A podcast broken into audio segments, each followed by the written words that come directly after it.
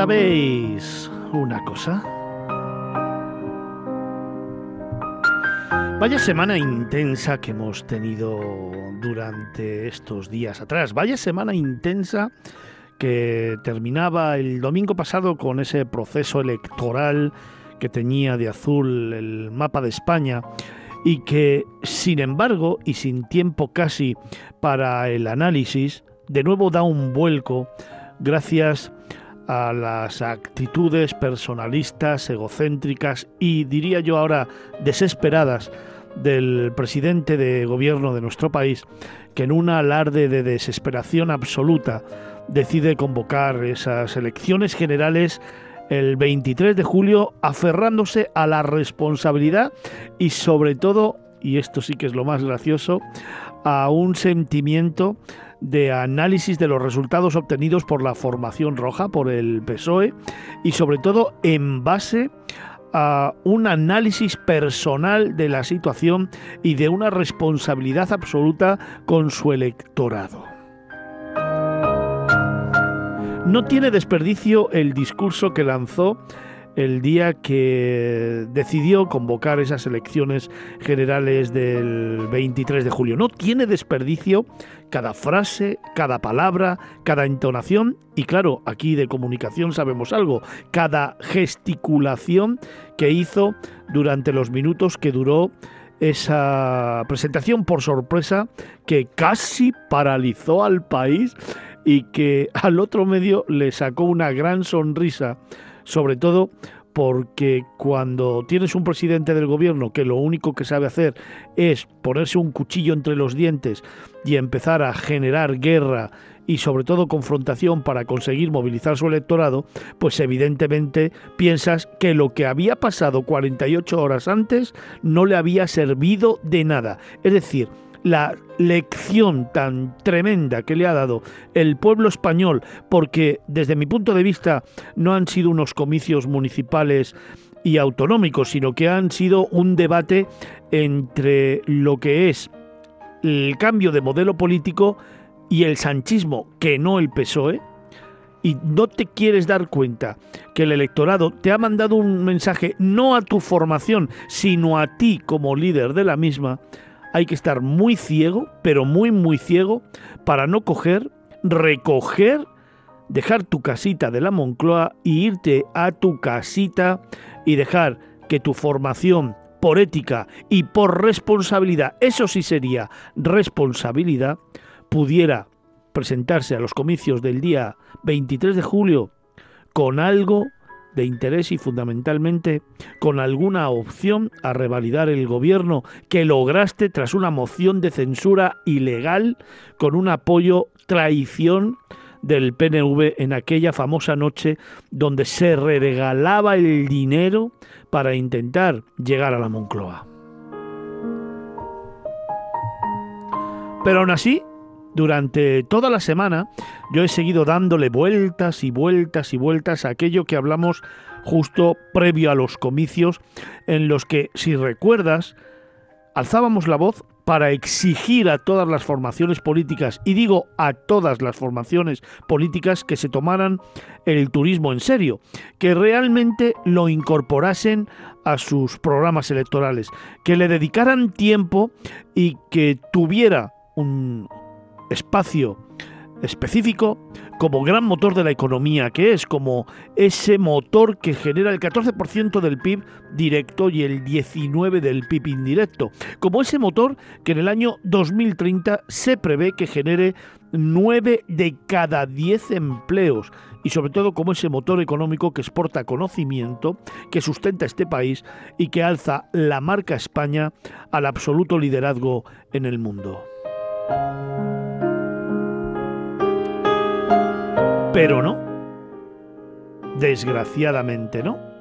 Han pasado las semanas de mítines, han pasado las semanas de presentación de programas electorales, han pasado las intervenciones de los grandes líderes políticos de un lado para otro. Ojo, claro, menos Sánchez, que no se le quería tener en ningún mitin con los grandes varones del partido porque sabían lo que iba a pasar, cierro paréntesis, y al final la palabra turismo no ha estado presente En ninguno de ellos. Yo os planteaba a todos los oyentes y habríamos, si recordáis, canales de participación en este sentido para que contabilizarais las veces que la palabra turismo aparecía o en los debates televisados o en cualquiera de los debates a pie de calle o en los debates y mítines de los partidos. Y te aseguro que me he visto todos los de los grandes líderes políticos, todos a lo largo de España durante tres semanas. Tan solo una vez, una vez, ya ha sido Alberto Núñez Feijó el que lo ha puesto sobre la mesa una vez cuando se ha abordado el sector del turismo como una de las grandes líneas estratégicas a potenciar, a seguir, en la que trabajar y por supuesto a contemplar en unas posibles o hipotéticas elecciones que se iban a dar en el mes de noviembre de este año. Tan solo Feijó puso encima de la mesa la importancia del sector turístico, lo que representa como motor económico, generador de empleo, generador de riqueza y por supuesto generador de marca país. Tan solo una vez de entre todos los líderes políticos que concurrían a estas municipales y autonómicas, tan solo una vez ha sido el turismo protagonismo, protagonista de un discurso. ¿Qué nos espera entonces a partir de ahora? Claro, el próximo 23 de julio, como se han adelantado las elecciones, para el próximo 23 de julio nos queda escasamente un mes y 20 días. Nos queda escasamente siete semanas para que los partidos políticos, los que estaban y los que han salido de debajo de las piedras en tan solo una semana, véase el de Macarena Olona, véase el de Yolanda Díaz, véase el de la izquierda, véase cualquiera de los que han nacido en estos momentos para concurrir a las generales, como digo, tan solo quedan siete semanas para que incorporen a sus programas electorales el sector del turismo y propuestas concretas para, primero, abordar los grandes retos que tenemos en el sector, como pueda ser la formación, como pueda ser la innovación, como pueda ser la comercialización, la desestacionalización, la creación de instituciones concretas que gestionen el sector a nivel nacional, véase el Ministerio de Turismo, y tan solo quedan siete semanas para que realmente, al margen de estas propuestas, los líderes contemplen de una vez por todas la esencia y la importancia que tiene un motor que en España representa, como te decía antes, el 14% del PIB directo. 14% del PIB directo. No se merece esta cifra, no se merece lo que representa, los empleos que genera y la riqueza que mantiene, que de una vez por todas cualquier partido político, sea del color que sea, se ponga a trabajar de una manera clara en la creación de un Ministerio de Turismo independiente que reúna y aúne a todos los agentes que conforman el sector turístico y que de una vez por todas se establezcan las líneas estructurales, argumentales y de trabajo necesarias para que España de una vez por todas esté en el vértice de la pirámide y luego pueda ir en la delegación de competencias que hay a las diferentes comunidades autónomas poniendo en valor cada una de las particularidades de cada territorio? Siete semanas para unas nuevas elecciones, elecciones generales, que desde luego espero que tengan la misma continuidad que ha pasado en las autonómicas y municipales, pero sobre todo siete semanas en las que espero que de una vez por todas reine primero la cordura, Segundo, las propuestas. Tercero, la unión. Cuarto, la falta de confrontación. Y quinto, el evitar todos la polarización que ha hecho que la sociedad española se fracture, que al final los extremos sean los que ganen y que, por otra parte, además, no tengamos en estos momentos, que antes tampoco lo teníamos, un sentimiento de unión que nos permita trabajar juntos en pos de un objetivo común. Al final, la polarización y el enfrentamiento lleva a la ruptura de un país, lleva a la fractura de una sociedad y, por supuesto, lleva a que lo poco que teníamos lo perdamos por la idiotez de todos nosotros los españoles que al final perdemos el tiempo en confrontar, en pelear y en discutir más que en construir. A lo mejor tanto los partidos políticos como los medios de comunicación como los propios españoles deberíamos hacérnoslo ver y de una vez por todas parar analizar y tener la madurez necesaria como sociedad democrática para, de una vez por todas, analizar los programas electorales, intentar dar nuestro voto o el apoyo a aquel que creamos que es mejor, pero fundamentalmente el decidir entre todos, ya sea en las instituciones y en las empresas, que construir es mucho más importante que destruir y que solamente construyendo tendremos una sociedad fuerte, innovadora, moderna, que pueda crecer y que sea una referencia a nivel europeo como antes España lo era.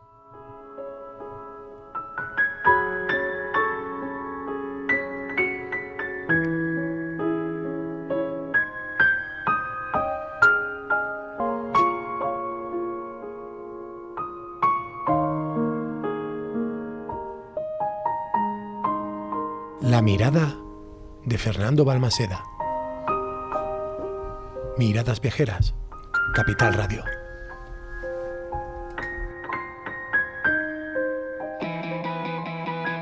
En Capital Radio, Miradas Viajeras, con Fernando Balmaseda.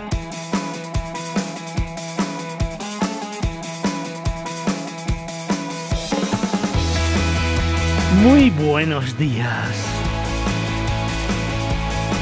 Bienvenidos un sábado más a Miradas Viajeras, a Capital Radio. Bienvenidos un sábado más a cuatro horas de viajes, a cuatro horas contigo, a cuatro horas contándote historias, narrándote relatos y siempre con la ilusión de sacarte una sonrisa, ¿por qué no?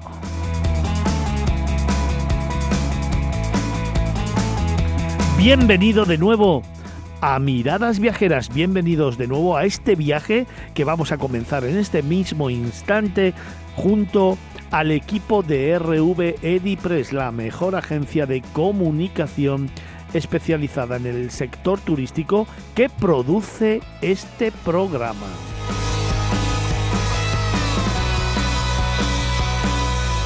En las redes sociales, José Baciero y Vincenzo Tancorre.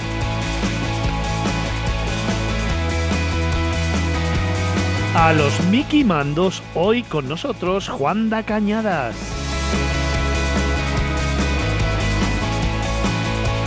Y como siempre, acompañándome en este camino, en esta mañana de sábado, los tertulianos de esta casa, los número uno del sector turístico, el equipazo de colaboradores y tertulianos que hace posible un fin de semana más, un sábado más, miradas viajeras. David Vigorra, el director de la revista Q-Travel. Ángel Vigorra, el director del blog Canas de Viaje. Antonio Picazo. Y aquí, en Madrid, en los estudios centrales de Capital Radio, en Almagro 46. El profe Felipe Alonso. Felipe, buenos días. Muy buenos días, ¿qué tal? ¿Cómo estás? Bueno, pues con la resaca de las elecciones municipales y la resaca de la convocatoria de elecciones generales. Yo lo que pasa es que hay una cosa que no, no tengo claro, a ver si tú me la puedes eh, arreglar. Dicen que si tienes ya trazadas tus vacaciones y comprado los billetes eh, no, y te toca ir a una mesa electoral, está liberado.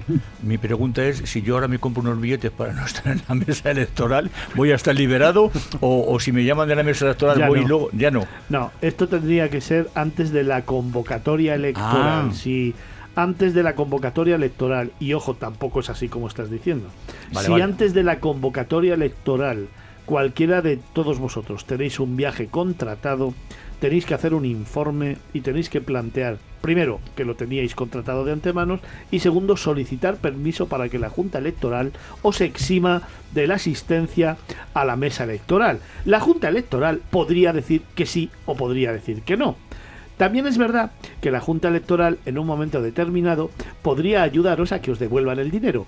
O la Junta Electoral podría también daros el teléfono de Sánchez para que le llaméis y que él sea el que se encargue de remitiros por transferencia bancaria el coste que habéis tenido de las vacaciones que habéis contratado. ¿Qué te parece? Pues hombre, me parece que al final va a ocurrir como ocurre muchas veces en, alguno, en algunos vuelos que no se hacen y que te dicen que tienes derecho que te devuelvan, al final te devuelven nada y tienes que mirar para otro lado. Nada, de todas formas, si tú tienes ya... ¿Tú tienes contratado un viaje?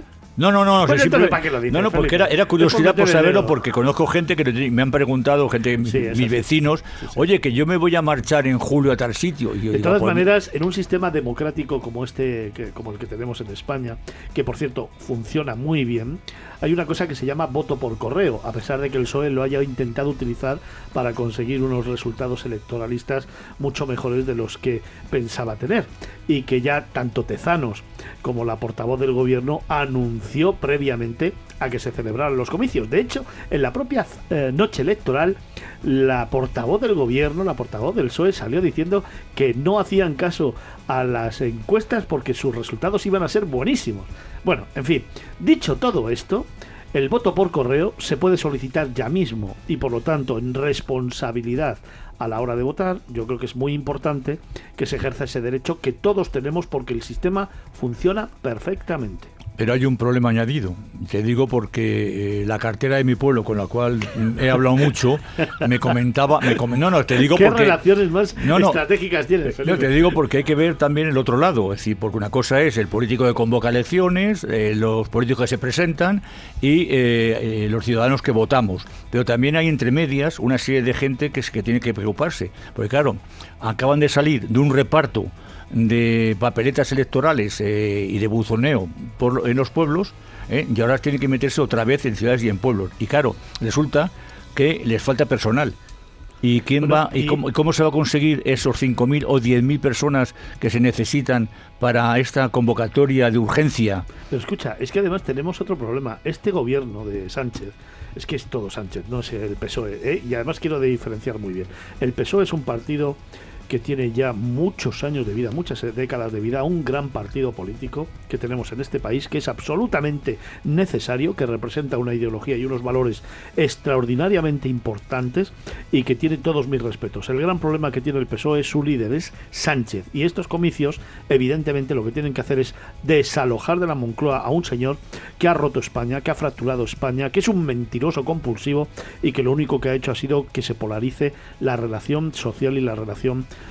eh, familiares, las relaciones de amistades y las relaciones territoriales. Dicho esto, este señor que defiende tanto la sostenibilidad no se ha dado cuenta que va a haber un incremento del voto por correo de más de un 40%. Eso significa que va a haber que mandarle a todo aquel que solicite el voto por correo todas las papeletas, programas electorales, sobres, etcétera, etcétera, de todos los partidos. Es decir, que vamos a tener que talar árboles hasta no más para conseguir hacerle llegar a la gente que va a votar por correo todas las posibilidades electorales.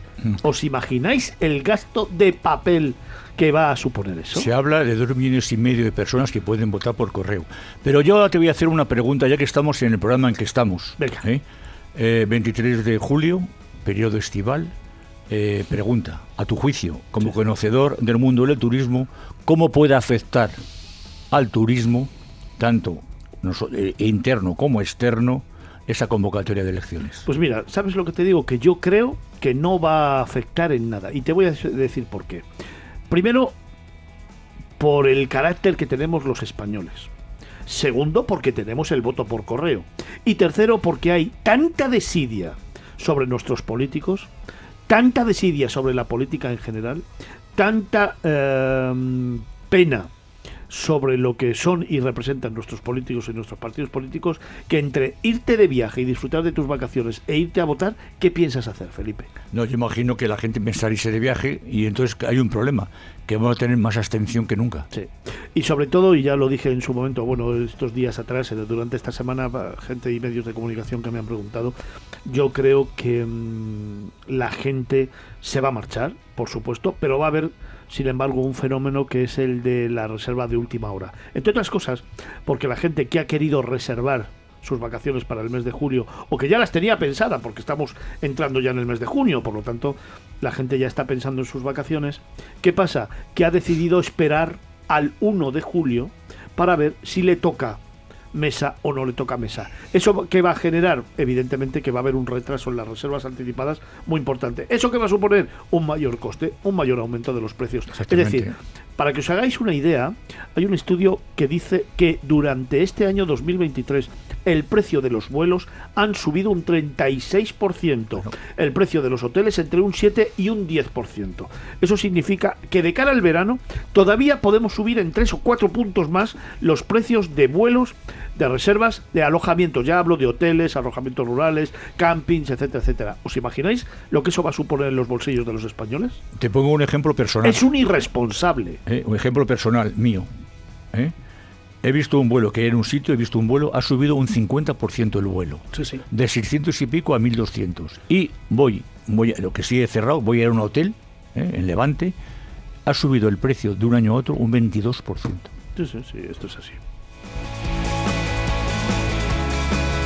También nos acompañan aquí en los estudios centrales de Capital Radio Carlos Olmo. Buenos días. Muy buenos días. ¿Cómo estás, señor director Pues nada, de yo- Vagamundos? Yo no pienso hablar de política, que venimos a hablar de turismo. Venga. Haces muy bien. Pues venga, cuéntanos algo. Bueno, pues que estoy muy contento porque acabo de regresar de vacaciones y todavía más contento porque dentro de una semana me vuelvo a ir de vacaciones. El primer viaje fue muy ¿Y ¿Cómo cerquita. vamos a levantar el país si te vas de vacaciones Así es como siempre? trabajamos en Capital ¿Te das Radio. Este es el equipo. no, no, Eh, que no, lo ha no. Merecido, que se lo ha merecido. Venga, va. Efectivamente. Se lo ha vamos, merecido. y, y- y si no, me lo automerezco. Claro que sí. Y El- además es que se nos casa el lunes, ¿eh? el que se nos el casa el, el lunes. Carlos Olmo se nos casa el ¿Dónde lunes. Hombre, igual que lo hicimos contigo, ahora lo vamos a hacer con él. Claro, claro. Carlos Olmo se nos casa el lunes. Ya ves, cosas que pasan. Enhorabuena. Lo hago Bueno, un día laborable para que no me den el coñazo los que quieran asistir a la boda. Hijo, mi- hijo mío. De hecho, me preguntan dónde es y nunca digo dónde es. Bueno, sí, cambio todos los días de de sitio, ¿no? Oye, sitio. ¿dónde, ¿dónde te vas de luna de miel? a Isla Mauricio, un clásico. Wow, qué bonito. A un clásico. Y además es uno de esos sitios que a mí me gustan mucho porque es un lugar multiétnico, ¿no? Entonces en, en Isla Mauricio te puedes encontrar gastronomía india, hindú, eh, porque en su momento se llevaron muchísimos eh, trabajadores allí a, las plantaciones que venían de, de la India y han dejado su cultura. De hecho, una regiones, de las religiones principales es el hinduismo. Y toda esa mezcla que hay, pues como también en las Seychelles y otras islas, pues eso, cultura africana, cultura eh, parte de la India y, y el toque europeo, porque fue una colonia europea durante mucho tiempo. O sea que estoy seguro que voy a disfrutar muchísimo. Aparte de por la compañía, por supuesto. Te das cuenta que la compañía al final, lo último, ¿eh? Es que ya son muchos años juntos, entonces, claro. Sí, sí, sí. Ha triunfado el amor. También nos acompaña en esta mañana de sábado Cristina Lozano. Buenos días. Buenos días. ¿Cómo estás? Muy bien, asustada por las elecciones, pero bien. Asustada, ¿por qué? Fíjate, eso no lo había yo escuchado.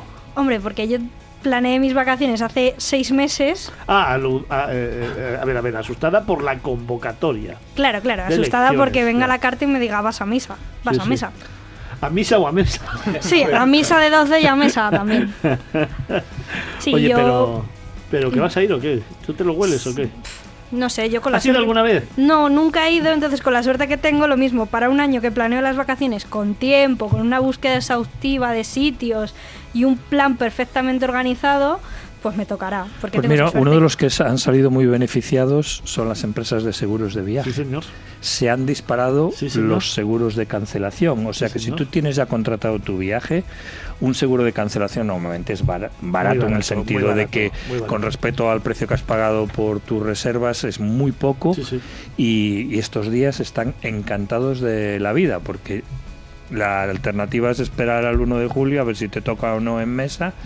Pero, pero eso, con el seguro de cancelación, pues ya tienes por lo menos cubierto eh, la, no perder dinero si tienes que cancelar. Sí, la verdad es que jugamos con la suerte de que cuando lo contratamos te dan un periodo de tiempo y justo la cancelación para que no nos cobren nada es el 2 de julio. Ah, bueno, pues, Entonces, brillante. Uy, ha sido una jugada En el magistral. límite. Pues no te a quejes entonces. Pues a partir de ahora vamos a estar haciendo el seguimiento, fíjate, vamos a estar haciendo el seguimiento de las vacaciones de Cristina Lozano. ¿Qué os parece?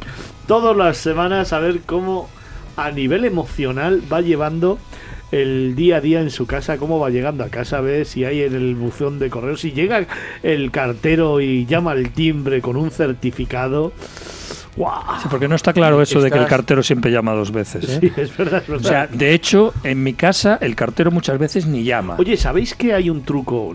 Esto yo creo que es políticamente incorrecto decirlo y no debería ser yo quien lo dijera, pero mira, ya que lo has hablado, los eh, funcionarios de correos tienen la obligación de notificarte una primera vez que estás en mesa, una segunda vez que estás en mesa. Si a la tercera vez no pueden notificártelo o no pueden entregarte la notificación, pasa directamente a los suplentes de la mesa, con lo cual te ahorras el estar. O sea, cuidadito con esto, ¿eh? Sí, pero el cartero no te dice de dónde viene la- Ya, ya, ya, el certificado. Ya, ya, Entonces ya, tú ya, piensas. Yo en el caso de Cristina... Puede se ser me- una multa. Exacto. En el caso de Cristina se me está ocurriendo una, una malicia. Sí, Sí, no voy a contar. una nada. maldad. No, ma- ma- malicia, malicia. Ah, malicia, maldad, malicia, una cosa maliciosa. Vale, vale. Venga, y también está con nosotros esta mañana Javier Monge. Buenos días. Hola Fernando, muy buenos ¿Cómo días. estás? Pues mira, yo, a diferencia de vosotros, yo me lo tomo un poco más. Esto me dio la risa, no te lo puedo negar. Cuando salió Pedro Sánchez a hacer el anuncio, me dio por reír, la verdad, porque es que si esto no te lo tomas ya a risa, te va a dar algo. Porque al final, pues bueno, pues ya está. Mira, elecciones, pues venga, elecciones. Que se va a votar, se va a votar por correo, por tierra, por mar, por aire, como sea. Pero yo sí que haría un llamamiento, porque hay gente que se está extendiendo mucho la, la corriente de, pues yo no voy a votar, a mí me da igual. No, esto es un craso error. Hay que votar. Sí, hay que votar, mostrar, acuerdo mostrar acuerdo, desacuerdo, pero mostrarlo. Sí, señor. Que esto no lleve a engaño a la gente, que salgan, que voten por correo, como sea, pero que voten. Porque si queremos cambios, si queremos que pasen cosas, si estamos sentados en la playa, en la montaña, donde sea que estemos, creedme que no va a pasar. O sea, que hay que moverse. Sí, señor. Pues abrimos canales de participación para que nos cuentes precisamente lo que vas a hacer tú, cuáles son los problemas que tienes, para que nos pidas consejo, para que nos pides o nos consultes tus dudas al respecto de las votaciones o de otros muchos temas, o sobre todo para que nos pidas consejo de dónde quieres irte de vacaciones, que todavía hay tiempo para reservar.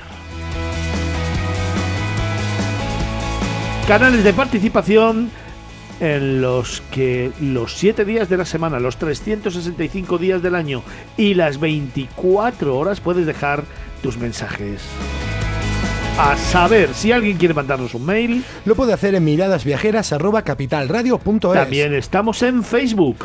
Estamos con facebook.com barra miradas viajeras o facebook.com barra capital radio B. Por supuesto, también estamos en Twitter Con arroba miradas viajeras y arroba capital radio y en B. Instagram. Arroba miradas viajeras guion bajo. Oye, eh, Javier, y estamos también siempre con un hashtag. Sí, eso es, con el hashtag de miradas viajeras. Y como siempre te damos ese número de WhatsApp que tanto nos gusta y al que nos encanta que nos escribas y que nos mandes esos mensajitos alabándonos, que nos encanta, criticándonos, que es la única manera de que podamos crecer y ser mejores, pero también trasladándonos tus inquietudes, tus dudas, tus consultas, tus consejos, etcétera, etcétera, etcétera. Esa comunidad viajera que se relaciona con nosotros a través de un número de teléfono, Javi. Pues es el 655-860923. Oye, como el fin de semana pasado no teníamos a los políglotas de este país y de este programa, les vamos a pedir que nos ayuden otra vez. A ver, Felipe, el número de WhatsApp que tenemos, Yo como siempre lo digo, nos lo puedes decir en castellano, va. bueno, pues sí, claro, 655-8609-23. Carlos, ¿y tú? En, cal- gallego. eh, no, en castizo. Venga, en castizo. en castizo gallego. Achántala muy... 655-8609-23. Achántala muy... Venga, y ahora en gallego, que a mí me gusta mucho en gallego, va. 655-8609-23. Por eso de la Rogelia.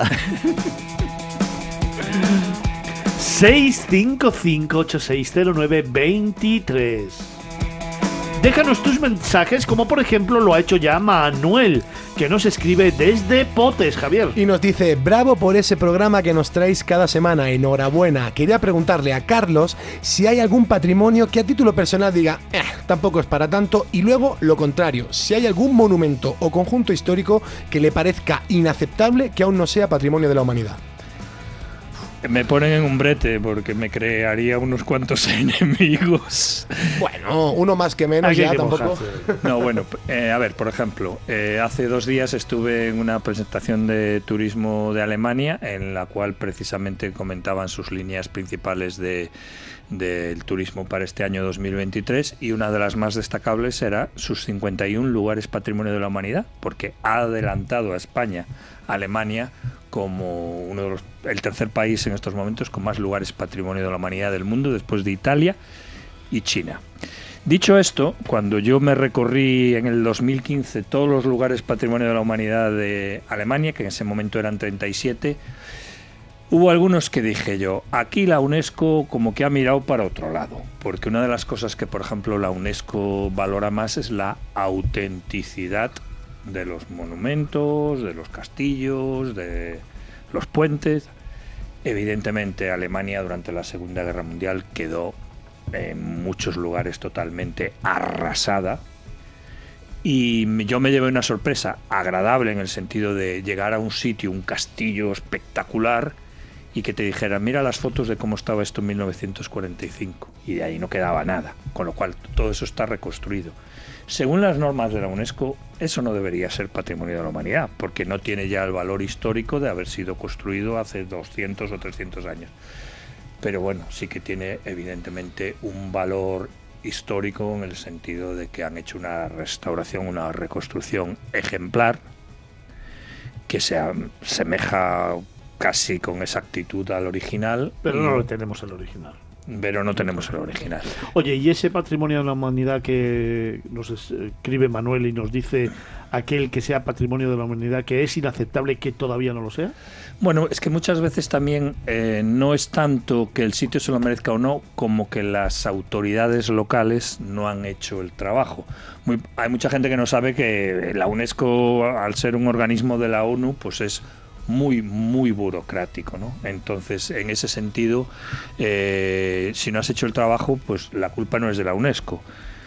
Las autoridades saben lo que hay que hacer. A mí, por ejemplo, me sorprende mucho que el casco histórico de Pontevedra no, No sea, sea patrimonio de la humanidad de acuerdo contigo. porque se lo merece tanto como el casco histórico de Segovia, como el casco histórico de, de- de Toledo y de otras muchas ciudades que lo son desde hace 20, 30 y hasta 40 años. Eh, seguramente la culpa no es de la UNESCO, es de que a lo mejor eh, sencillamente alguien no ha hecho el trabajo de documentación que, que hay que presentar siempre con anterioridad a, a la nominación. Aida desde Almansa tiene una inquietud. Hola viajeros, imagino que como yo, estaréis con unas ganas locas de mandar a cierta persona donde yo me sé. Mira, mira que he ido alargando el coger, el coger las vacaciones en el trabajo y ahora que estoy viendo que todo se va a revolucionar y lo mismo no me dan los días que quiero, toca pensar en un plan B, C y por si acaso en un D. Este año me apetecía norte, pero igual para un viaje corto en coche desde Almansa, ¿dónde me recomendáis? Hombre, para el norte, fíjate, es que tenemos, bueno, todo Galicia, evidentemente, tenemos Cantabria, tenemos Asturias, desde Almansa, Felipe. Dice viaje también corto en coche, pues entonces podemos Correcto. hablar del sur. Claro. Eh, yo le aconsejaría, por ejemplo, considerando que el Levante ya lo tiene muy machacado, porque viendo la Almansa está muy cerca. Pero que baje a Almería. Yo es lo que iba a decirle, Almería. que baje a Almería, que vaya a Cabo de Gata, Que que es, Almería. que es totalmente diferente a lo que es el Levante normal. Y si no, pues que baje un poquito más hacia un poquito más hacia Andalucía, el resto de Andalucía también. Puede, Puede hacer un viajito corto O hacia que la suba, ¿eh? Desde Almansa igual puede subir a la zona de Castellón, Sí. al delta del Ebro, que Sí, ojo, que sí, muy pero- poca gente pero lo co- conoce. Pero como ¿eh? decía, un viaje que también incluso corto de coche, ese es un poquito más largo. Yo iría, iría a Almería o incluso a lo mejor un poquito hacia Granada, costa granadina. También de verdad. O interior. Bueno, sí, o las O Alpujarras, por ejemplo. Un viaje por las Alpujarras puede ser muy interesante. Loren Un maño que lanza un reto, Javier. Nos dice, planteo un desafío a los tertulianos. ¿Sabéis dónde se encuentra la ermita más pequeña de España? Yo sí, Por aquí. Pero no lo saben. Yo no. De turismo religioso. no, yo de ermita soy poco. En Valencia, ¿verdad, Javi? Pues sí, dice que es la ermita del Santísimo Cristo del Pouet en el barrio de Campanar, Valencia. Dice, pasé por delante hace un par de semanas que visité Valencia y me pareció súper curiosa. ¿Qué sitios pintorescos recordáis vosotros en vuestros viajes? Venga, por ejemplo, Felipe, uno. Sitio pintoresco. Pintoresco. Las Alpujarras, acabas de hablar con ellas. Sí, sí. Acabas de hablar con ellas, de ellas, precisamente. Sí, Carlos, Bueno, por ejemplo, la Ribeira Sacra. Eh, a mí me Ah, parece uno de los lugares más pintorescos de, de España. ¿Que no os vale o qué? no, no, no, no, vale. no, no, que me parece vale. maravilloso No porque lo vale. que es lo que es el Eso no es pintoresco, es maravilloso. No, no, lo que es el SIL, o sea, ya no es pintoresco, es No es maravilloso. pintoresco. todo el, A ver, define pintoresco.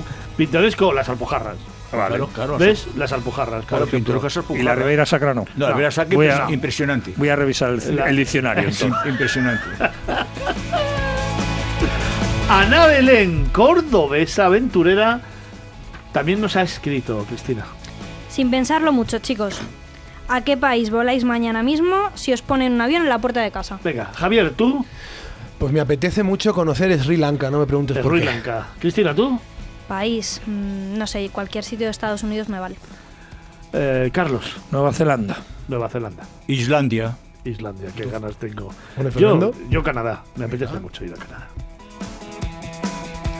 Montaña en Cáceres, ¿quieres saber? Dice, hola chicos, os escucho desde hace años y me encanta el cariño y respeto con el que habláis de Extremadura. Creo, y estaréis de acuerdo conmigo, que es una tierra infravalorada a niveles preocupantes. ¿Sois de esa opinión? Me da pena que se pase por alto lo bello que tiene esta tierra.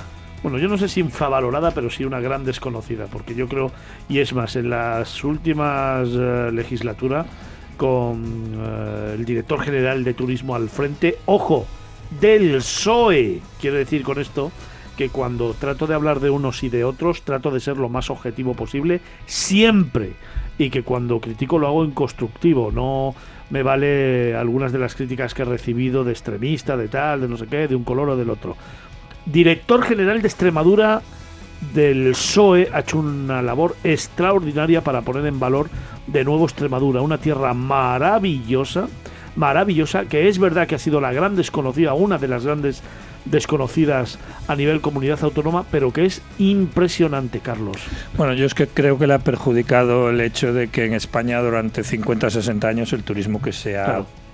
digamos, potenciado de y las campañas internacionales que se han Turismo de pagado, playa. turismo de playa. Y bueno, por suerte o por desgracia, eso ya al final ca- cada uno lo puede ver de una manera diferente, Extremadura no tiene playa, bueno, tiene Sí playas tiene, fluvia- sí fluviales tiene, y tiene lagos importantes, pero, pero bueno, no, piensa un extranjero cuando dice me voy a España claro, de vacaciones. Claro.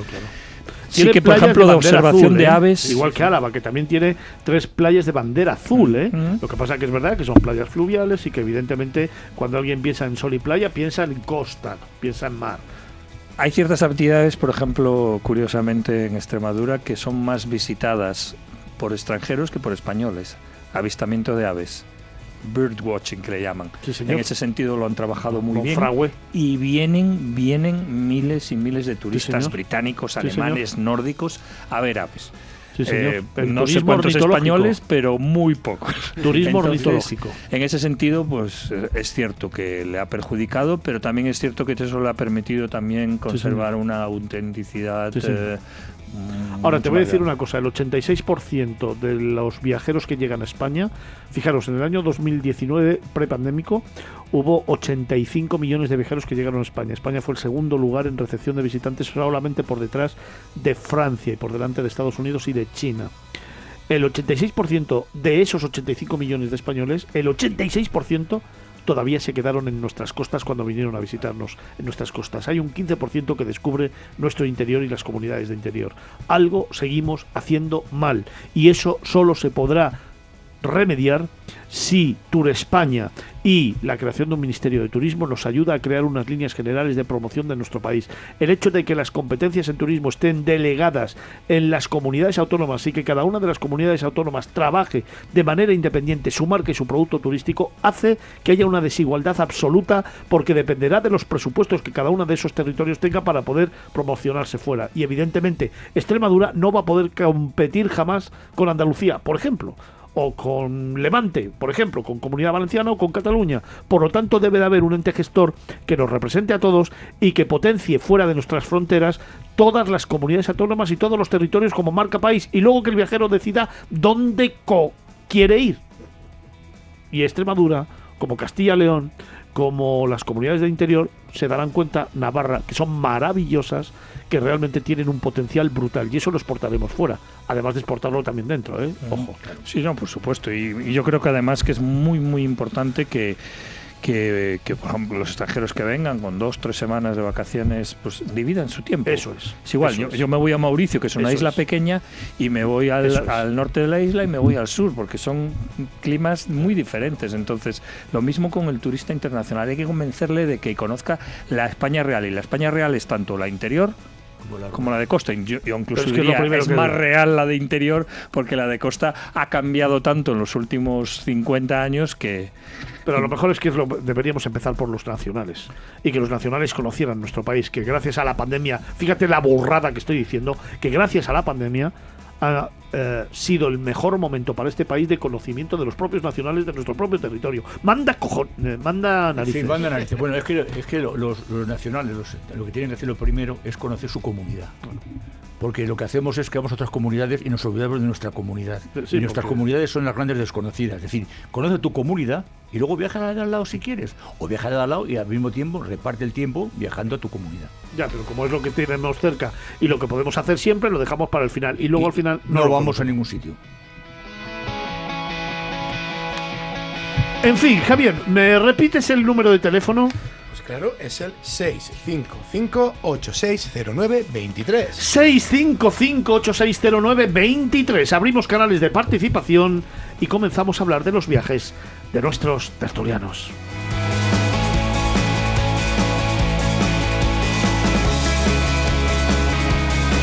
Miradas viajeras en Capital Radio.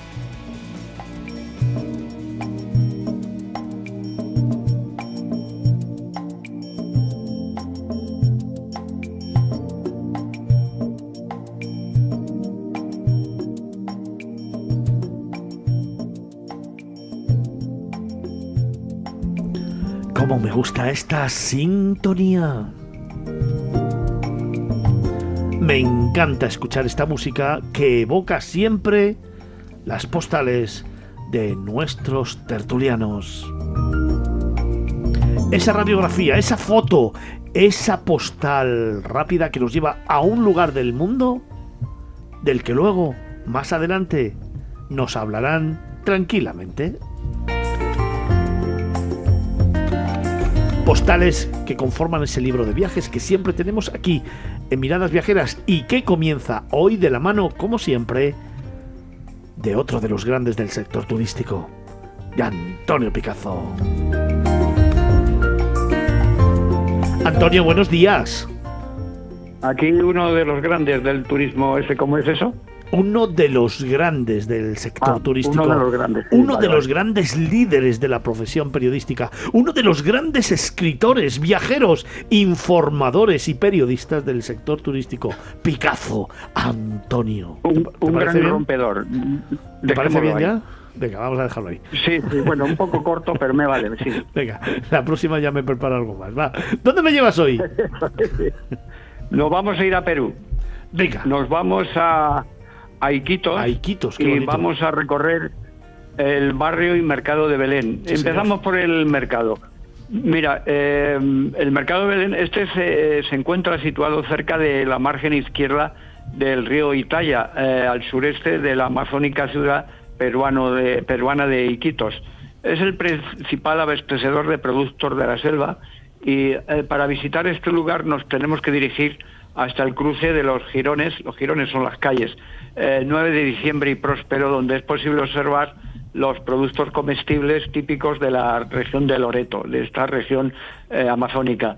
De la misma manera, a unos metros de las calles eh, que he mencionado, se halla el pasaje Paquito, que es uno de los sitios que más me gustan de este, de este lugar, un sitio vital, popular, interesantísimo, donde se puede ver y adquirir una gran variedad de plantas medicinales, bebidas exóticas, amazónicas y diversas artesanías.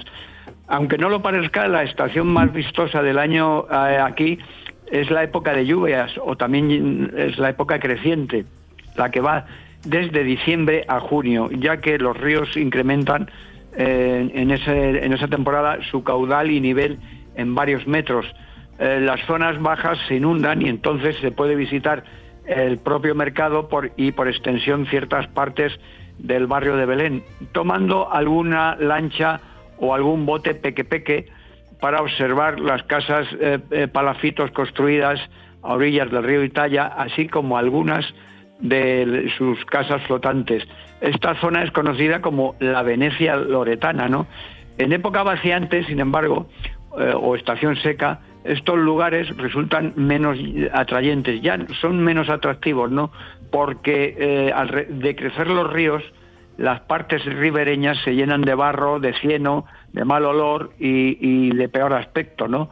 No es muy difícil, de todas formas, hallar en Belén algún lugar en donde tomar contacto con algún ayahuasquero, mm, con algún ayahuasquero verdaderamente auténtico, o bien conocer algún sitio en donde tenga lugar el rito de la toma de la ayahuasca, siempre y cuando se tenga el talante de respeto hacia la cultura selvática y no concebir dicho rito como un atractivo turístico más.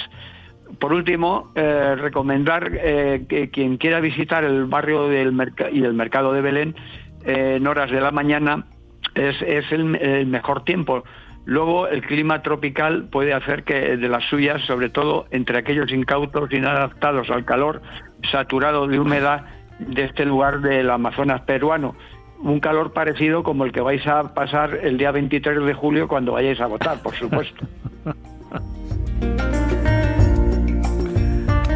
Perú, Iquitos, barrio y mercado de Belén, en la firma de Antonio Picazo. Luego te escucho, ¿no? Sí, luego eh, voy a ir para allá para, para ver qué, qué, talante tenéis con esto de las elecciones y demás, porque voy a presentar un tema muy interesante. Volvemos a gente remota mm, que hacía tiempo que no lo trataba este asunto.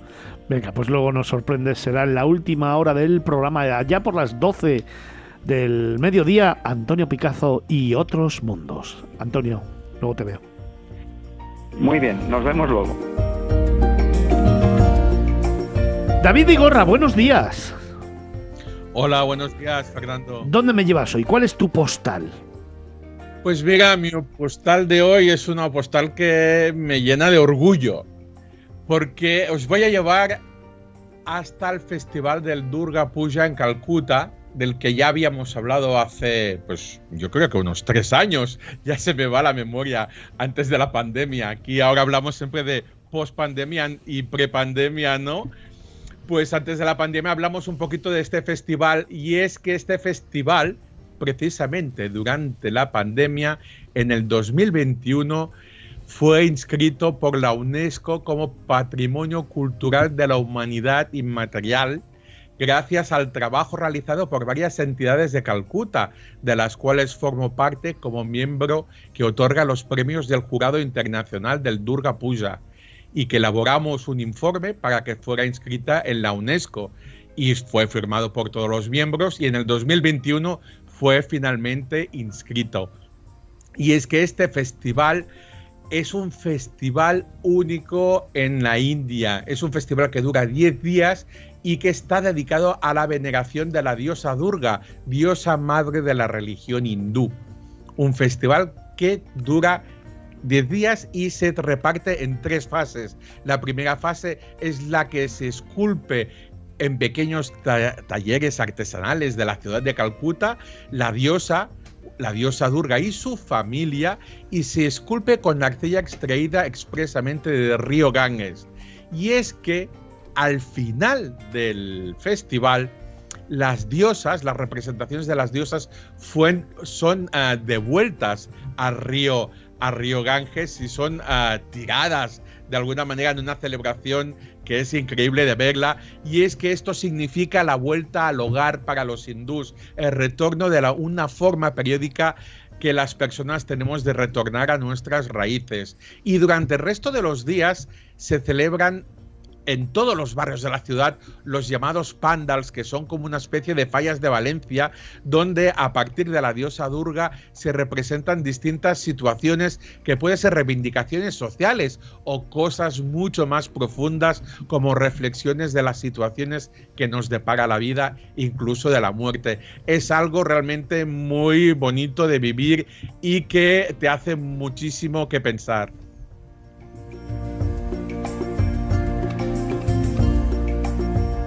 Festival Durga Puya en Calcuta, Patrimonio Inmaterial de la UNESCO. David Vigorra, el director de la revista Cutravel. Un abrazo fuerte, David. Un abrazo. Olmo, Carlos, ¿dónde me llevas tú? Pues mira, a un lugar donde estaba la semana pasada y que es una de las localidades más bonitas del Algarve, Tavira.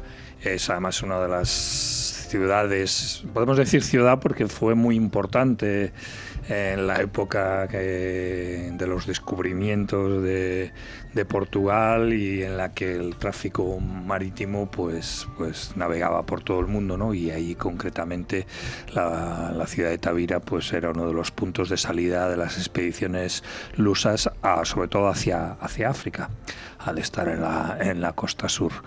Y es un pueblo con muchísimo, muchísimo encanto porque al contrario de otras zonas del Algarve que han crecido de manera desorbitada, yo la primera vez que fui al Algarve fue en los años 70 y cada vez que vuelvo no me echo las manos a la cabeza. Sí que me resulta mm, mm, agradable eh, de que Portugal no haya destrozado todo su litoral, como en muchos casos se ha hecho en España, sino que hayan concentrado todo el turismo internacional en eso, en la costa sur, en el Algarve, pero eso desgraciadamente también ha provocado que muchísimas localidades ya hayan perdido encanto. Tavira mantiene un equilibrio entre el turismo y y pues mantener sus lugares históricos como el puente romano que ahora es peatonal. Antes podían pasar los coches, ahora ya solo eh, el tráfico peatonal, las ruinas de su castillo, allí en el único punto alto del pueblo, y un paseo ribereño extraordinario y fantástico que, que le, da muchísimo encanto a esa ahora mini ciudad o localidad grande del Algarve portugués. Gusta muchísimo Tavira. Bueno, me gusta muchísimo el Algarve. Mm. Me gusta, me, encanta, me vuelve loco, pero es que Tavira me gusta mucho. Sí, a mí es probablemente, porque por ejemplo Faro tiene una zona muy, turística, pero mantiene también la parte histórica. pues que Tavira se ha mantenido casi toda muy, muy, muy intacta. Sí, señor. Tavira en el Algarve, en Portugal, con la firma de Carlos Olmo, el director de Vagamundos. Felipe, ¿dónde me llevas tú? Pues mira, semana pasada fue a Illón de Segovia y hoy os llevo a otro pueblo también segoviano, os llevo a Maderuelo. El Maderuelo es un pueblo templario, de origen templario, es un pueblo muy bonito que ya incluso cuando estás acercando desde la carretera ves lo maravilloso que, te vas a encontrar en su interior. Muy eh, cerquita de las hoces de Riaza. Sí, señor y del río Duratón, muy cerca también de las hoces del Duratón. Bueno, pues entras, eh, atraviesas el pueblo por el arco que hay en el lienzo de muralla y te encuentras una calle longitudinal que donde vas a recorrer lo que hay, los edificios que hay a ambos lados interesantes, eh, dos iglesias, está la ermita de San Miguel, que es una ermita que tiene eh, un ábside de origen románico, eh, un poquito más al fondo te vas a encontrar con la iglesia de Santa María, también que tiene su parte románica, y al final del todo, eh, desgraciadamente, eh, te vas a encontrar con la Plaza del Castillo, que no existe el castillo, eh, mm, yo creo que no quedan ni dos piedras una encima de otra, y vas a poder desde ahí observar lo que es el pantano de Linares, que, que, está, que es muy interesante, con un puente de piedra que por encima, que bueno, pues cruzarlo para seguir un recorrido hacia Illón. Yo aconsejo, sobre todo, imbuirte en lo que es el, temple. este pueblo, aparte de templarios, estuvo pues Fernán González cuando era el condestable de Castilla, Almanzor pasó por allí Y luego eh, hay un mirador, según entras a la mano derecha, cruzas el, el arco y, y nada más andas 50 metros a la derecha, tienes un mirador, que es un mirador, el mirador del Temple, que es un mirador sobre el pantano. Es un lugar para, eh, bueno, mm, yo creo conocer un poco parte de la historia de España y parte de los restos templarios, que desgraciadamente, aunque se habla de que hay muchos restos templarios en España, no los hay tantos. Yo creo que se pueden contar los reales con los dedos de la mano. Y un sitio donde además hay una catapulta que se utiliza precisamente en las fiestas y que bueno que representa un poquito precisamente ese carácter medieval que tiene que tiene Maderuelo. Un sitio maravilloso, sí señor. Por cierto, del que hablaremos largo y tendido la semana que viene porque haremos un especial sobre la provincia de Segovia. Conoceremos un poquito más el producto Hoces de Segovia, formado por pueblos como por ejemplo Riaza, Sepúlveda, Maderuelo o Aillón. Viajaremos a las hoces del Duratón y también a las hoces del río Riaza. Javier, ¿dónde nos llevas tú? Pues yo voy a volver a un sitio que me encanta, que Tenerife, una isla que lo tiene todo, pero un punto de los que a mí me gusta, un sitio recóndito, con poca gente, no es que me estorbe la gente, pero tampoco me hace mucha ilusión que esté masificado. Quiero ir a, a los acantilados de Punta del Teno, una vista espectacular. En Tenerife. Sí, señor. Una vista espectacular, el Atlántico soplando bien fuerte, un faro que es una auténtica delicia para tener una postal y llevarte una imagen de Tenerife preciosa. O sea, yo cuando fui tuve la suerte de que era un día de no demasiado sol, de bastante viento, pero viento que veías el agitar de las olas. Y bueno, es un sitio muy recóndito, como decía, que tienes que, tienes que dejar el coche en el pueblo y tienes que ir en el autobús que disponen para que vayan los viajeros. Y la verdad es que mereció, mucho la pena. Un sitio que ya te digo, al que visitar siempre que vayas a Tenerife. Siempre tienes un montón de sitios bonitos que visitar en Tenerife, pero la punta del Teno te da una perspectiva mágica de lo que puede ser una buena vista del Atlántico desde esta isla.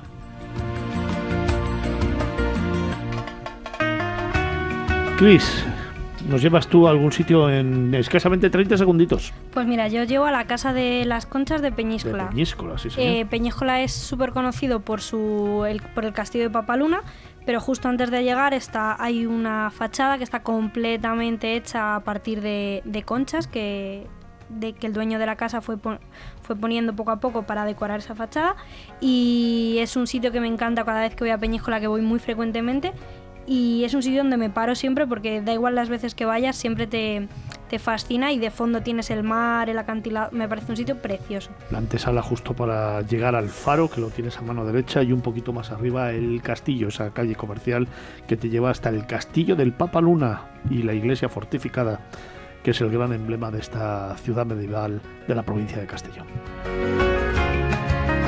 Nos acercamos ya a las 10 de la mañana. Tenemos por delante todavía tres horas más de programa en el que te vamos a seguir desvelando y contando nuevos destinos e historias aquí en Capital Radio. Miradas viajeras.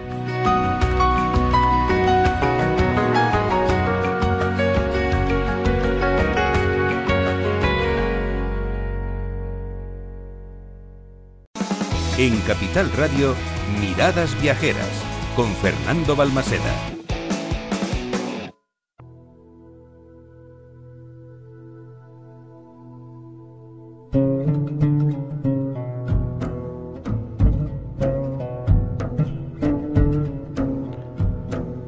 Comenzamos segunda hora de programa abriendo ventana al mundo.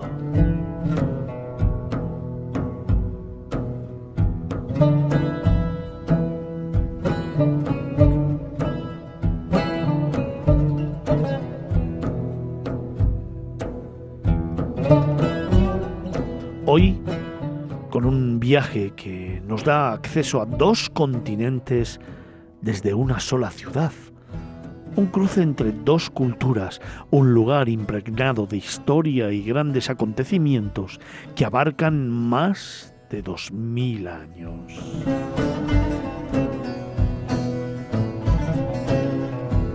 Y es que esta ciudad ha sido el hogar de tres grandes imperios, el romano, el bizantino y el otomano. Hoy viajamos hasta la mágica Estambul.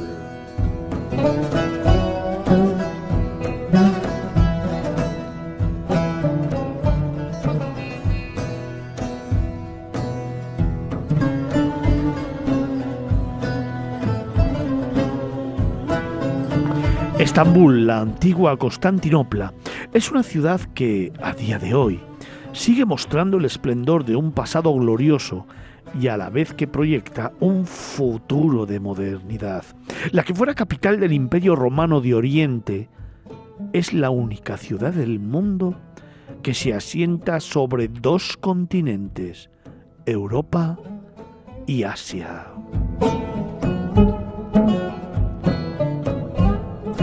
Fíjate, en ella convergen las civilizaciones de Oriente y de Occidente, una peculiaridad que hace que Estambul sea una mezcla de culturas, religiones y gastronomías. Esta ingente riqueza y diversidad es la seña de identidad que fascina al turista o al viajero que visita Estambul.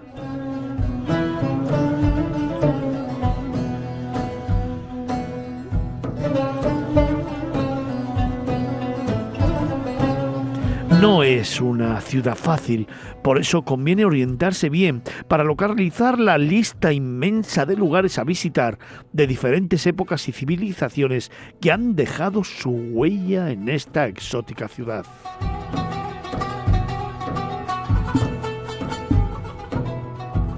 Restos romanos, pinturas bizantinas o palacios otomanos. El patrimonio es enorme y variado, así que la ciudad nos pedirá varios días si queremos ver los monumentos más importantes.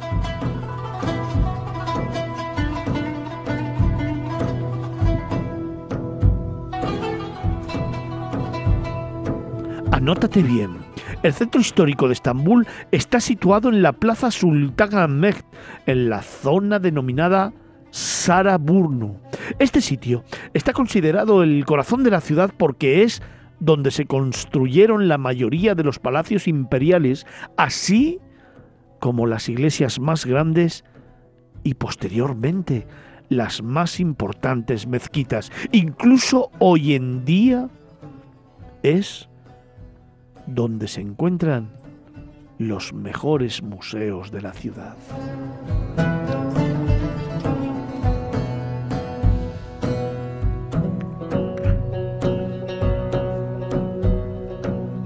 Todas estas atracciones turísticas se encuentran en el lado europeo de la ciudad, que a su vez está dividido en dos, la ciudad nueva y la vieja, quedando definida por el llamado cuerno de oro.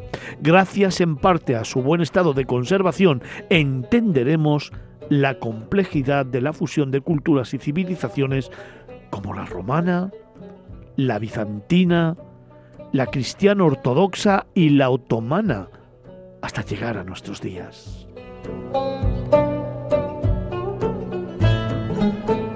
Se trata de una forma excelente de conocer la ciudad y sobre todo de disfrutarla y de vivirla. Te recomendamos pasear, descubrir los barrios más pintorescos de Estambul, perderse por sus bazares y mercados o vivir la intensa y frenética vida de sus calles, en especial la que se encuentra en los alrededores del puente de Gálata.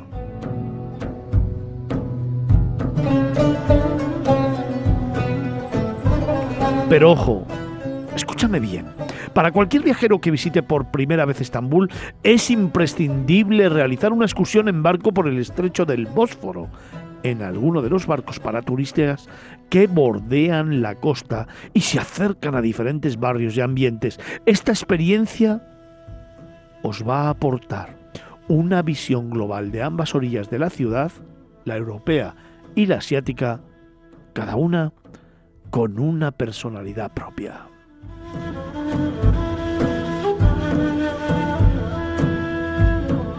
Y durante el transcurso de esta travesía náutica se tendrá la oportunidad de poder contemplar singulares monumentos como la Torre de la Doncelia, uno de los símbolos más románticos de la ciudad, la torre, utilizada en el pasado como faro, semáforo puesto de aduanas y cuartel de inspección de la marca turca y sobre todo tener claro que es un icono de la ciudad y una de las fotografías más repetidas.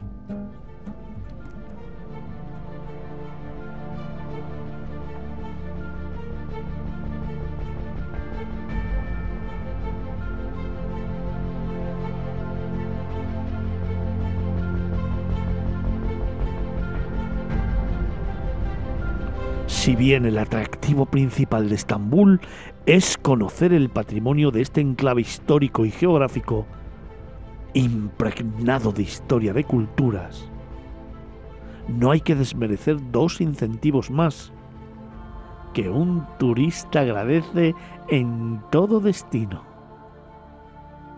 El shopping y su oferta gastronómica.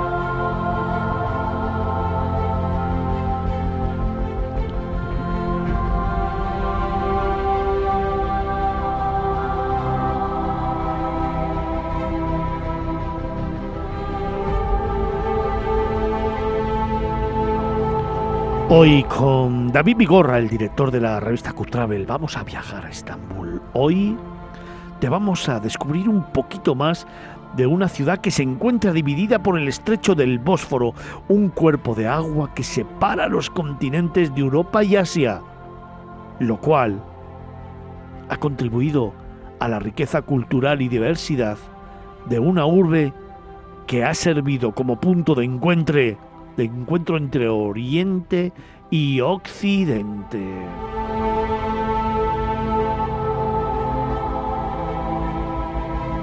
David, buenos días. Hola, buenos días, Fernando. Oye, siempre decimos, y fuera de micrófono lo hemos comentado, que Estambul puede ser una ciudad abrumadora para el visitante. Pero, sobre todo, si tiene pocos días para conocerla.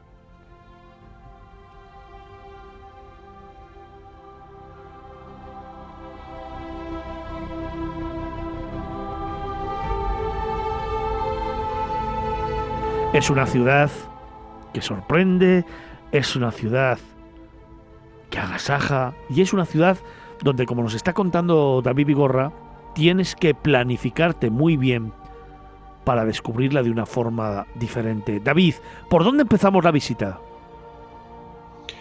Pues mira, hay que empezar por el centro y, y un punto que es referente absoluto, es la plaza de Sultán Hamed. Este sitio está considerado el corazón de la ciudad, ya que a su alrededor, como hemos dicho ya antes en el reportaje, encontraremos casi la práctica totalidad de los más principales lugares a visitar. No todos, evidentemente, porque sí os digo que la ciudad es realmente abrumadora y hay para hablar 50 horas y nos faltaría alguna más. Y es que aquí, en esta plaza, se encontraba el gran hipódromo. Por eso se construyó aquí, porque está en, una cima de, de, una colina que domina un poco la, lo que es la entrada a la ciudad de Estambul. Y este hipódromo reflejaba la grandeza del imperio bizantino y la presidían dos grandes obeliscos que aún se conservan. La imponente columna de Constantino de 32 metros de altura y construida con bloques de piedra y el obelisco de Teodosio, traído de una pieza desde el templo de Karnak en Egipto, nada menos. Y eso lo podemos hoy en día aún admirar. Y queda solo algo menos de la mitad de la que llamamos la columna serpentina. Y es muy interesante conocerla y sobre todo verla porque es una columna en bronce que sobresalían en su cima, eh, arriba de todo, las tres cabezas de tres, serpientes que formaban la estructura de esa columna y arriba un pedestal en forma de oráculo de un templo griego, el, el templo del dios Apolo en Delfos. Y a partir de aquí, de esta estructura, de este hipódromo que aún se conserva, empezaremos nuestra visita.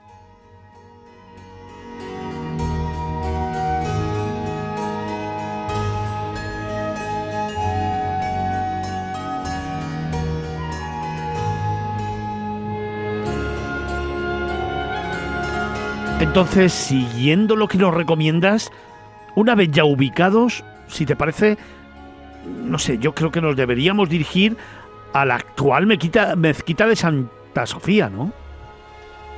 Así es, esta la tenemos en un extremo de esta plaza del hipódromo y es que es un edificio realmente majestuoso, es el máximo exponente del arte bizantino en el mundo. Estamos ante una obra maestra de la arquitectura que abarca nada menos que 1500 años de historia. Es un símbolo, es el icono de la ciudad, es una joya de arte a nivel mundial. Originalmente, aquí ha pasado muchísimas etapas, es que 1500 años dan mucho de sí, y originalmente se construyó como una iglesia cristiana ortodoxa, que sería la catedral más grande del mundo en su época.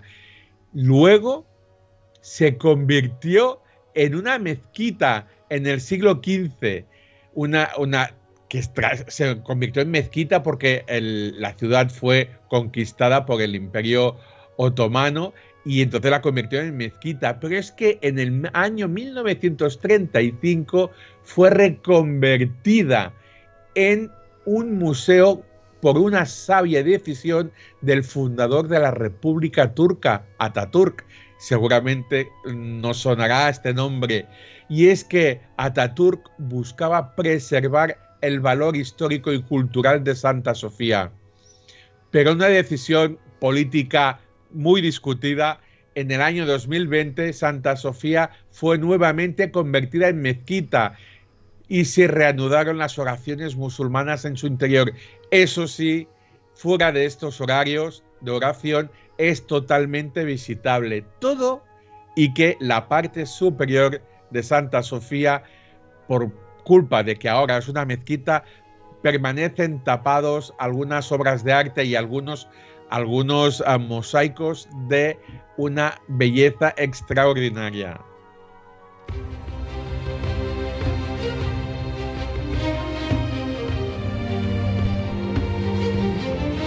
Oye David, pero siempre digo que a mí, fíjate, me gusta quizás más la mezquita azul. A mí también, realmente Santa Sofía es única, evidentemente es imponente, pero ah, la mezquita azul tiene una magia distinta y todo y que es mezquita, que hay que aquí también hay que respetar evidentemente el horario, sobre todo el, horario de oración, aunque es, y es visitable, pero esas impresionantes cúpulas y esos seis minaretes otorgan una gran elegancia a, a esta mezquita. Y es que es visible desde fuera, desde muy lejos, y atentos, porque parece que sea incluso más pequeña, o perdona, igual o similar al tamaño de Santa Sofía, pero es que realmente es más pequeña, es casi la mitad de tamaño todo y que su cúpula central de 23 metros de diámetro y 43 de altura la hacen realmente imponente. Y es que en ella encontraremos 20.000 azulejos de color azul, de ahí el nombre de mezquita azul, que la iluminación exterior que entra por sus 200 vidrieras le otorgan ese color azul tanto por fuera como por dentro. Y como dato curioso, y yo creo que por eso es, a mí es mi favorita esta mezquita azul. Y es que imaginaos la importancia que tuvo en su momento la mezquita azul, y es que en el momento de su construcción, con sus seis minaretes, se dieron cuenta que la Meca también tenía seis minaretes y quedaba totalmente igualada a la Meca. Y eso era casi un, un, pecado y se convirtió en un tema muy polémico en su momento y para apaciguar a los fieles indignadísimos. Sabemos que en todos los lugares siempre hay inconformistas y gruñones, pues en la Meca decidieron construir un séptimo minarete sobrepuesto para marcar la diferencia. Así que imaginaos la importancia y la belleza de esta mezquita azul que obligó a la Meca a reformarse para ser distinta a ella.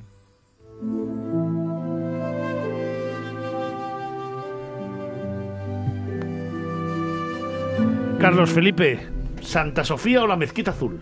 Santa Sofía, sin ninguna duda. yo, también, Santa Sofía. Sí. No, no, la Mezquita Azul es impresionante, es muy bonita. Luego hay otra, también otra mezquita muy interesante cerca del mercado de las especias, pero para mí Santa Sofía es un punto y aparte.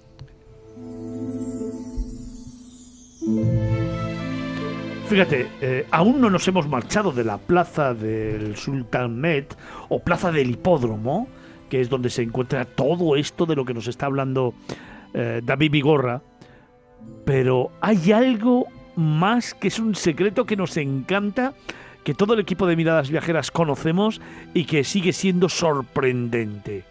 Es la gran cisterna o la cisterna de la basílica. Todo un tesoro subterráneo.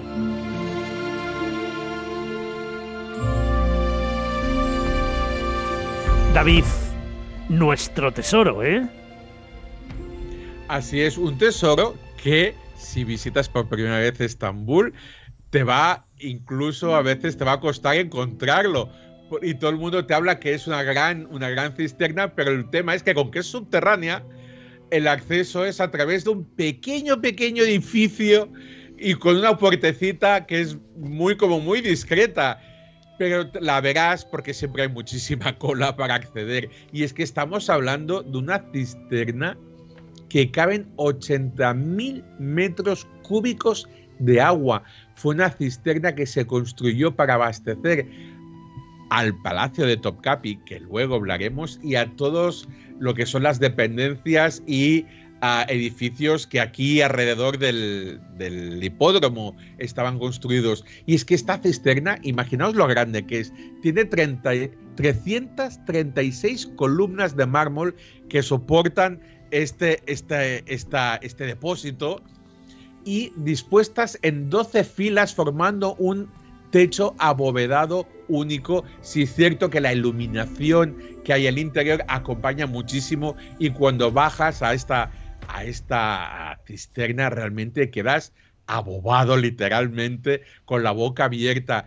Y atentos porque hay que pasar casi todas estas 336 columnas, llegar al fondo de la cisterna, porque allí encontraremos a los protagonistas de esta cisterna. Y es que hay dos medusas que se encuentran medio sumergidas en el agua y que según la mitología griega convertirían en piedra a quien las mirara. Y es que se construyeron aquí para proteger el agua de esta cisterna contra cualquier ataque, maleficio o envenenamiento que en esa época era bastante habitual envenenar el agua. Y su presencia pues añade este toque misterioso y mitológico de la experiencia de explorar esta cisterna en esta estructura subterránea.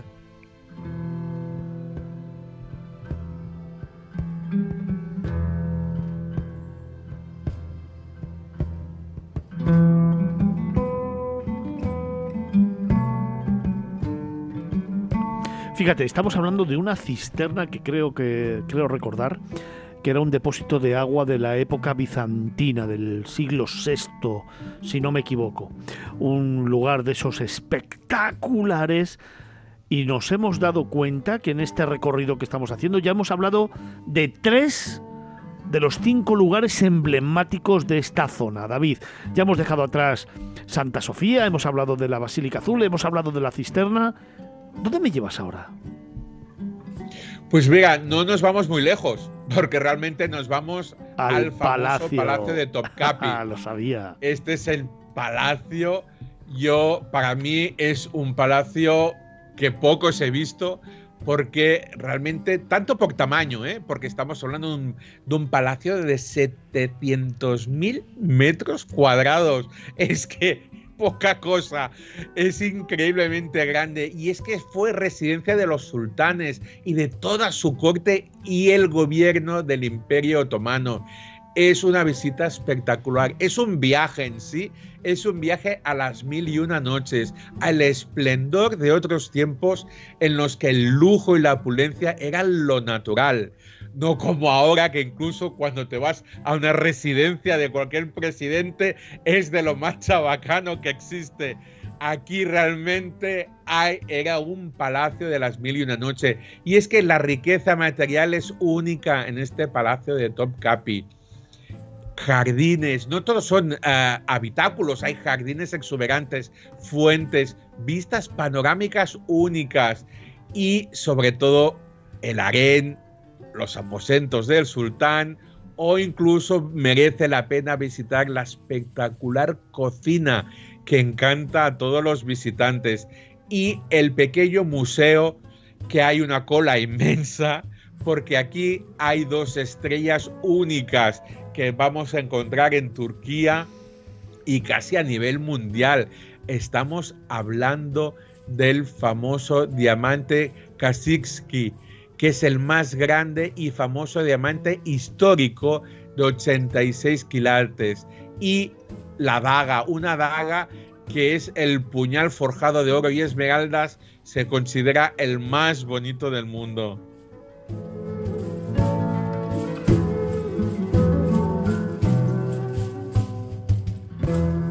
Oye David, vamos a regresar sobre nuestros pasos.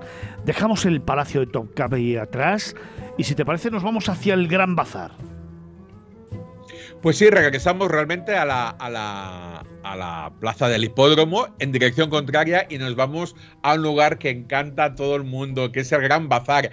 Hay gente que no le gusta porque sí es cierto que cada vez es más comercial, pero es que es un bazar que tiene 500 años de historia y realmente es una pequeña ciudad porque hay callejuelas, pasajes cubiertos, es todo una mini ciudad que se ha convertido en un gran bazar, evidentemente, donde encontraremos lámparas, alfombras, baratijas, joyas.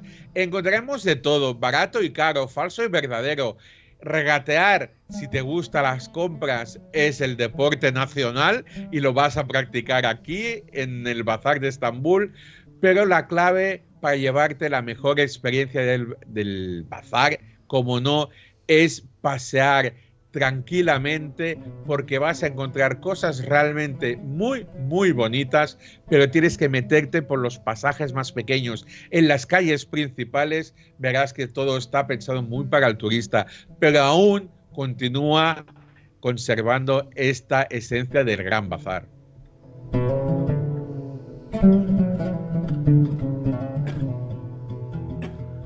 Carlos, Felipe,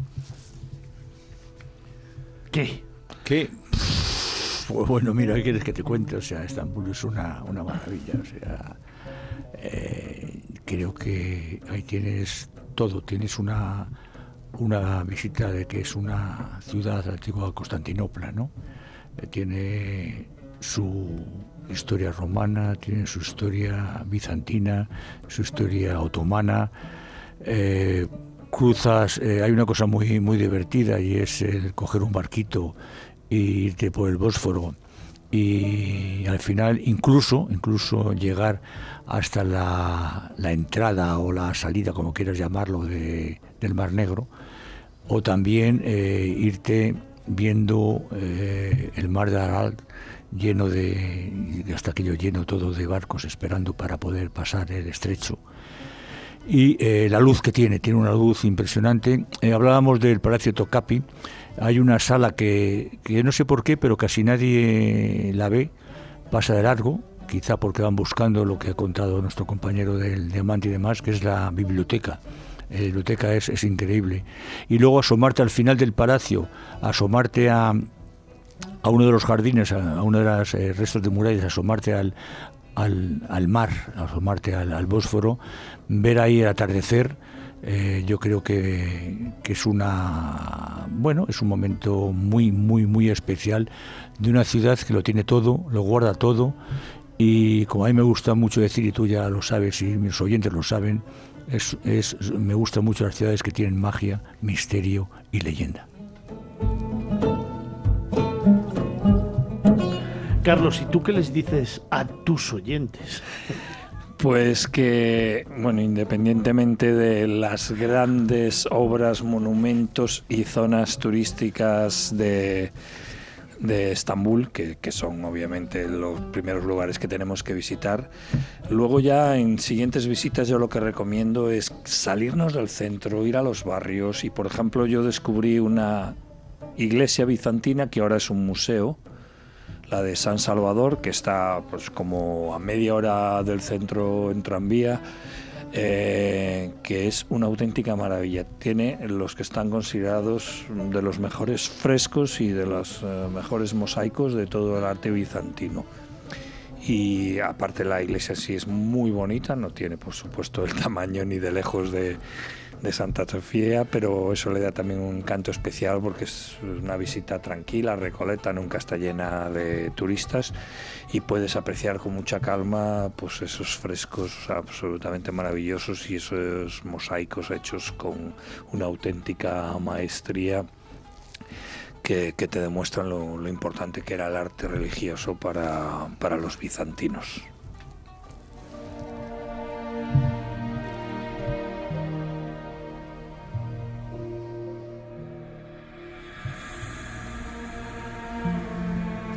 Después de ese recorrido por el gran bazar del que nos estaba hablando David Vigorra, vamos a seguir camino y vamos a intentar conocer un poquito más el carácter de esta ciudad que no deja de sorprender cada vez que se visita.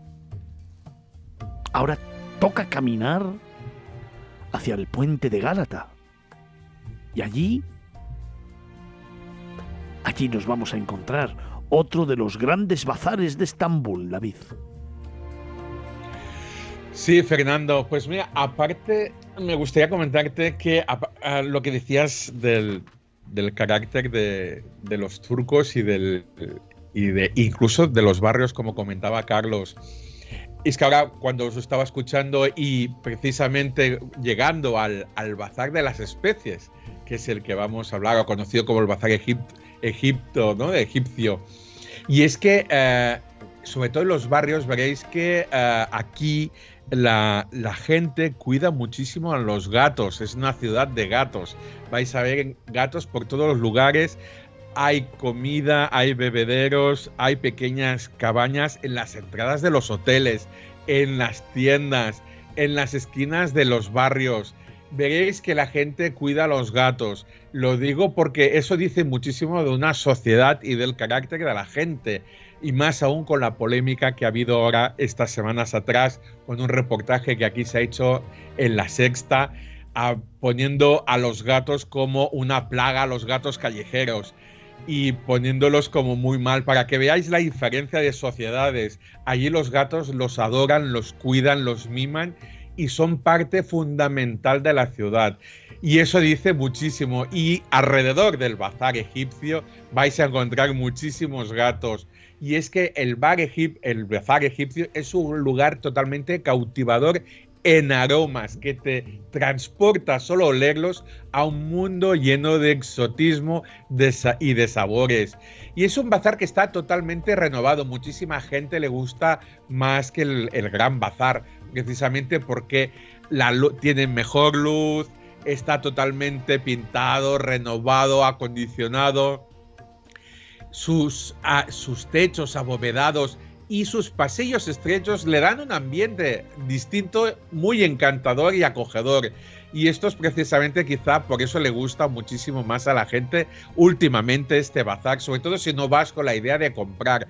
Aquí encontrarás dulces, pasteles turcos, dátiles, pistachos, llegados de todo, de todo de toda Asia, sobre todo especies, orégano, pimienta de Jamaica, canela en rama, comino, todo tipo de curries y muchísimo más.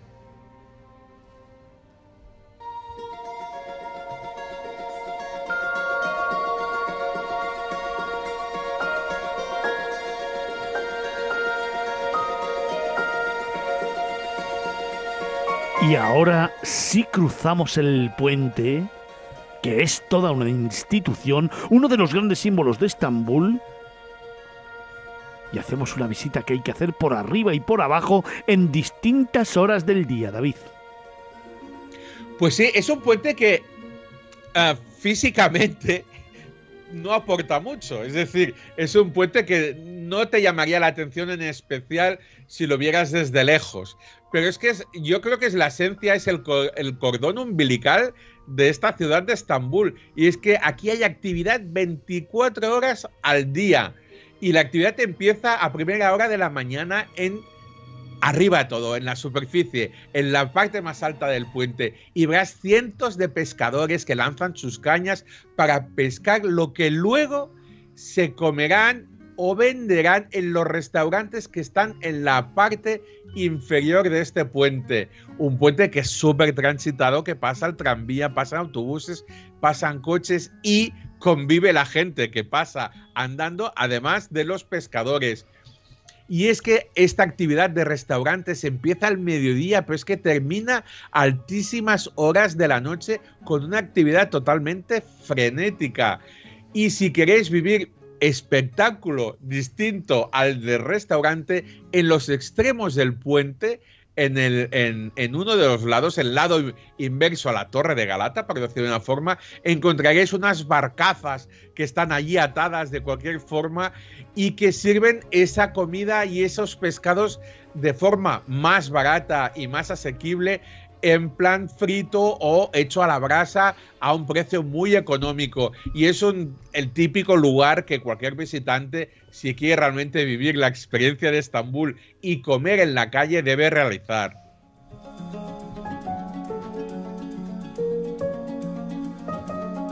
Sí, quiero hacer una rectificación porque es que estaba pensando en otra cosa y he comentado el mar de, de Aral cuando realmente es Mármara, donde están todos los barcos para cruzar el estrecho. Estaba pensando en otro, otra cosa diferente y se me ha ido un poco la, la cabeza, por eso me gusta rectificar y dejarlo claro.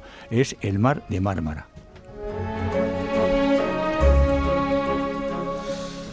Fernando. Dime. Y además, y además ah, añadiendo la información que ha dicho Felipe, es curioso porque ah, los barcos es, un lugar, es un estrecho y hay muchísimos barcos petroleros principalmente y, barcos de gas. Y es que no circulan todo el día. La subida hacia el Mar Negro se hace por la mañana y por la noche, por la tarde-noche, ves los barcos que bajan. Así que no se permite la circulación de barcos en los dos sentidos a la vez. Por eso siempre ves centenares de barcos en alta mar esperando su turno para poder subir y luego los que bajan.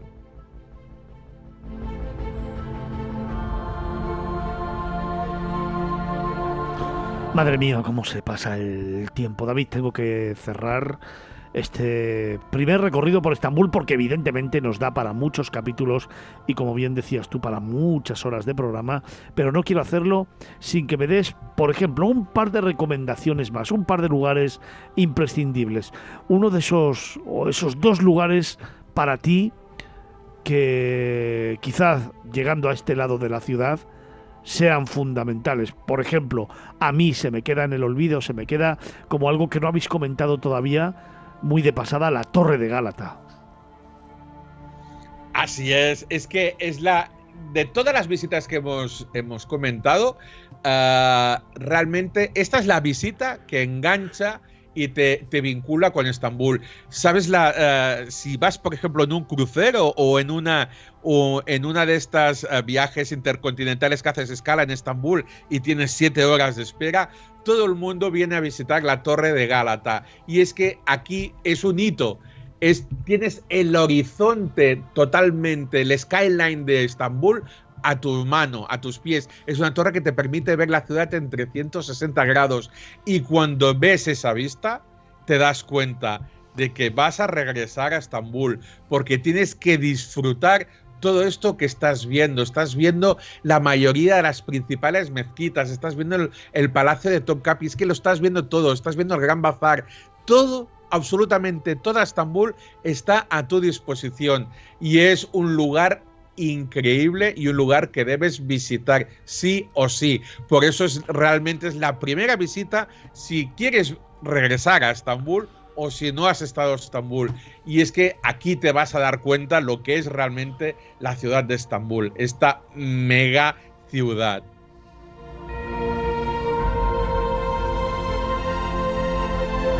David, una última recomendación para acabar. Pues mira, yo te llevaría a una mezquita saliendo de la ruta de las mezquitas tradicionales a la mezquita de Ortacoy, que está en el barrio de Ortacoy. Y es que es una joya de la arquitectura. Es muy pequeñita, pero la ubicación junto al mar y debajo del gran puente de, de, de Estambul, que es, también es un- tiene un estilo del de San Francisco o el de Lisboa, la convierten en un lugar realmente eh, precioso. Y es que la gente viene a visitarla sí o sí y hacerse la típica foto. Y es una de las imágenes que podéis ver en cualquier póster o en cualquier publicidad de, de promoción de la ciudad de Estambul. Es una imagen típica y tópica, pero es que realmente vale la pena y sobre todo entrar, por favor, entrar dentro de la mezquita, porque veréis unos adornos artísticos increíbles, unas, unas ah, caligrafías en baldosas ah, y unos azulejos de, de esa cerámica en caligrafía que son únicos y solo, solo lo veréis si entráis, que mucha gente se olvida de entrar en este tipo de mezquitas que realmente son una joya y esta es una joya de Estambul.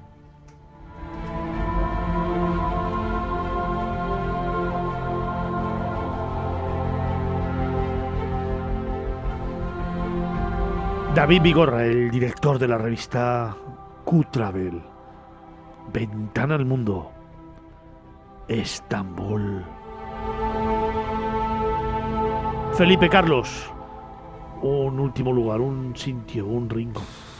Bueno, pues tomarte un pescadito ahí al borde del mar, al atardecer, con esa vida nocturna que hay, sobre todo si te coincide ir en época de Ramadán, que alguna de las veces que he estado es en Ramadán, ya se sabe, los musulmanes hasta que se pone el sol no pueden comer ni beber nada, con lo cual en el momento que se pone el sol, el ambientazo es absolutamente increíble.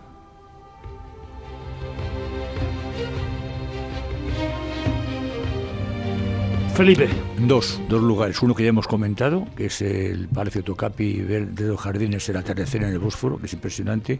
Y otro, no olvidarse de ir a la parte más moderna, a la plaza de Tasquem, que es una plaza histórica por todo, porque allí realmente fue donde comenzó a, a edificarse un poco lo que es la nueva Turquía desde Ataturk.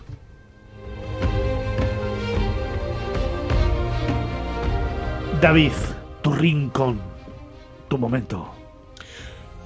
Bueno, más que un rincón, yo sabes que me gusta mucho el shopping y hay una calle, la calle comercial de Iztacal, que es la que circula, el único tranvía que tenemos en la ciudad y que va a parar a esta plaza, la plaza de Taksim. Es una calle realmente que vas a ver absolutamente de todo, vas a vivir la, la experiencia de cómo vive realmente la gente de la ciudad, cómo se desenvuelve y sobre todo vas a asistir a un espectáculo único y muy divertido aquí en Estambul, que son las heladerías y cómo te toman el pelo cuando te quieres comprar el típico cucurucho helado de estos lugares porque hacen todo un espectáculo contigo, se ríe todo el mundo, te ríes tú de ti mismo y realmente te lo pasas muy bien. Es una calle muy divertida de visitar. Ventana al mundo. David Vigorra. Estambul.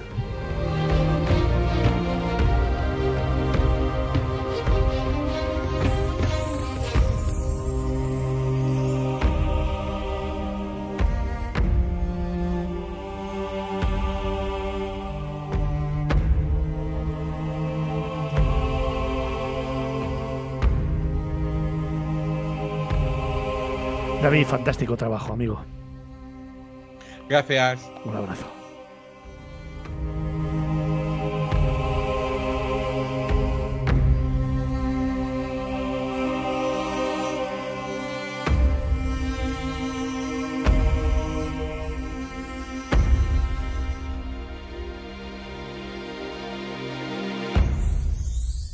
Miradas Viajeras en Capital Radio.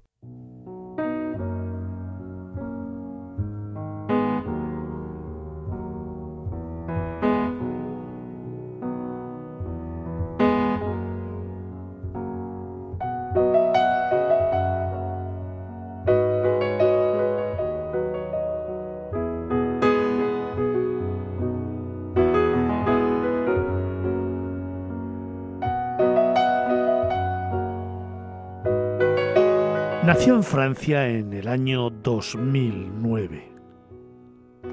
Es la primera plataforma online que permite a los usuarios estar en contacto directo con agentes locales de viaje hispanohablantes en todo el mundo para organizar un viaje 100% a tu medida. Fíjate, tienen más de medio millón de usuarios que han confiado en esta plataforma, en Ebaneos, para preparar tu viaje. Plantean todo tipo de viajes, desde lunas de miel, viajes en grupos, escapadas de fin de semana, viajes familiares o viajes de encanto y lujo.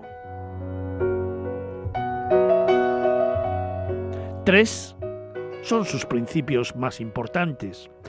Inventar herramientas para que cada viajero, es decir, tú mismo, ese medio millón de personas que nos escucháis todos los fines de semana, pueda realizar sus sueños y crear un viaje a su imagen. Segundo, siempre innovar para continuar a revolucionar nuestro trabajo y el de las agencias locales. Y tercero, la diversidad y la riqueza de nuestro planeta. Qué bonito. Nuestro deber es mostrar y proteger el planeta y su diversidad gracias a un turismo responsable y con poco impacto en poblaciones y en medio ambiente.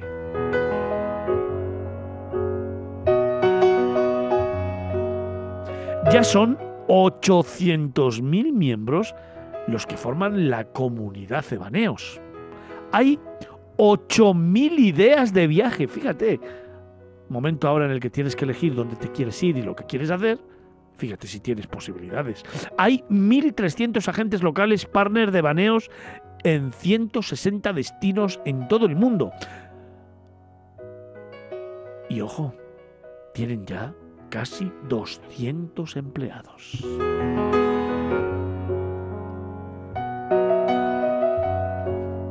Así que nos hemos, querido, nos hemos querido acercar un poquito más a esta empresa, a esta marca, para contarte a qué se dedican, qué hacen, en qué te pueden ayudar, pero sobre todo, cómo plantean los viajes y esos cuatro motivos que pueden tener para que tú elijas Ebaneos como tu socio estratégico a la hora de diseñar tu próximo sueño, tu próximo viaje, esa ilusión que todos tenemos cuando pensamos en unos días de tranquilidad con los que más quieres.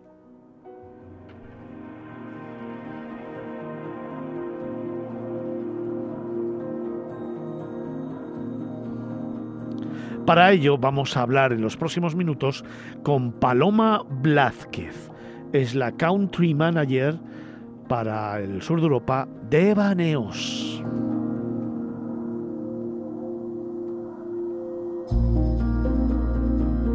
Paloma, buenos días. Hola Fernando, muy buenos días. Eh, muchas gracias por, por la invitación eh, por explicar también Ebaneos. No sé muy bien qué voy a poder contar porque ya has contado tú todo y con unas palabras y de un modo muy bonito. Oye, tenemos muchas cosas que contar. No, no, no, no. Vamos a ver, vamos a ver. tenemos aquí, por ejemplo, cuatro motivos para viajar con Ebaneos. Me hablan de viajes a tu medida, de un turismo íntegro, de viajes creados junto con sus expertas y expertos locales y de una experiencia segura y protegida. Fíjate, cuatro motivos que me gustaría que me desgranaras porque me parecen básicos y que representan la filosofía de Baneos.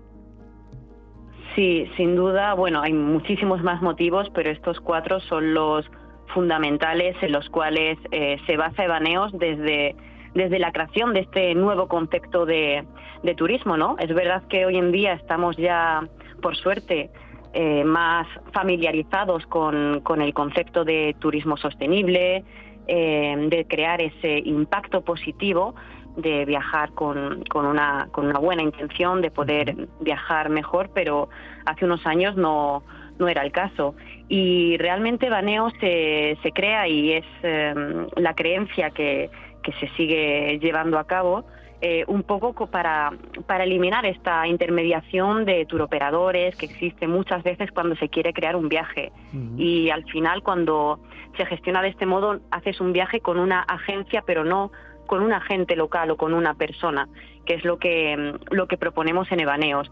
Evaneos es, como has dicho, la plataforma que lo que va a hacer es ponerte directamente en contacto con, con españoles o con personas que viven en los diferentes destinos y que hablan perfectamente eh, español para organizar y crear eh, de moda conjunta ese, ese viaje. Entonces, un feedback que recibimos muchos de los viajeros es no he viajado con tal agencia, nunca dan el nombre de la agencia, dan el nombre de la gente porque es una persona más en el, un compañero más del viaje.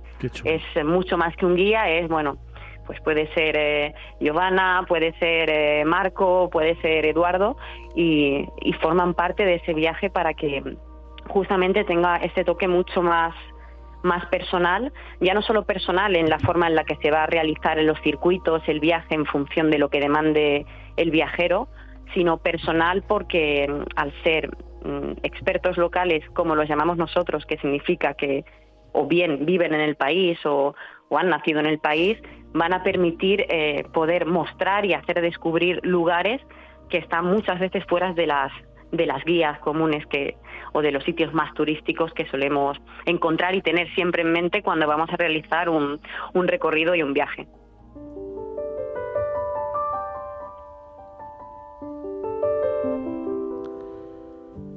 Y es que Evaneos te permite diseñar tus viajes a tu imagen y semejanza. Fíjate qué bonito. Ponen a la persona en el centro de la estrategia. Analizan sus intereses, sus necesidades. ¿Para qué? Para que sus sueños y sus ilusiones se hagan realidad. Tienen una estrecha colaboración con agencias afincadas en el destino que has seleccionado tú, tú mismo. Y evidentemente, esas personas que forman parte de esas agencias, al final te preparan minuciosamente la experiencia, siempre con la calidad por bandera.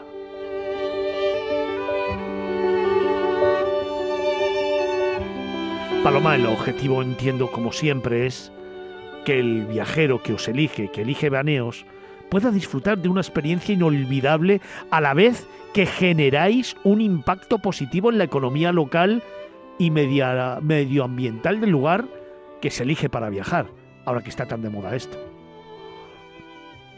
Así es, sí, ya no es solamente hacer que, que el viajero eh, pues disfrute y, descubra el, el, destino, es también un poco lo que pretendemos desde Baneos es eh, enseñar a viajar mejor, a viajar de verdad. Como has dicho, eh, muchas veces si queremos cambiar el mundo tenemos que pasar por cambiar también la forma de, viajar, esto es haciendo viajes más íntegros en el destino, eh, con lugareños, que haya también este, este aspecto más eh, humano.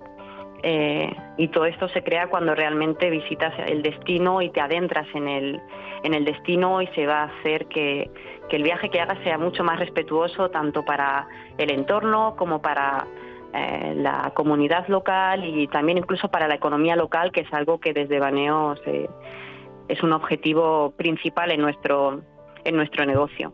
Oye, me gusta mucho el término este que habéis acuñado de un turismo íntegro.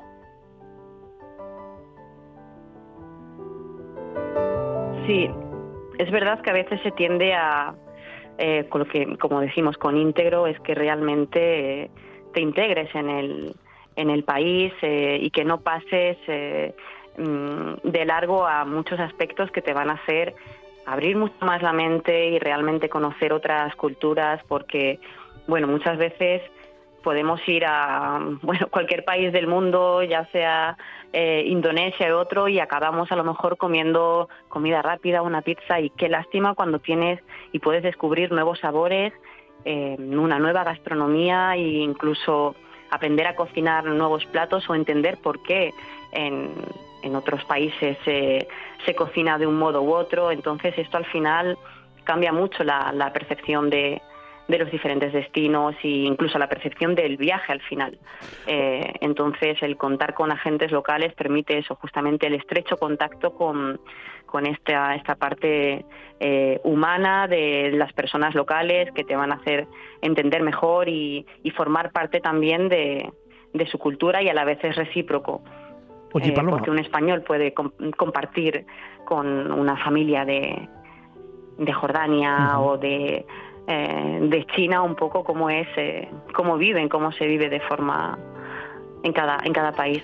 qué chulada, me encanta el concepto. Oye, Paloma, sé que habéis eh, hecho una especie de guía con unos destinos recomendados. Te voy a ir preguntando por diferentes grupos y así vamos a ir poniendo un poco esos viajes universales, esos lugares que para vosotros cumplen con todos los condicionantes de la filosofía de Baneos, de la forma de viajar de Baneos y un poco de esas propuestas ¿no? de, de- de destinos que queremos trasladar a los, a los oyentes. Por ejemplo, si algunos de los que nos están escuchando quieren perderse y alejarse de multitudes, ¿dónde les aconsejamos ir? Pues mira, para esto lo que les aconsejaría serían los siguientes tres destinos que seguramente no hay muchos que no sepan o no los hayan oído o no estén tan familiarizados con, con ellos, pero uno de ellos sería Uganda, eh, que ofrece también un espectáculo a nivel em, de naturaleza y, y a nivel animal. Eh, el siguiente sería sin duda Uzbekistán, un país con un montón de culturas diferentes también que te permite eh, evadirte de un modo increíble y que va a ayudar a que no esté- el hecho de que no esté tan tan saturado, ¿no? que no haya este este turismo de masas que, que decías Fernando. Y otro destino también que proponemos en esta guía para alejarse de, de las masas es Camboya, Sí, en sí. el sudeste asiático. Camboya suele quedar un poco siempre como al final, después de, bueno, si se visita eh, Tailandia, pasamos por Camboya, pero en verdad Camboya sí también hay un, a nivel naturaleza y cultural eh, es espectacular eh, y ofrece muchísimas, muchísimas posibilidades para pasar allí más de una, una buena semanita, un par de semanitas para descubrir bien el país. Vale, pues entonces, los que quieren perderse y alejarse de las multitudes, tipo Carlos Olmo, Uzbekistán, a Uganda y a Camboya. Ahora me voy a llevar a Felipe Alonso, al profe, a destinos más próximos. ¿Dónde me, dónde me recomiendas ir? Pues mira, para próximos eh, los destinos que proponemos son Marruecos, Sí. pero no el típico Marruecos de visitar Casablanca y Marrakech, que también, sino eh, poder hacer, por ejemplo, senderismo en, en el Atlas, eh, viajar en tren dentro de, de Marruecos o visitar el valle Anergui, eh, que son sitios que están justamente menos saturados y van a permitir esta evasión más cerquita de, España. Otro destino sería también Italia, visitar, por ejemplo, Umbría con alguna de nuestras, nuestras expertas locales, como es eh, Giovanna. Eh, y el tercero, que para mí me gusta, me gusta mucho a nivel personal, sería Armenia. Sí, señor. Es también un poco un gran desconocido y está muy cerquita de nosotros y también propone una diversidad eh, muy, muy interesante. Para los amantes de la naturaleza, ¿dónde les llevamos? Ay, pues aquí, sin duda, Malasia eh, es también una de nuestras favoritas que, que no puede proponer Malasia.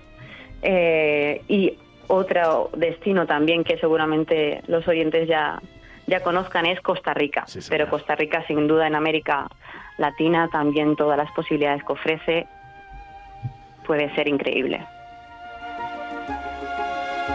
Oye, me queda escasamente un minutito para los que tienen que viajar en temporada baja, es decir, para mi equipo, que los tengo aquí pringados todos y tienen que escaparse solo en temporada baja, ¿dónde les mandamos? Pues mira, en temporada baja es muy recomendable poder viajar, por ejemplo, a, México.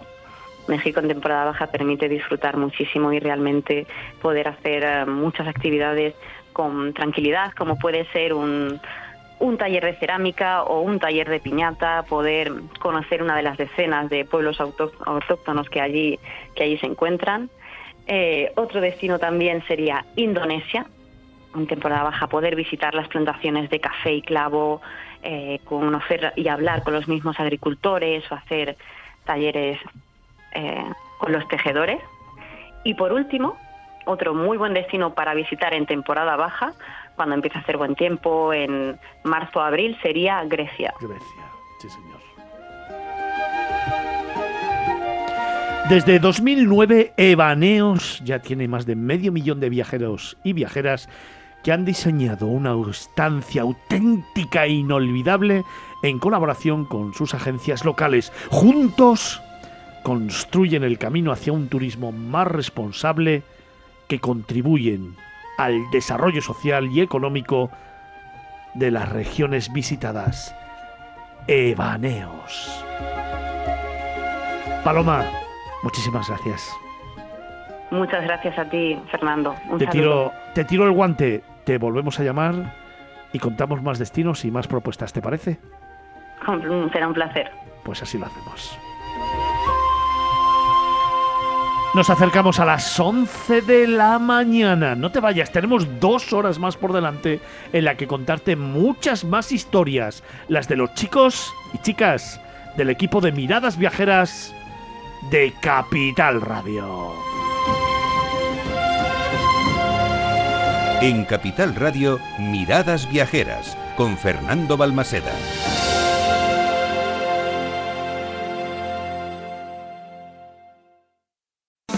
En Capital Radio, Miradas Viajeras, con Fernando Balmaseda.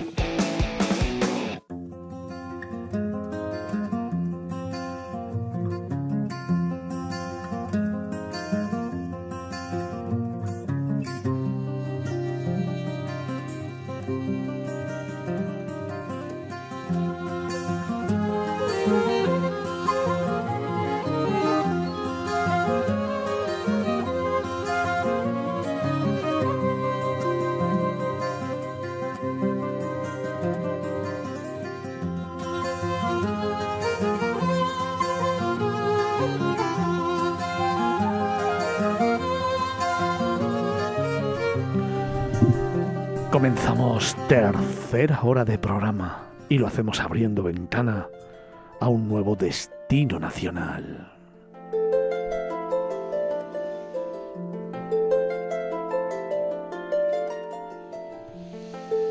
Hoy, en Miradas Viajeras, vamos a descubrirte la más alta de las Rías Baixas. Es un destino prácticamente inédito que sobrevivió a la masificación y el excesivo desarrollo urbanístico de los años 70. Mantiene, fíjate, mantiene un aura de autenticidad y singularidad que se percibe desde el primer momento en que pones el pie en esta preciosa tierra.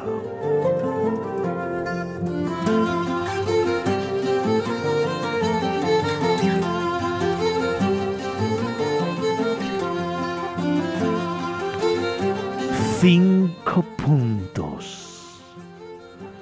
Cinco concelios. Los cinco extremos de la estrella que simboliza esta ría. Muros, Outes, Noia, Lousame y Porto do Son. Cinco villas que franquean la entrada del Atlántico que acude en busca del río Tambre. Una ría que ha sabido conservar sus tradiciones y esencias desde lo más básico como el respeto a los recursos naturales, a su marisqueo, actividad ancestral que hoy día es candidata a ser patrimonio inmaterial de la UNESCO y una prueba clara de lo que es la verdadera sostenibilidad antes de que esa palabra tan empleada hoy ya haya perdido su significado original.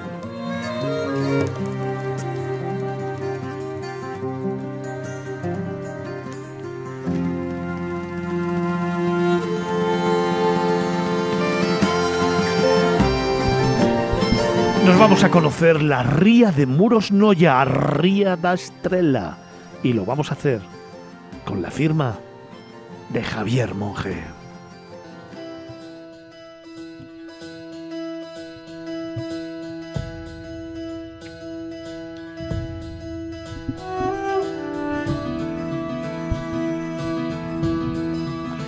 Javier, empezamos por Muros, Villa de Agua y Sal, un pueblo que creció en torno a su puerto, calles que aún hoy conservan rincones y recovecos que conviene recorrer con calma y en los que no debemos perder detalle, tranquila por la noche, animada y concurrida por el día.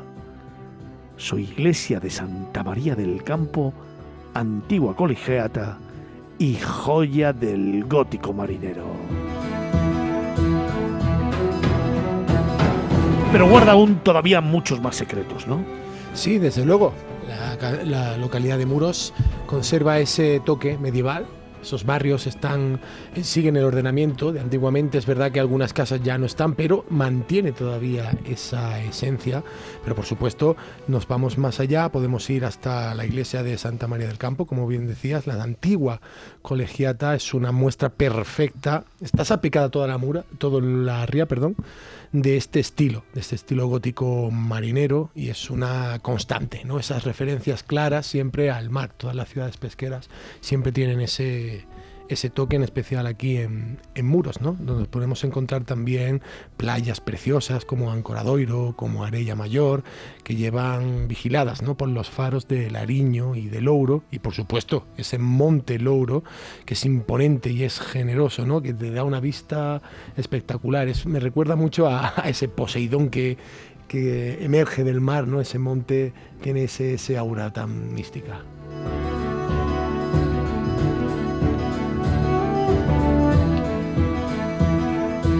Oye, echo de menos que me hables del barrio del Carmen, en, precisamente en Muros.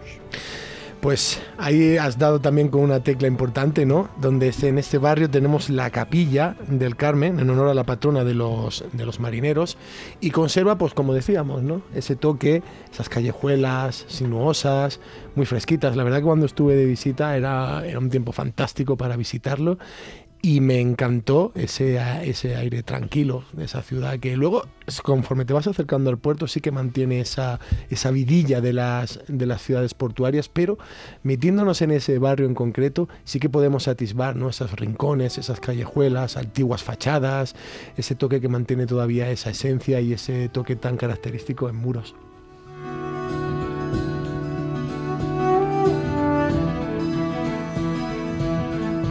Oye, si te pregunto en muros por Abella, ¿qué significa? Me da mucha vergüenza hablar en gallego, sobre todo cuando está Carlos enfrente, porque me echa unas miradas como diciendo, no tienen ni santa idea de lo que estás hablando. bueno, en, Muros y bueno, en toda la localidad, en toda la zona costera gallega, ¿no? Pues hay un, ese respeto, ¿no? Al mar. Y Abella, o la vieja, la anciana en este caso, representa eso, ¿no? Nos contaba una guía cuando estábamos allí que los que los, la gente de marinera siempre tiene mucho respeto al mar, ¿no? Y es bastante frecuente, por desgracia, pues que haya perdido un familiar, un amigo, el mar, que es tan inclemente y a veces es tan, tan injusto que, que, se lleva las vidas de muchos pescadores, de muchos marineros, ¿no? Y esa, esa anciana, esa estatua representa eso, ¿no? A la mujer que espera, a la gente que va al mar.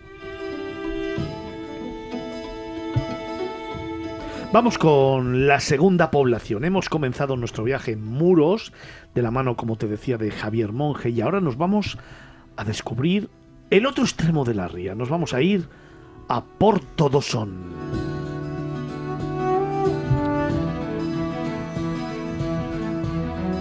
Fíjate, Porto Dosón tiene playas para perder la noción del tiempo y tal vez para viajar a través de él a la edad de hierro. Es una pequeña península.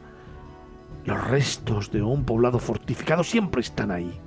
Uno de los primeros en ser excavados en Galicia, el Castro de Baroña. Vestigios de una civilización perfectamente jerarquizada, con varias murallas y un resguardo por la defensa natural, Javier, del Bravo Atlántico. Eso es. Castro de Baroña creo que es una de las, no iba a decir edificaciones, son ruinas, uno de los, una de las estampas que más me sobrecogieron de, de esta ría. Un museo al aire libre. Es un museo al aire libre, concretamente, tú lo has dicho. Esa- Es correcto, es la mejor definición que se puede dar del Castro, ¿no? Porque te haces una idea de cómo estaba jerarquizada esa, esa sociedad, esa estructura, ¿no? La forma de las edificaciones y además el enclave estratégico, porque es un enclave defensivo con el que solo se puede acceder en una península, ¿no? En la única, en el único tramo de tierra y protegido por un mar bravo que eh, tiene un oleaje bastante imponente. Pero yo voy más allá, me quedo con el momento ese de introspección, porque yo cuando lo estuve visitando, íbamos en grupo, yo me, me, me hasta ahí me, fui a mi aire y me dejaba llevar, miraba por esos sitios y la verdad que era un momento espectacular. También era que la estampa, el aire que hacía, la brisita, daba una imagen preciosa de este lugar.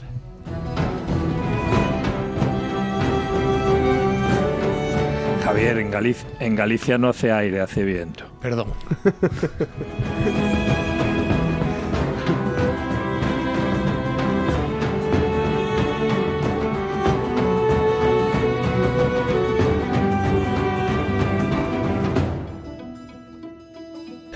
Siendo yo de interior, hablamos de aire, pues claro, es que la costa la veo poco, la verdad.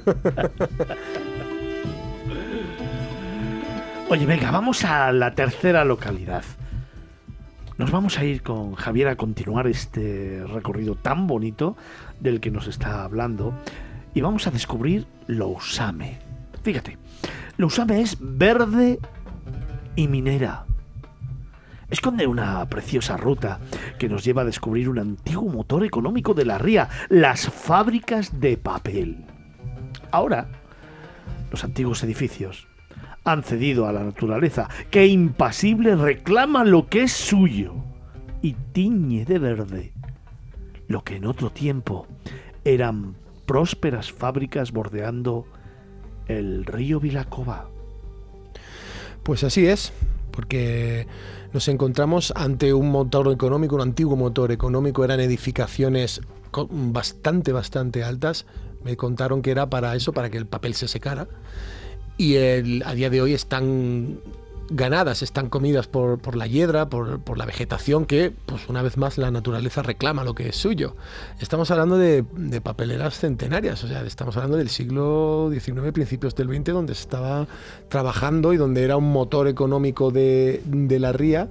Y claro, cuando a mí me dijeron, eh, an- antes de iniciar la ruta, vamos a ver unas papeleras, yo era un poco escéptico. Decía, "Ah, pero si estamos yendo por una rutita aquí en mitad del río, esto será un poco una, una paplina que cuentan ellos. No, no, no, absolutamente me, me callaron la boca cuando miré hacia arriba y vi aquellos edificios enormes de piedra al lado del río Vilacova, en silencio, con la naturaleza.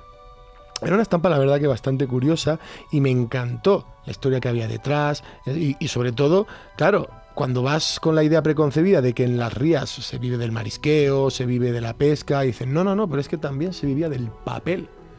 Del papel que, bueno, hoy en día ya está un poco más en, en desuso, pero eh, me costaba creer que había una, un motor económico en, en Lousame y la verdad que fue una visita muy grata para mí. Oye Javi, creo que un poquito más al norte hay un- unos restos, los del monasterio de San Justo, al que llegaron dos caballeros del rey Alfonso VII, ¿no? Eso es, llegaron allí a esa zona y decidieron eh, dejar la vida de, armas y dedicarse a la meditación, a la vida de, los monjes.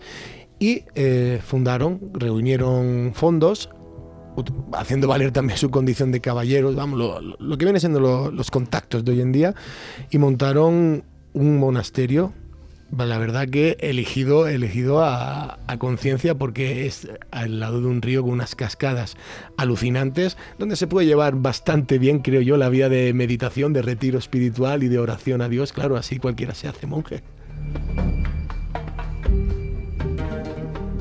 Sobre todo también a la hora de comer, porque claro, aquí aquí vas a poder disfrutar de lo que nos ofrece la ría. Navajas, salpicón de marisco, sargo, boquerones, un producto fresco que llena nuestra mesa y del que disfrutar, por ejemplo, en nuestra siguiente parada, en Outes.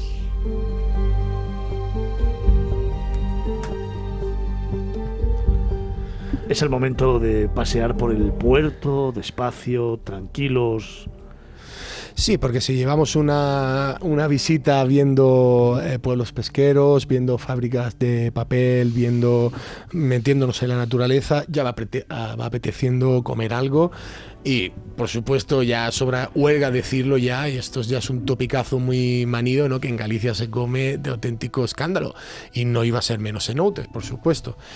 Dí- Dígase, de- eh, para empezar, yo no era el mayor fan de la comida del mar, no soy un, no era, mejor dicho, un gran defensor del marisco, pero la verdad que eh, en mi estancia en la ría me, me la tuve que envainar, ¿no? Porque dije, se come muy bien, también debe de ser una cosa muy importante que, se- que aquí se produce, aquí se produce, se trae un producto fresco, de calidad, de cercanía, y eso pues no tiene competencia, ¿no? Me quedé, y lo, de- lo mencionaba en un viaje en, la- en la- en la anterior- en el Sí, sí, programa anterior, es ¿no? verdad. De un restaurante con muchísima magia, con muchísima historia, que esos son esos rincones donde te gusta sentarte a comer, ¿no?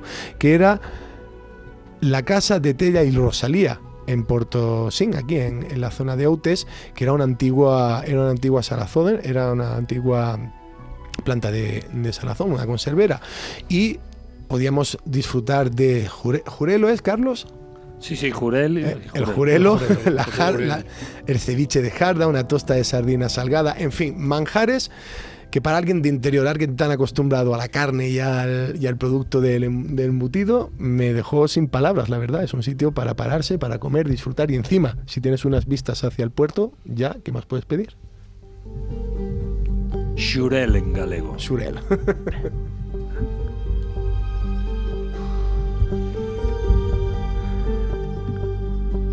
Por último, en este camino que te contábamos al principio, recuerda, cinco puntos, cinco concelios, los cinco extremos de la estrella que simboliza esta ría, la ría de Muros Noya, a Ría da Estrela, que comenzaba en Muros, que luego nos llevó a Porto do Son, que nos hizo viajar a Lousam, que nos mostró Outes y que ahora termina en Noya.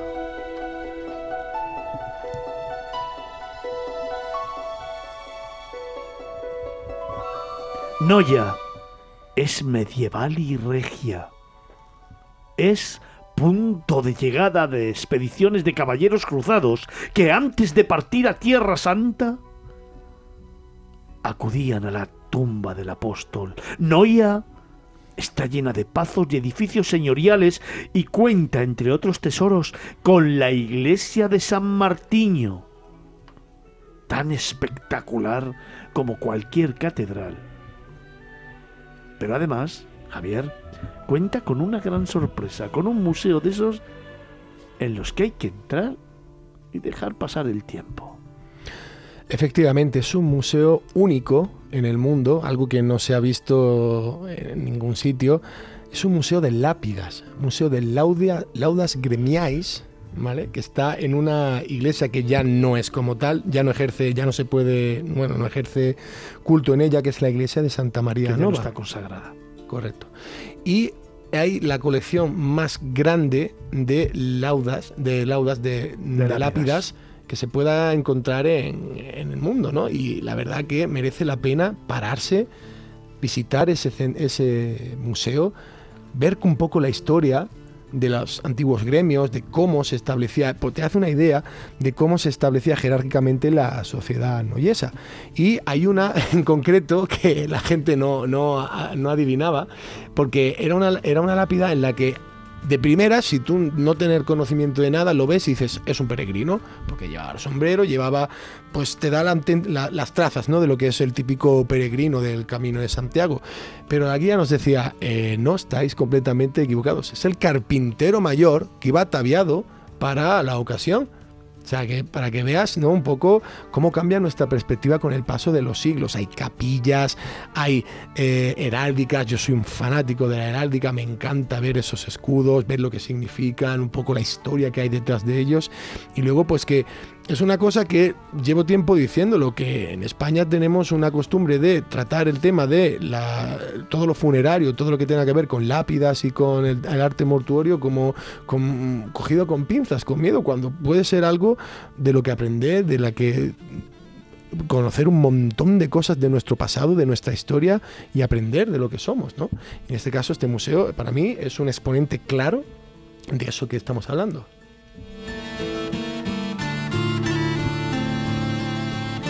Te pregunto por el Portus Apostoli, una historia fascinante, la verdad. O sea, el, imaginarme esos barcos cargados de.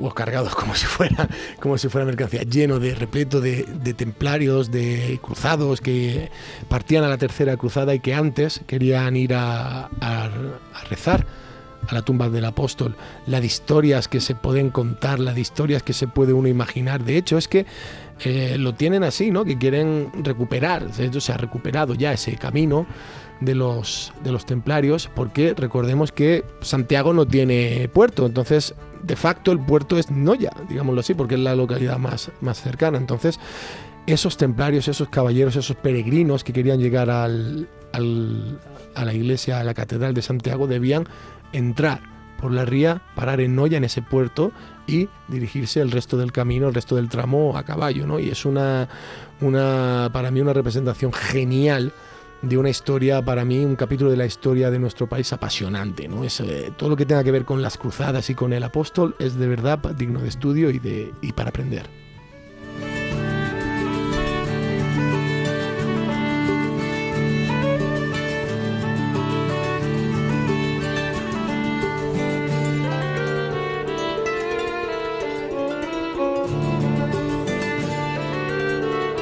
Javier, para terminar, esencias, sabores y saberes. Creo que eso resume muy bien lo que es la ría de Muros Noya, ¿no? Es un camino de esencias, de sabores y de saberes.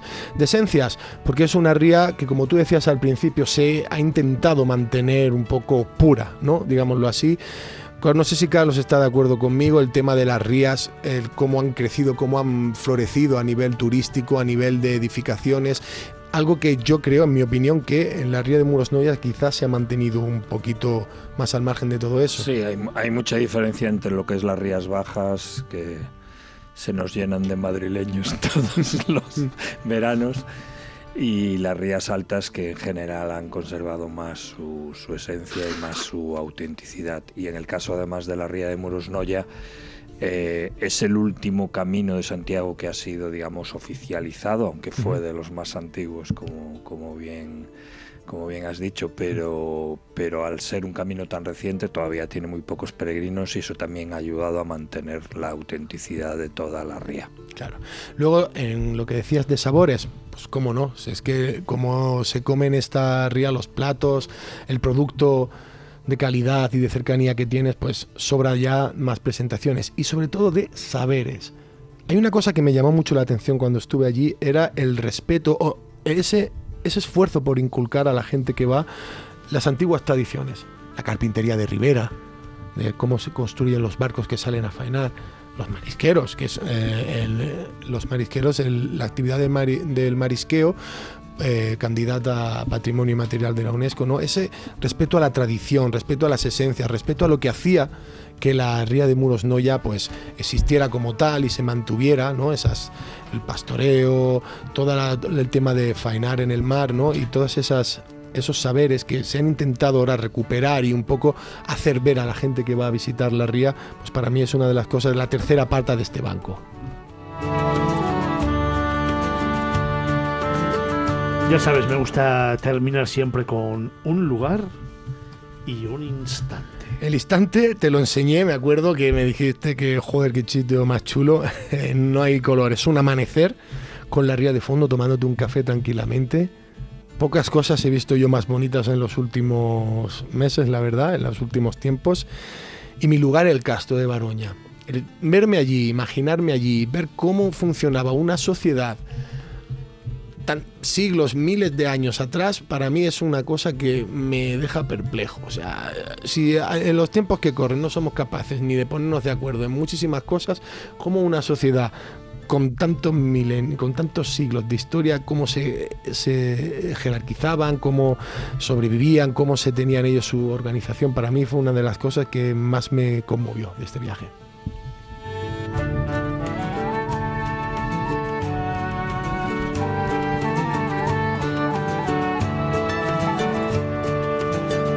Cerramos ventana un nuevo destino nacional. Hoy, de la mano de Javier Monge, nos hemos ido a la ría de Muros Noya. La ría d'Astrella. Cinco puntos, cinco concelios, los cinco extremos de la estrella que simboliza esta ría Muros, Outes, Noia, Lousame y Porto do Son. Javier, extraordinario trabajo. Sí, Sí, señor. Muchísimas gracias. Hablamos de la ría da Estrela. Y ha sido tu participación estrella en Miradas Viajeras en Capital Radio. Enhorabuena.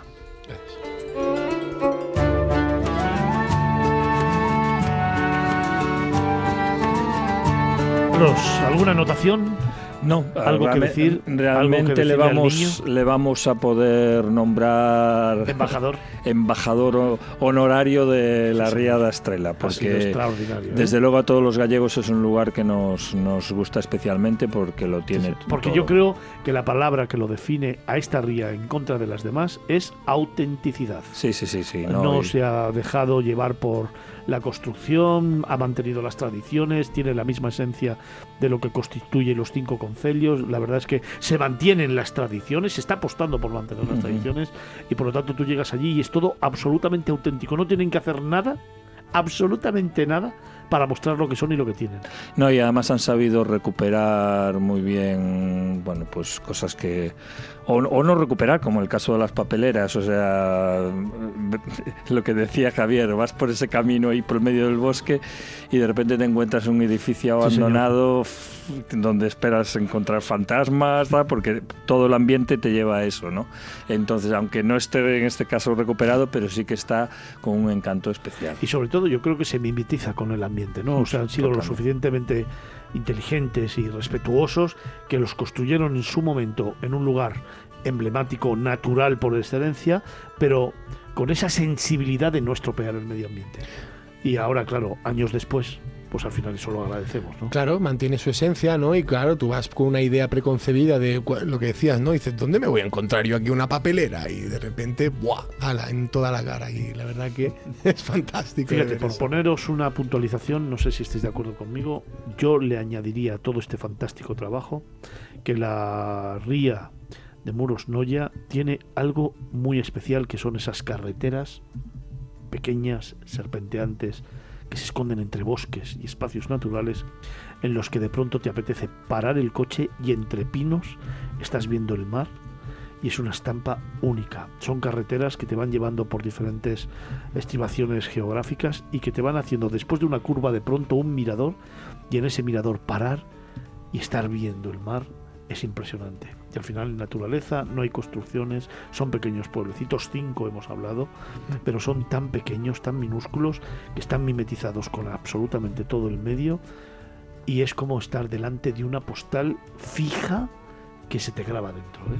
Fíjate, si hicieran una ruta como en Madeira o en Formentera, ¿no? Sí, que hay sitios sí, de, de, de- la- sitios donde dice aquí, párate aquí para hacer una foto. Sí, sí. Mm, es que no sabrían ni por dónde empezar Sí, sí. porque hay tantos sitios Tantos, que dicen sí, sí, es cierto, es dónde cierto. los paran. Yo recuerdo en una de esas carreteras precisamente un día de lluvia, asfalto mojado, hojas en el suelo y árboles moviéndose al son del viento que nos contaba antes Carlos y me parece, bueno, se me ponen los pelos de punta, es un recuerdo único. Sí, yo tengo muchísimos recuerdos porque además eh, parte de mi familia ve- veraneaba eh, por esa zona y bueno, he ido muchísimo y es uno de esos lugares con mucho encanto que, como tantos otros en Galicia, eh, descubrieron antes los extranjeros que los españoles, porque por ejemplo al lado de. Muros está uno de los campings más antiguos de España y le llaman el camping de los alemanes, porque no es que el dueño fuera alemán, es que todos los clientes eran alemanes. Y era el típico camping, eso, en un pinar, preciosísimo, salías de la tienda y 10 metros más allá estabas metiendo el pie en el agua. En fin, Muros Noya, la ría de Muros Noya, Javier Monge. Muchísimas gracias.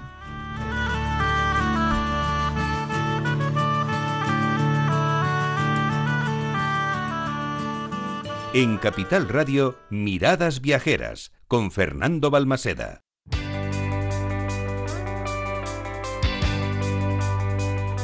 Esto es un no parar, ¿eh?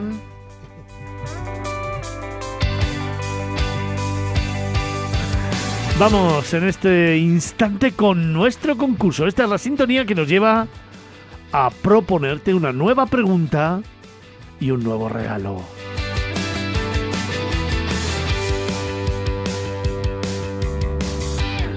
Es nuestro concurso, es el concurso de miradas viajeras que como siempre iniciamos con una nueva pregunta, Javier. Así es, esta vez vamos a plantear esta cuestión. ¿Qué no puede faltar en un menú especial para conquistar a tus invitados?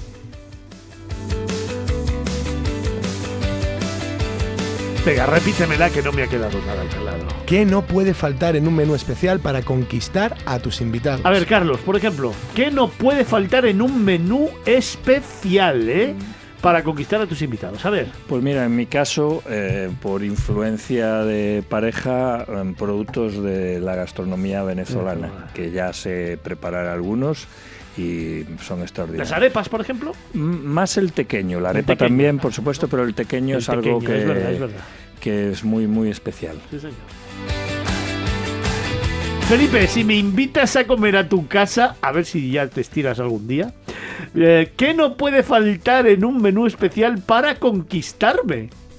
Pues mira, que ofrezco una carne, una buena carne de Guadarrama al ladrillo. Ya lo has ganado. La hacemos está. ahí directamente y Ya la haces está. al punto que tú, te- al punto que tú quieras. Pero al, al ladrillo no es un poco pesada. ¿Eh? No, eh, pesada es el ladrillazo que te voy a dar en la cabeza como sigamos así. ¿Qué no puede faltar en un menú especial para conquistar a tus invitados? Cristina, tú, por ejemplo, a ver, ¿qué piensas? Venga. En mi caso, para mí lo más importante siempre es el postre. Es como la guinda de la comida o de la cena y siempre tiene que ser Un algo postre. Bueno, bueno, bueno. especial. Muy bien. Pero que concrete, que concrete. Venga, venga, un es verdad. Eso. Llevamos pequeños, llevamos carne al ladrillo. En mi casa, por ejemplo, es muy típico el arroz con leche. Es un plato que a mi padre, por ejemplo, le sale muy bien y siempre es especial. Oye, pues fijaros, eh, acabamos de hacer un menú así como el que no quiere la cosa. Unos pequeños para comenzar, por ejemplo, una buena carne al ladrillo de Felipe, que me encanta, de Guadarrama, y un arroz con leche, ¿no? Javier, y en tu caso, que no Yo puede voy a faltar? poner Porque me la está nota- faltando una cosa, ¿eh? Sí, me está yo- faltando algo una fal- cosa, algo ¿eh? falta, Javier, algo falta. A ver, yo dos cosas. Primero, Venga. un suculento espectacular vino. Ah, no puede bueno. faltar. Una, Hay que maridar esta comida. por supuesto, Claro. una buena ribera del Duero. ahí nunca va a no, fallar. no, no, no, no, ese- no, ese no me no, vale. no, no, no. Vinos de Rioja Alavesa, fíjate lo que te digo. Pues también, Mejor oye. para regar esa carne de Guadarrama. ¿Y cuál era la otra cosa? Un buen lechazo asado, por ejemplo. También, pues entre la carne y el lechazo vamos listos, ¿eh? Anda, joder. Bueno, pues mira, de todas maneras, fíjate que a lo mejor el lechazo asado es muy buena idea. Atiende bien. Porque claro, se me ocurre ahora, ¿qué premio podríamos dar para el que responda esta pregunta? Pues como de comida va la cosa, vamos a dar dos almuerzos en un asador de Aranda de Duero para disfrutar de un espectacular lechazo Ya sabía asado. yo, ya sabía yo. Cierra los ojos un instante, imagina un asador típico de Aranda de Duero con su horno de leña a pleno rendimiento y claro, ojo, siempre el maestro asador, que es el que nos va a enseñar a disfrutar de la gastronomía. No paran de salir fuentes de barro cocido conteniendo una pieza suculenta y humeante de carne que desprende un aroma hipnótico. Es el lechazo asado, una cría de oveja de 9 a 12 semanas y de no más de 12 kilos que solo se ha alimentado de leche, con su tostado característico.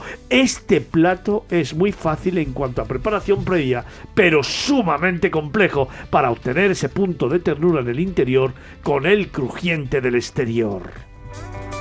Madre mía, qué hambre. Oye, pues en los asadores de Aranda de Duero se preparan estos rechazos como en ningún sitio del mundo. Es hora de que te vengas con tu acompañante y os deis un señor festín.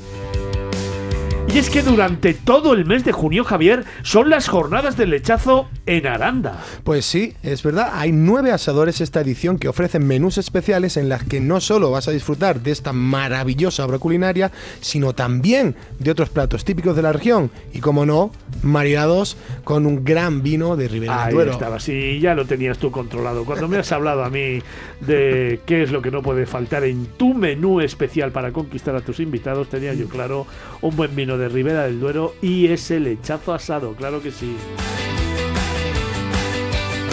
Oye, ¿qué tiene que hacer la gente para concursar? Vamos a recordárselo. Pues venga. tiene que responder a la pregunta que no puede faltar en un menú especial para conquistar a tus invitados y ponerlo en nuestras redes con el hashtag escapadamv.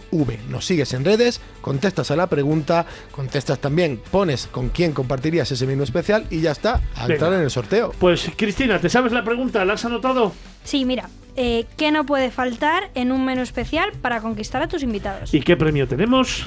Y el premio son em, Dos dos, almuerzos, almuerzos. dos almuerzos en el asador de Aranda de Duero para disfrutar de un lechazo asado. Venga, pues es una nueva edición del concurso de miradas viajeras que vamos a seguir repitiendo durante todo este mes de junio. Recuerda que son las jornadas del lechazo asado de Aranda. Es espectacular, os lo recomiendo. Nosotros hemos tenido la oportunidad de ir varios años y es un momento único para descubrir una localidad maravillosa de la provincia de Burgos y sobre todo para disfrutar de una gastronomía increíble. Vete a cualquiera de los nueve asadores que conforman estas jornadas del lechazo de Aranda de Duero y disfruta precisamente de un menú que han preparado para ti y que de verdad merece la pena para darte un gran homenaje.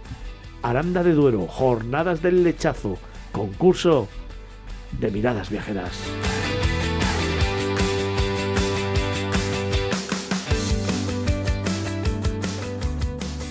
Miradas Viajeras en Capital Radio.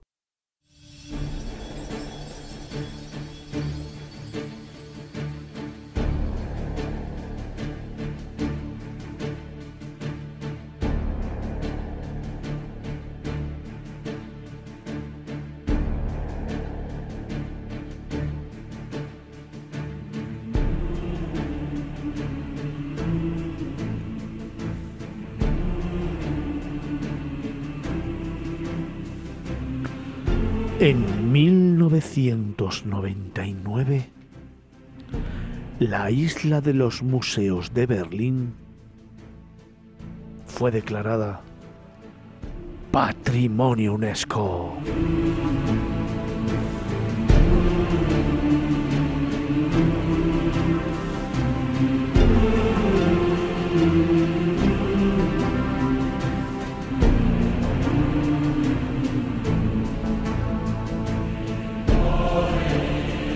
Continuamos nuestro camino en esta tercera hora y lo hacemos con esta sintonía, con la sección de Olmo Carlos, el director de Vagamundos, con un nuevo patrimonio de la humanidad.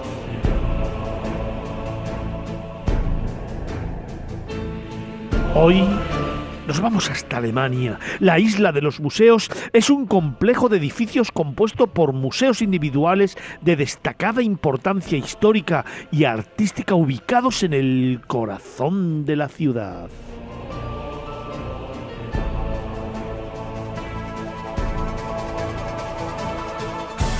Cinco museos, todos ellos construidos entre 1824 y 1930 por los arquitectos prusianos más renombrados, son los que representan un proyecto visionario y la evolución de los enfoques del diseño de museos durante todo un siglo.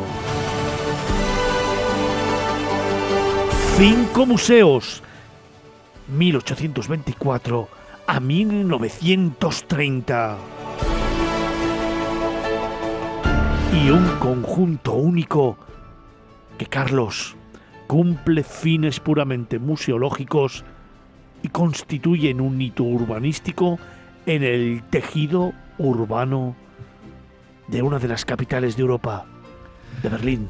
Pues sí, realmente, bueno, si pensamos, por ejemplo, que hace poco estuvimos celebrando el segundo centenario del Museo del Prado, uno de los museos más importantes del mundo, sin discusión alguna, eh, pues este complejo museístico, el de la Isla de los Museos, pues también tiene prácticamente ya dos siglos, porque en 1824 fue que se empezó a construir y evidentemente a lo largo de estos dos siglos ha habido muchísimas ampliaciones, muchísimos cambios, muchísimo pero ha mantenido en todo momento pues, una integridad enorme que es la que al final la UNESCO ha pues premiado con ese nombramiento de porque ahora mismo mm, no estoy 100% segundo pero no recuerdo yo otro, otros museos que sean patrimonio de la humanidad. Quizás el Hermitage eh, en Rusia, pero bueno. Eh, en todo caso, aquí ya no es, no es tanto eh, el hecho de, que sea un museo, ¿no? sino que es un conjunto de museos muy diferentes además en, arquitectura y también muy diferentes en las diferentes los, los, tipos de, arte que, que tienen.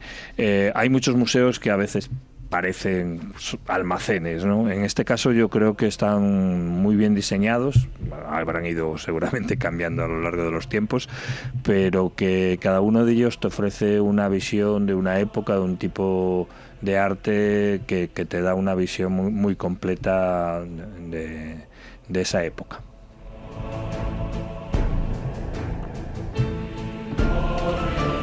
Pues vamos precisamente a descubrirlos. El Museo Moderno es un fenómeno social que debe sus orígenes al siglo de las luces y su extensión al pueblo por la Revolución Francesa.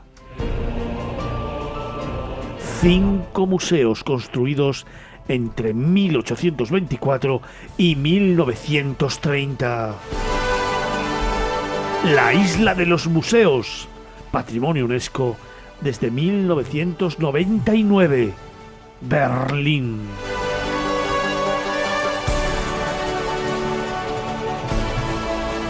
Y un primer museo, el Museo de Pérgamo.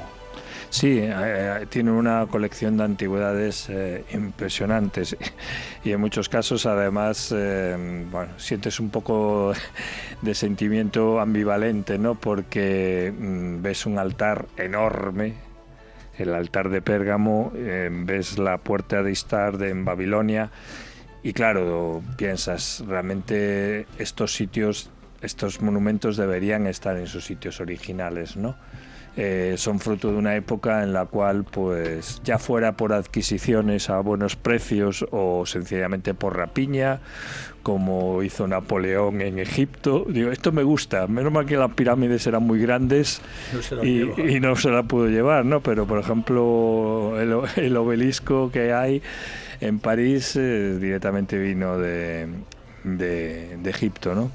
Y aquí, bueno, pues un poco igual, ¿no? Pero lo que sí que hay que reconocer es que el hecho de que estén ahí protegidas, pues también le garantiza que, que vayan a durar muchos siglos más y que también la gente pueda admirar ese tipo de arte y en algunos casos estoy seguro de que te anime a ir al, al origen, a la fuente, para, para poder ampliar tus conocimientos sobre esos sitios.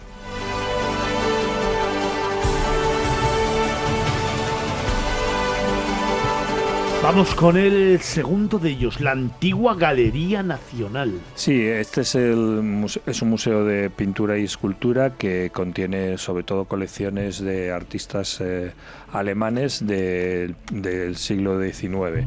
Eh, lo que decíamos, el museo en, eh, origen se empezó a construir en 1824, siglo XIX, y esa es la época que cubre lo que es la, antigua Galería Nacional. Eh, artistas alemanes, principalmente pintura y escultura del siglo XIX.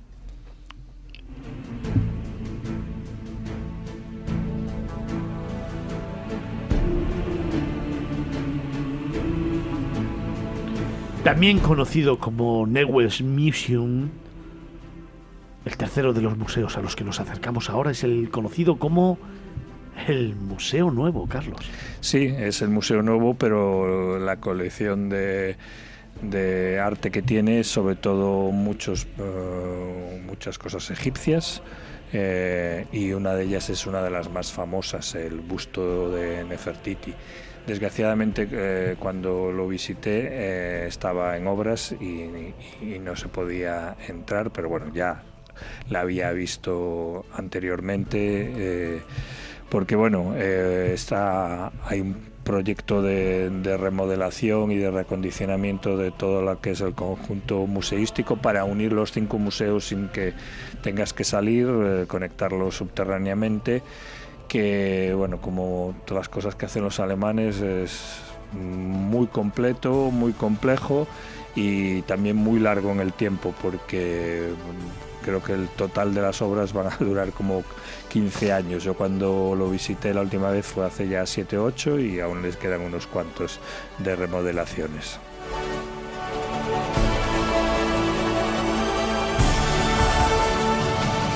Vamos a por el cuarto, el Museo Bode.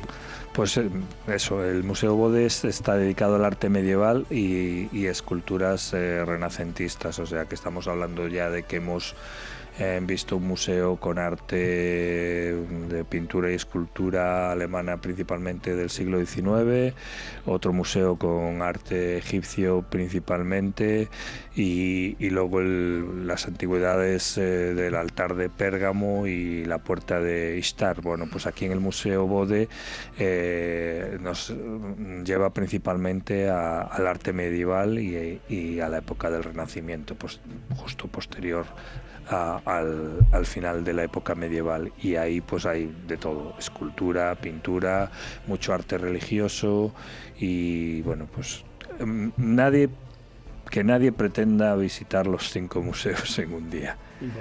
imposible. Ah, o sea, o haces como en el Louvre, seleccionas ya previamente lo que quieres y luego te, te pateas muchos kilómetros, porque van a ser muchos kilómetros los que vas a caminar eh, para ver una selección o directamente lo que hice yo, ¿no? O sea, mm, creo que tres días diferentes fueron los que los que le dediqué porque hay un pase que te permite usarlo durante varios días y es que si no acabas totalmente saturado. Y cada uno de los museos de verdad de manera individual per se mm, son una maravilla. Te puede gustar más el arte egipcio el, arte medieval el renacentista o sea cada uno tiene sus preferencias pero pero sin ninguna duda merece la pena visitarlos todos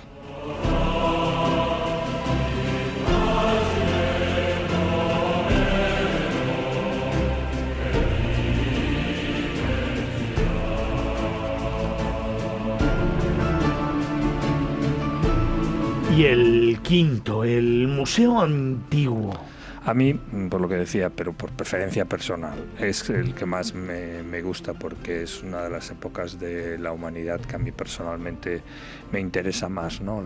La, época de los griegos, con el nacimiento de la democracia, eh, los Juegos Olímpicos como tal, ¿no? También, o sea, el empezar a cultivar el, cuerpo para, para, para el deporte eh, y, bueno, y, específicamente este museo, eh, el Museo Antiguo, pues pues tiene muchísimas obras maestras de la antigüedad clásica, esculturas, joyas, eh, muchísima cerámica, jarrones y monedas de griegas, etruscas y romanas, una colección absolutamente espectacular.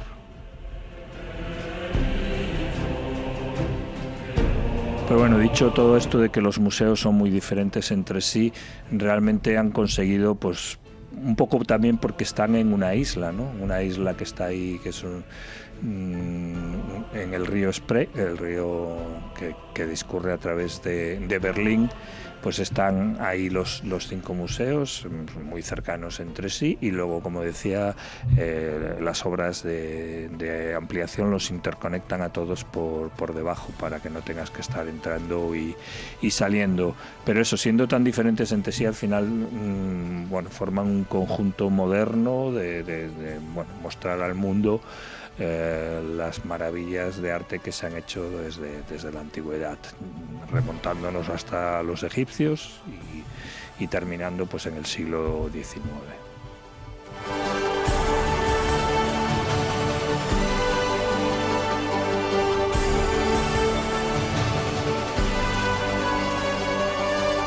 La isla de los museos es un ejemplo notable de la realización urbana y arquitectónica de un foro público urbano que tiene el valor simbólico de Acrópolis para la ciudad.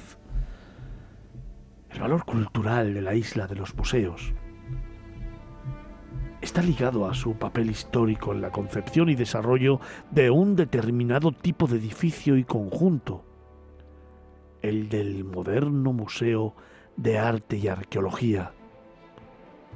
Y es que, en este aspecto, es uno de los conjuntos más significativos e impresionantes del mundo. Sí, porque bueno, hoy en día pues todas las grandes ciudades compiten por tener un museo eh, de diferentes tipos y tal, pero si nos remontamos a eso, al principio del siglo XIX, eh, pues eso era la excepción, ¿no? El museo más, más antiguo del mundo se considera, es uno que está en Oxford, del siglo XVII, eh, pero bueno, eso, eso es algo relativamente moderno, crear un edificio que albergue pues eh, todo tipo de arte y sobre todo que no sea un, un lugar elitista, porque al principio pues los museos cuando nacieron obviamente el pueblo llano no tenía mucho tiempo libre ni recursos como para permitirse visitar museos y, no estaban pensados y diseñados para ello, ¿no? Pero ya en el caso de la isla de los museos, ya en su concepción eh, estamos hablando justo después ya también de, lo que es la Revolución Francesa, ¿no? que intentó bueno, pues darle el poder al pueblo, aunque bueno, los resultados son también los que son, pero, pero sí ya están pensados con el, pues el público en general, el pueblo llano, mm, que con su tiempo libre, pues a lo mejor le interesa ir a visitar un edificio donde se almacenan obras de arte de eh, cualquier rincón del mundo que estamos también pensando que en aquella época no se viajaba por el mundo adelante, solamente las élites, solamente los millonarios viajaban. El, por eso también nacieron en su momento las exposiciones universales, la que tuvimos, eh, por ejemplo, en Sevilla, ¿no? Eh, ¿Por qué? Porque eh, lo que hablamos ahora de que España ha recibido 85 millones de visitantes en el último año antes de la pandemia, hace solo 100 años era algo absolutamente impensable.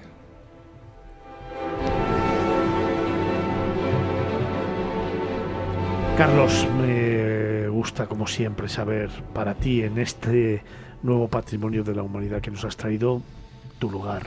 Pues mira, el, el, Museo Bode es el que está justo en la, en la punta de esta isla de los museos y es una de las fotografías más reconocibles de, Berlín.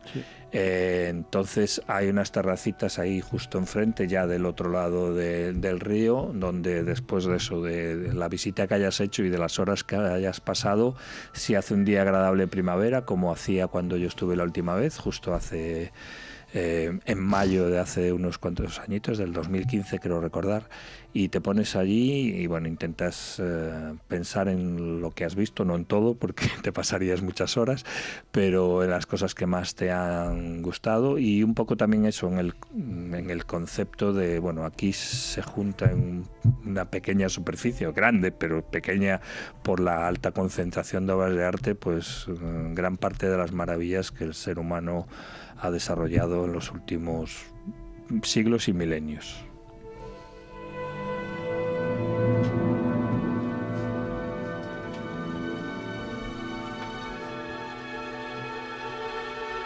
La isla de los museos.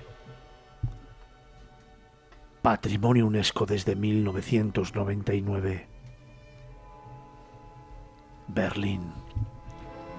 Con la firma de Carlos Olmo.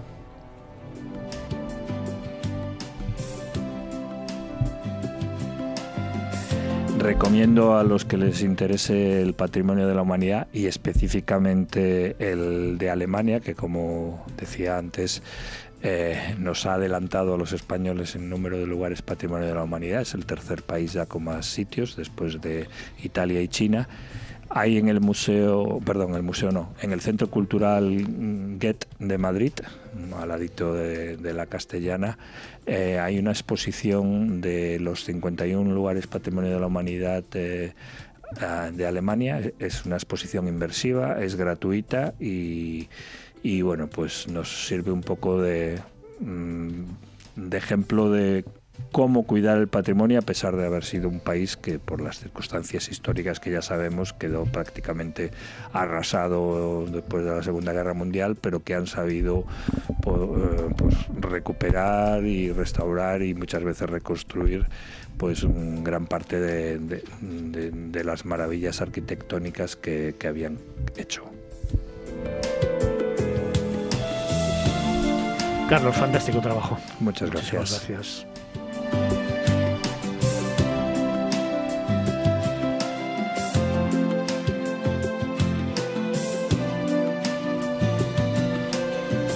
Nos vamos acercando a las 12 del mediodía, tiempo para volver a recordarte que tenemos un número de WhatsApp en marcha. Pues así es, Fernando. Aquí pueden seguir mandando sus mensajes al 655-8609-23.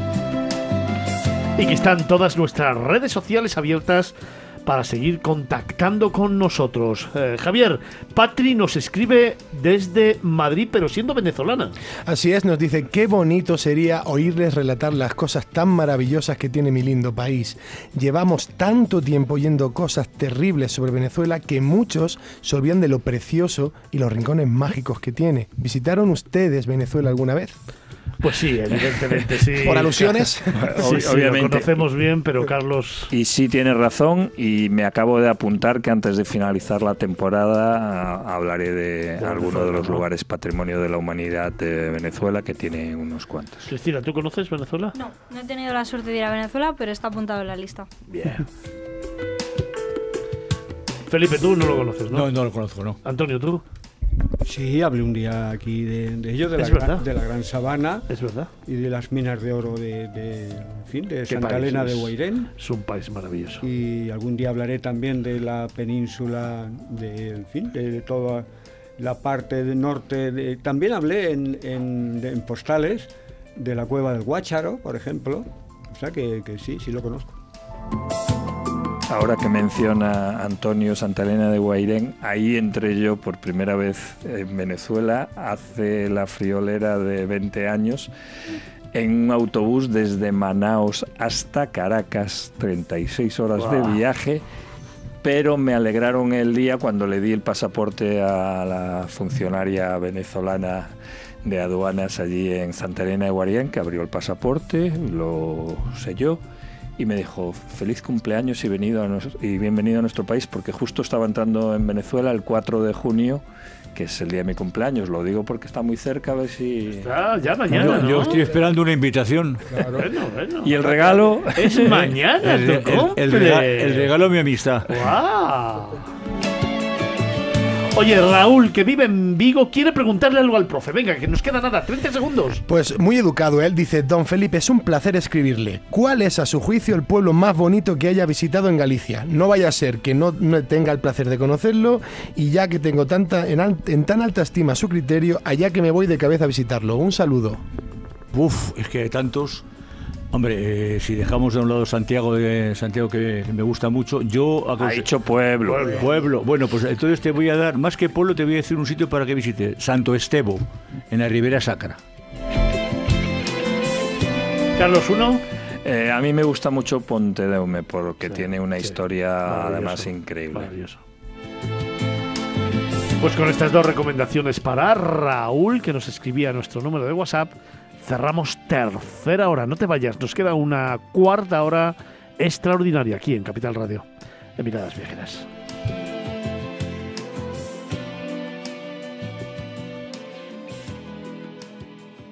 En Capital Radio, Miradas Viajeras, con Fernando Balmaseda. En Capital Radio, Miradas Viajeras, con Fernando Balmaseda.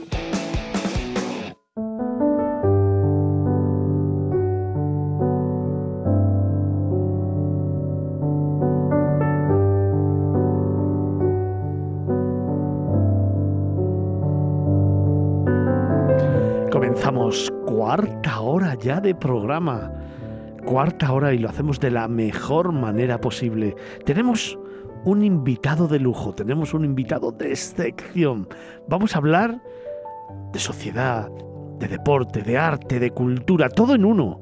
Vamos a hablar de reminiscencias, vamos a hablar de tribus, vamos a hablar de colores, vamos a hablar de lo que representa las manos expertas de un creador. Vamos a hablar a partir de ahora con Guillermo Pei.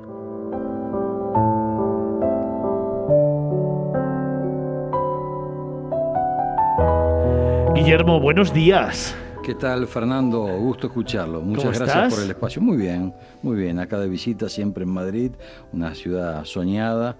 Así que estamos muy contentos de poder recorrerla, disfrutarla y vivirla. Oye, me dicen que además estás muy contento porque también nos has regalado parte de tu obra, nos has regalado talento, nos has regalado trabajo, nos has regalado una gran exposición. Venga, cuéntanos. Sí, hicimos una, una muy linda exposición, vino mucha gente. Ayer la inauguramos justamente acá en Jovellanos 6. Calle Jovellanos número 6. Sí. Venga. Y va a estar hasta el 16 de junio, Fernando, ahí expuesto, así que es libre y gratuita la- el ingreso. Y creo que van a poder disfrutar y poder ver una sociedad eh, olvidada, una sociedad perseguida. Y yo, como digo, es una sociedad donde Dios pasó de largo, ¿no? Desafortunadamente, estoy hablando de- del país de Nepal. De Nepal. Sí.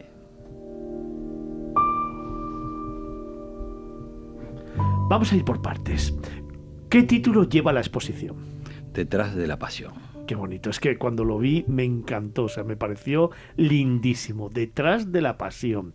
¿Qué representa esa exposición? Detrás de la pasión nosotros la titulamos porque eh, hace ya muchos años, desde el 2010, que fue la FIFA que designó como capital y próximo mundial en, en Qatar. En Qatar. Que todos sabemos lo que ocurrió con el FIFA Gay, que hubo corrupción y que hubo dificultades. Nosotros pusimos el foco en, ese mundial, ¿no? Un, un mundial raro, una designación extraña. Y, y después vinieron las, las noticias de Nepal, ¿no? Había muchísimos muertos que llegaban de- del, del país catarí.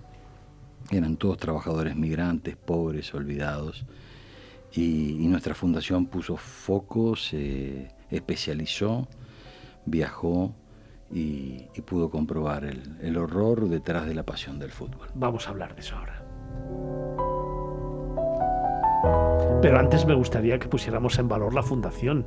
Cuéntanos qué es la fundación, cuéntanos qué hacéis habitualmente y ahora ya hablamos de todo lo demás. Venga. La fundación es un, somos un grupo de, de locos que empujamos siempre asuntos incómodos e imposibles.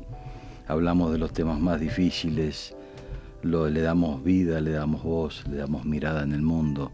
Intentamos un sueño tal vez utópico que nos hace caminar hacia adelante siempre, como decía Galeano, que es perseguir un mundo mejor, un mundo mejor para nosotros, un mundo mejor para nuestros hijos y un sueño de que todavía se puede luchar por algo mejor. ¿no? Qué chulada. ¿Cómo se llama la fundación? Fundación para la Democracia Internacional.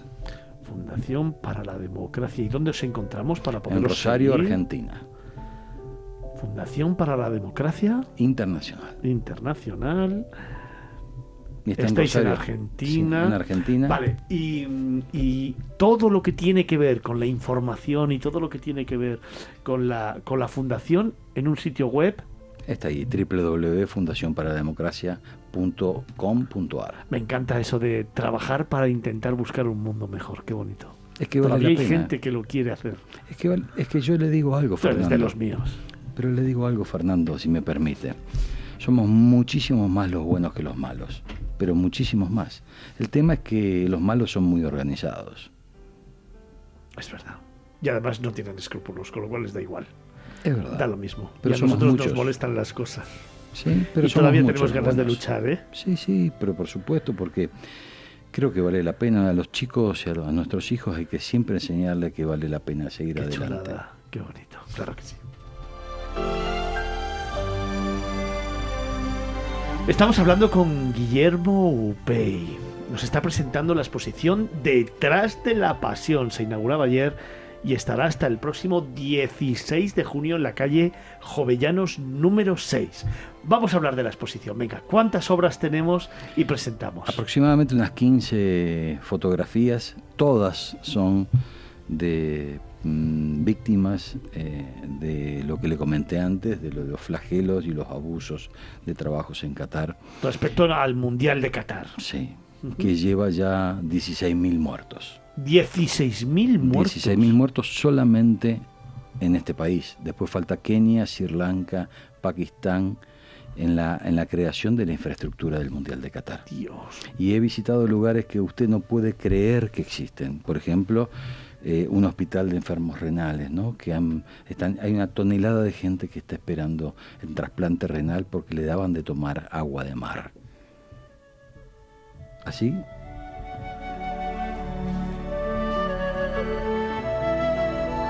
¿Esas 15 fotos tratan de denunciar esa situación? denuncian esta situación, exponen. Usted tiene que percibir las miradas, esas miradas de esperanza todavía, esa mirada de, de rabia, de haber perdido absolutamente todo, de haber perdido su familiar, de haber perdido dinero y, sentirse que están cada vez más desprotegidos, ¿no? Pero para eso estamos nosotros, ¿no? Para visibilizar estas problemáticas, para darle voz a aquellos eh, invisibles de la sociedad. Qué bonito cuando hablamos de las miradas, ¿no? Las miradas de los protagonistas de estas imágenes que además yo creo que trasladan una luz especial y que son capaces de contarnos historias solamente si les dedicamos tiempo, porque yo creo que en esta exposición lo importante es ponerse delante de las fotografías, esas 15 fotografías en la calle Jovellano 6 y dedicarle tiempo, ¿no? Que a veces también es otro de los males que tenemos en esta sociedad, que vamos todos de pasada. Y aquí a lo mejor lo que tenemos que hacer es ponernos delante de esas fotos y empezar a mirarles a los ojos a los protagonistas de esas fotos y decir, wow, ¿no? Todas las historias que nos cuentan, como por ejemplo la que nos has dicho del hospital, pero seguro que hay muchas más, ¿no? Sí, hay muchísimas más. Es, es muy interesante este tema de las miradas, ¿no? Uno siempre dice que cuando se va un abuelo y, se va de, de este mundo, de este, de este plano, con él se llevan muchísimas miradas. Cuando se fue mi mamá, por ejemplo, y murió hace poco, hace dos años, se fue miradas que solamente lo tenía ella, ¿no? De mí, mi hermano, de mi padre, de nosotros juntos en familia, y eso se fue con ella. Y creo que en este caso eh, tenemos la suerte de que tanto quien le habla como mi equipo está en la mirada de esta gente. Todavía esta gente vive, todavía esta gente nos está esperando. Yo hice un compromiso muy particular. Le dije, voy a ponerlo en la tapa del mundo y voy a volver. Y esto lo voy a hacer aunque sea lo último que haga en mi vida. Oye, Guillermo, eh, vamos a hacer un pequeño recorrido por esas 15 imágenes, ¿no? ¿Qué nos vas contando? ¿Tienen un hilo conductor todas ellas? ¿Nos vas contando una historia? Tienen tal vez eh, el hilo conductor de, de- del engaño, del- de, la estafa, de una maquinaria monstruosa que le devoró las ilusiones, que mm, un país no futbolero le sacó la mano de obra a otro país tampoco futbolero como Nepal y se aprovechó para hacer tal vez el espectáculo más fastuoso, más exorbitante y más obsceno que se ha visto en, un, en el fútbol. Y el fútbol es otra cosa. El fútbol es comunión entre los pueblos. El fútbol es alegría, es festejo, es, compartir. Y en este mundial no sucedió esto. Este mundial, entre todos los países que colaboraron en la construcción de la infraestructura de este mundial pasado, han muerto 25.000 personas. Entonces digo yo, ¿qué tendríamos que festejar? Es un mundial donde todos pierden.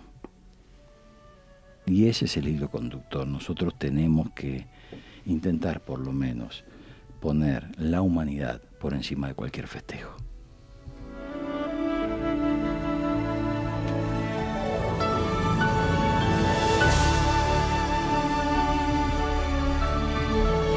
Detrás de la pasión, así se llama la exposición fotográfica que hoy nos presenta Guillermo Upey, que está en la calle Jovellano 6, que tendrá lugar hasta el 16 de junio y que lidera, nos regala la Fundación para la Democracia Internacional. Hoy estamos hablando precisamente con él, con Guillermo, que está aquí, que está en España, que está en los estudios centrales de Capital Radio en esta mañana de sábado y que nos está contando un poquito más, nos está acercando un poquito más a esas miradas que nos regalan los protagonistas de esas 15 imágenes que tienen mucho que ver con lo que fue la construcción de toda la infraestructura para la celebración del Mundial de Qatar, pero que nos desvela precisamente lo que había detrás, lo peor de la sociedad que se dio precisamente y desgraciadamente en el pueblo de Nepal.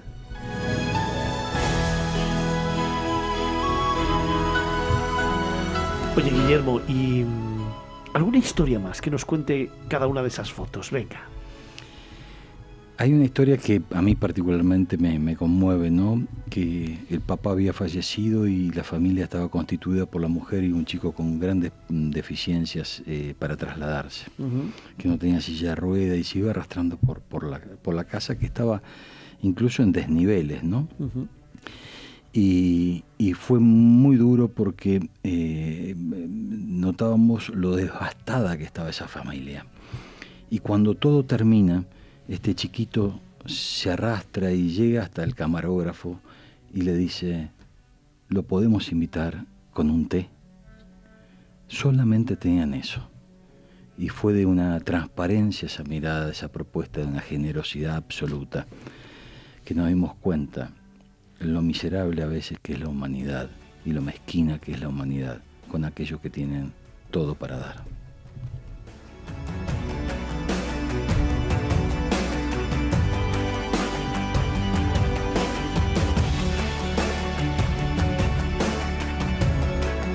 Otra imagen, otra historia. A mí particularmente Nepal es un país precioso, un país hermoso de, una gente alegre, trabajadora, comprometida, con una comunidad de colores, donde los animales conviven con las montañas, las montañas conviven con las personas. Es una magia. Y ni siquiera eh, el abuso permanente de los países ricos, árabes fundamentalmente, han podido deteriorar y erosionar esa sonrisa. Creo que Nepal es un lugar para visitar en el mundo. Creo que Nepal es un lugar donde muy poca gente lo identifica. Sabemos que ni siquiera tienen salida al mar, pero estamos convencidos que nosotros por lo menos y otras organizaciones con nuestro trabajo le vamos a llevar, aunque sea una esperanza y un resarcimiento para que ellos puedan vivir mejor.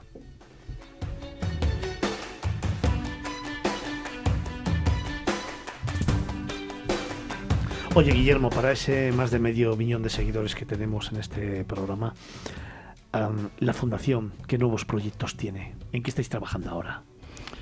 Bueno, eh, el, sueño nuestro es poder instalar nuestro museo. Tenemos un gran museo multipremiado en el mundo donde toca los temas más difíciles como esclavitud, como migraciones, como discurso de odio. Estamos intentando instalarlo en Madrid.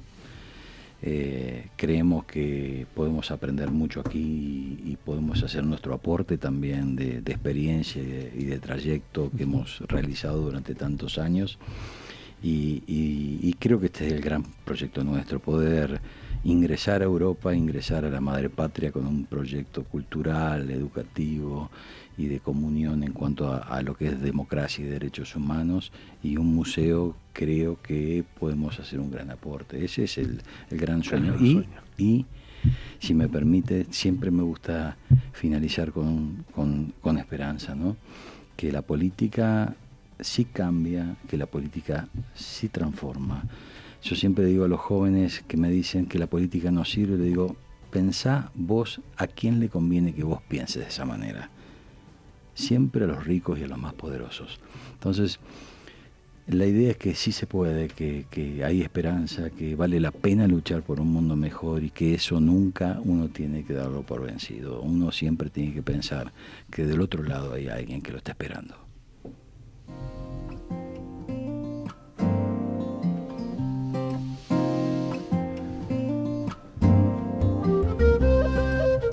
Estamos hablando con Guillermo Upey de la Fundación para la Democracia Internacional.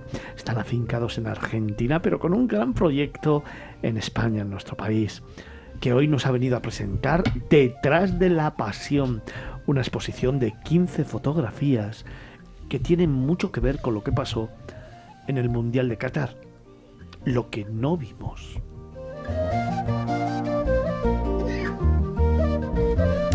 Y no lo vimos porque, evidentemente, prevalecían otros intereses, los económicos, los monetarios. Pero detrás del Mundial de Qatar y de la creación y de la construcción de las infraestructuras del pasado Mundial, había fundamentalmente personas. Personas, mano de obra muy barata, que venían de vivir en unas condiciones realmente lamentables de otros países como Nepal o como Sri Lanka, y que entre todos ellos suman ya 25.000 muertos.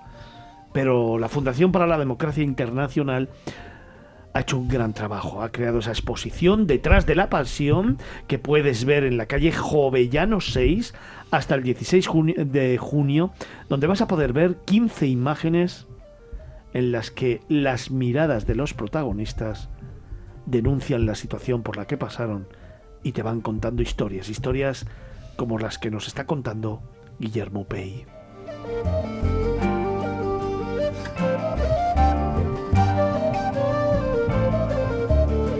Guillermo, a mí para terminar me gustaría que aproveches estos micros para mandar un mensaje a toda la sociedad y para que puedas conectar con todos los que nos escuchan cada fin de semana para pedirles ayuda, para saber en qué te podemos ayudar, cómo podemos ayudar, cómo podemos participar de todo esto o simplemente cómo podemos seguirte para intentar de esa forma apoyarte. Bueno, para mí primero, eh, insisto, es un privilegio que me hayan invitado. Para mí es un honor realmente poder estar en España y compartir nuestra experiencia con ustedes. Y, de la única manera es siempre incitándolos a que no bajen los brazos, a que vale la pena luchar por las causas justas, que no todo es el triunfo está relacionado con el dinero, eso no es verdad. El éxito no es dinero, el éxito no es poder, el éxito es triunfar en los sueños. Y esos sueños, aunque no estén emparentados con el dinero, son sueños reales que transforman las sociedades. Entonces, los buenos debemos juntarnos. Los, buenos debemos estar juntos para transformar este mundo. Porque los malos trabajan 24 horas y no descansan. Qué bonito. Sí, señor. Guillermo Pei, toda una lección de vida. Me encanta haber hablado contigo. Un abrazo muy fuerte. Gracias, gracias por el Y sigue adelante, ¿eh? con fuerza. Y siempre que necesites algo, esta es tu casa. Gracias. Un abrazo.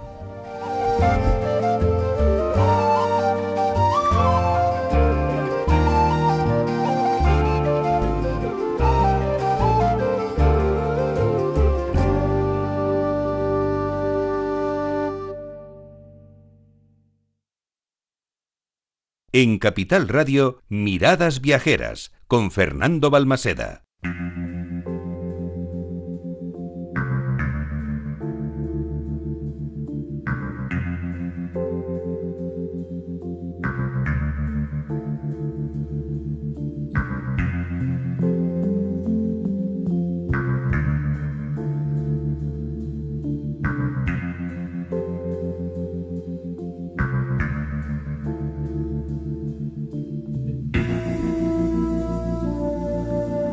Hace unas semanas, un oyente nos lanzó un guante sobre nuestro conocimiento de la preciosa leyenda de la sirena y el delfín.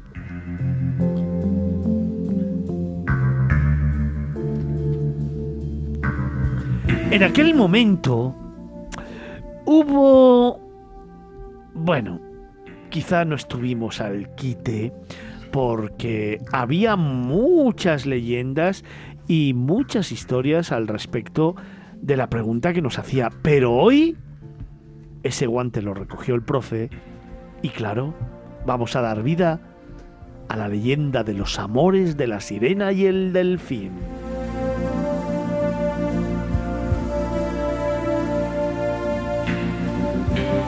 Y es que conocido es la relación de las sirenas y los delfines en la cultura minoica, reflejada en las pinturas de las diferentes ánforas y jarrones de esa cultura cretense. Pero debo reconocer mi desconocimiento de una historia tan peculiar que se desarrollaba en la siempre maravillosa Costa Brava. No obstante, la búsqueda en libros relacionados con este lugar ha sido muy, muy positiva y ahí está la leyenda, la que tiene lugar en la cala de Callelles Petits, frente a Roses, y en las proximidades del Cabo de Creus, y que nos relata los amores de dos jóvenes que disfrutaban de las aguas del Mediterráneo huyendo de las relaciones desagradables que padecían en sus casas. Su libertad era su amor. Y también las aguas donde se sentían libres de verdad al compartir sus sentimientos.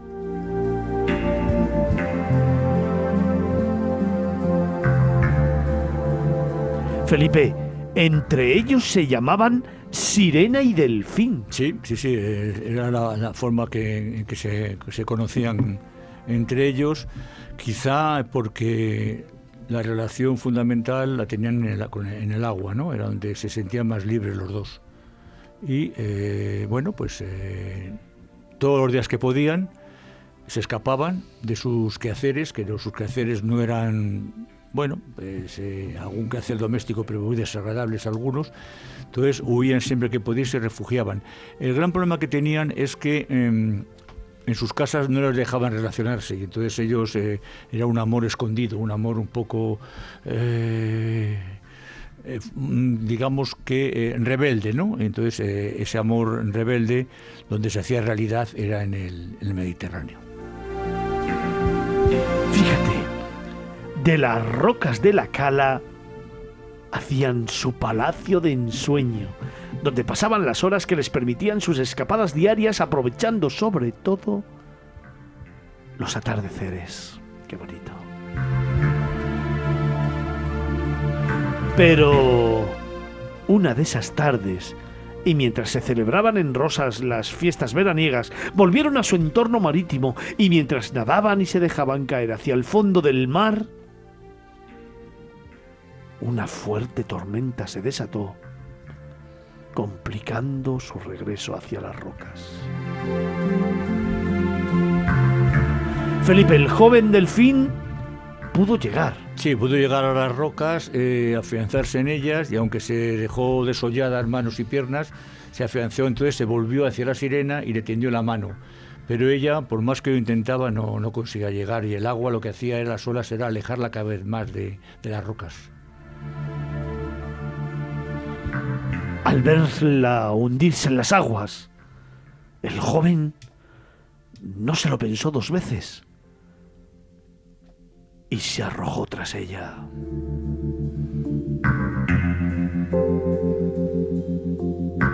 Felipe, se dice que ambos se ahogaron esa noche. Sí, la sensación que quedó en el pueblo de Rosas es que ambos jóvenes, porque ya no se volvió a ver, que se habían ahogado en las aguas dentro de la tormenta. Pero lo, curioso, lo más, digamos que quizá el, remate final de esta leyenda tan curiosa y tan, tan bonita, es que eh, cuando se ve un delfín que está nadando cerca del cabo de Creus, eh, la gente eh, piensa que a continuación va a aparecer eh, la sirena. Lo que pasa es que el delfín es menos tímido y nada y aparece a la superficie. La sirena es mucho más tímida y la acompaña. Y los dos, teóricamente, y dice la leyenda, que viven en las aguas que rodean el Cabo de Creus.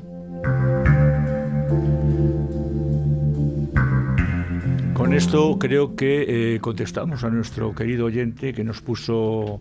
Eh, digamos, Deberes. No, más que deberes nos puso... La cara roja, por no saber. No, la cara roja no, el de- eh, eh, nos, nos puso en la situación de desconocimiento de una leyenda Sí, eh, española cuando nos vamos a leyendas griegas del mismo tema. Muy bonito, sí, señor. Enhorabuena, Felipe. Eres un crack. Historias y leyendas del profe. Alonso. Felipe.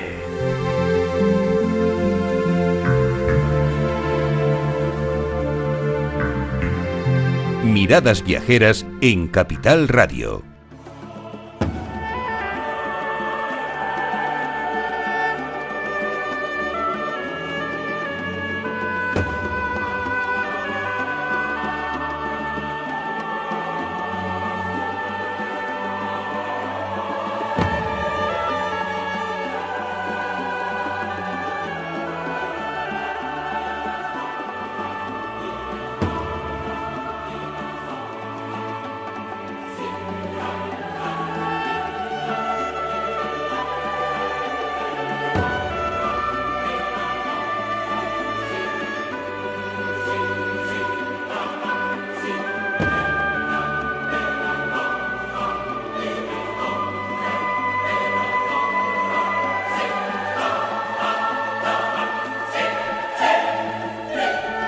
Acercando a la una del mediodía y lo hacemos con esta maravillosa sintonía, con esta partitura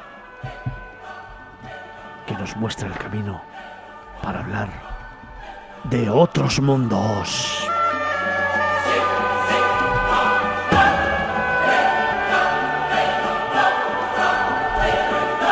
Hoy, gente remota.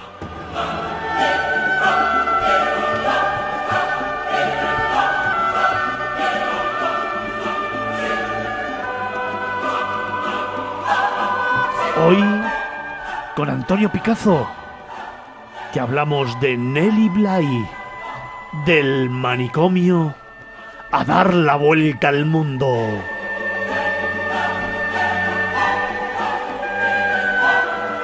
Hoy te contamos la historia de una viajera y reportera pionera e impulsora del periodismo de investigación.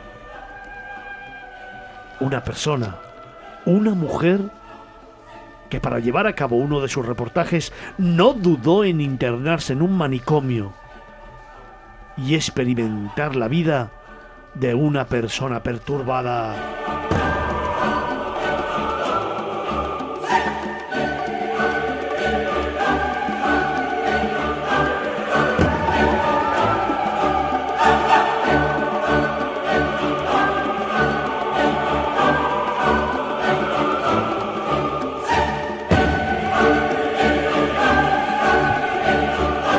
Sorprendente que a finales del siglo XIX, Nellie Bly, Elizabeth Jane Corran, una persona aparentemente frágil, pudiera realizar reportajes periodísticos con una desenvoltura cuyo tono no parece de aquel tiempo y sí del siglo XXI.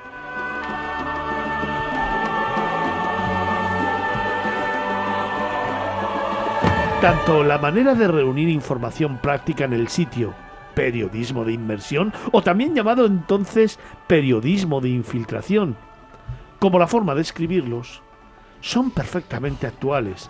Y estamos hablando de una distancia de más de 100 años.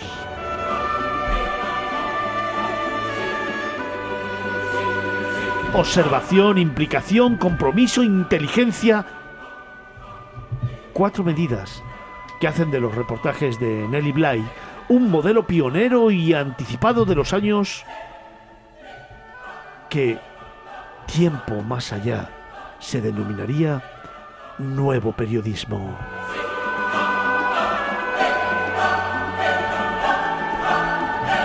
Estilo y fundamentos, en suma, que como nos narra Antonio Picazo, si bien es posible que hoy hayan sido igualados, también es cierto que, por su atrevimiento, es probable que no hayan sido superados.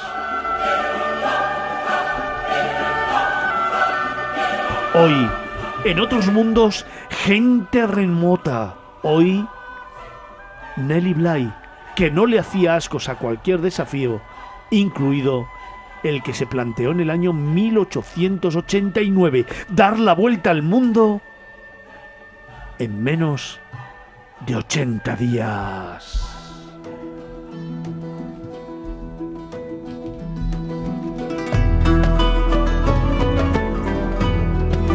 Antonio, ¿quién fue Nelly Bly? Pues has hecho ya un perfil, un- una semblanza bastante aproximada, sobre todo porque mm, la, introducción nos plantea un personaje que, bueno, más cerca del periodismo, del atrevimiento y tal, bueno, y eso que pintaría en un, en un programa de viajes y de aventuras y todo esto, pues mm, como, como has comentado hacia el final, pues fue mm, una persona pues tan atrevida y tan libre que se planteó efectivamente dar la vuelta al mundo en menos de ese récord. eh, ahora lo veremos con algún detalle, que eran los 80 días. Pero sobre todo, lo que vino a... e- Ella le daba igual demostrar o no demostrar. Era eh, el- la verdadera... No quiero utilizar la palabra feminista, ¿no? Pero si quisiera demostrar algo, a toda esta panda que hay aquí ahora de feministas que están en un sillón eh, aconsejándonos cómo tenemos que hablar, cómo tenemos que practicar nuestra sexualidad, cómo tenemos que administrar eh, todas nuestras relaciones con los hombres y tal igual, mm, tendrían que referirse y, tener como un- una especie de brújula a Nelly Bly porque ella mm, y, y por eso yo la, la he propuesto en este en esta sección no era la persona más libre y más aventurera y en definitiva al final más viajera que toda esta gente que, que- se tira hablando todo el día y eh, en, en un parlamento y diciendo que está haciendo más por las mujeres que lo que realmente hizo Nelly Bly que mm, a su bola demostró lo que pueden hacer las mujeres ¿no? Oye, ¿cómo fueron sus principios en el periodismo y cómo es aquella historia de la carta anónima que Nelly Bly envió a un periódico? Pues ahí, empezó todo y de una manera bien curiosa, ¿no? Eh, Un día el redactor jefe del diario del Pittsburgh Dispatch eh, re- es un periódico que pues que publicó un, un reportaje que bueno pues uno de los mm, reportajes más de un tema más de los que eh, este periódico publicaba pero eh, en un momento recibió una carta de, de- de lo, de lo que en la sección de cartas al director de los lectores entonces estaba firmado con un seudónimo que se llamaba La Huerfanita.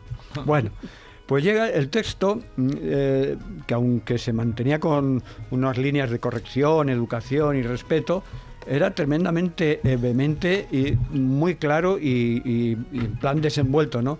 Y se tra- trataba de un escrito de propuesta en la réplica de un artículo que se había publicado en el cual eh, se titulaba mm, ¿Para qué sirven las mujeres?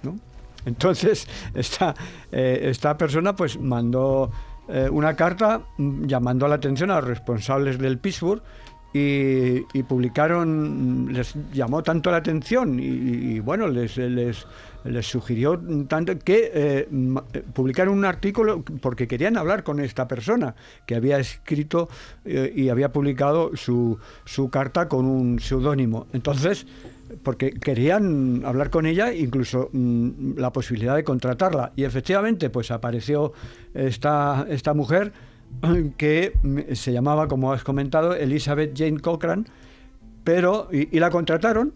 Oye, pues necesitamos una persona así, con esa, con ese atrevimiento y ese desparpajo, ¿no?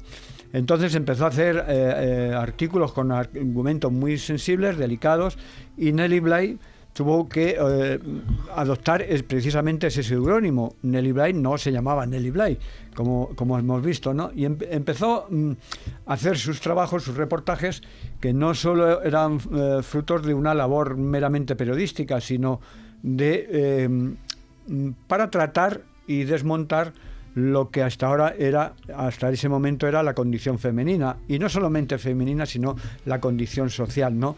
Eh, empezó eh, a hacer reportajes pues, sobre la, situación de, de ni- niños abandonados, de mujeres trabajadoras, mm, madres solteras o divorciadas, situación de los obreros en las fábricas, la indigencia em, general que había, eh, en fin, todo esto, lo que se llamaba, y hemos comentado, eh, periodismo de eh, infiltración o como dicen ahora, periodismo de investigación. Este es el primer punto porque ahora, como sabes, el periodismo se hace mucho en el sillón en vez de en la investigación y se hace mucho en las pantallas de Internet y poco en el, en el camino y el desarrollo. Entonces, ese estilo de denuncia, obviamente, en aquella sociedad provocó muchos conflictos, mucha hostilidad y entonces, eh, claro, se asustaron los propios del periódico y le acabaron eh, relegando pues a que hiciera secciones de ocio y moda, que es donde se suponía que nunca debía haberse movido, ¿no?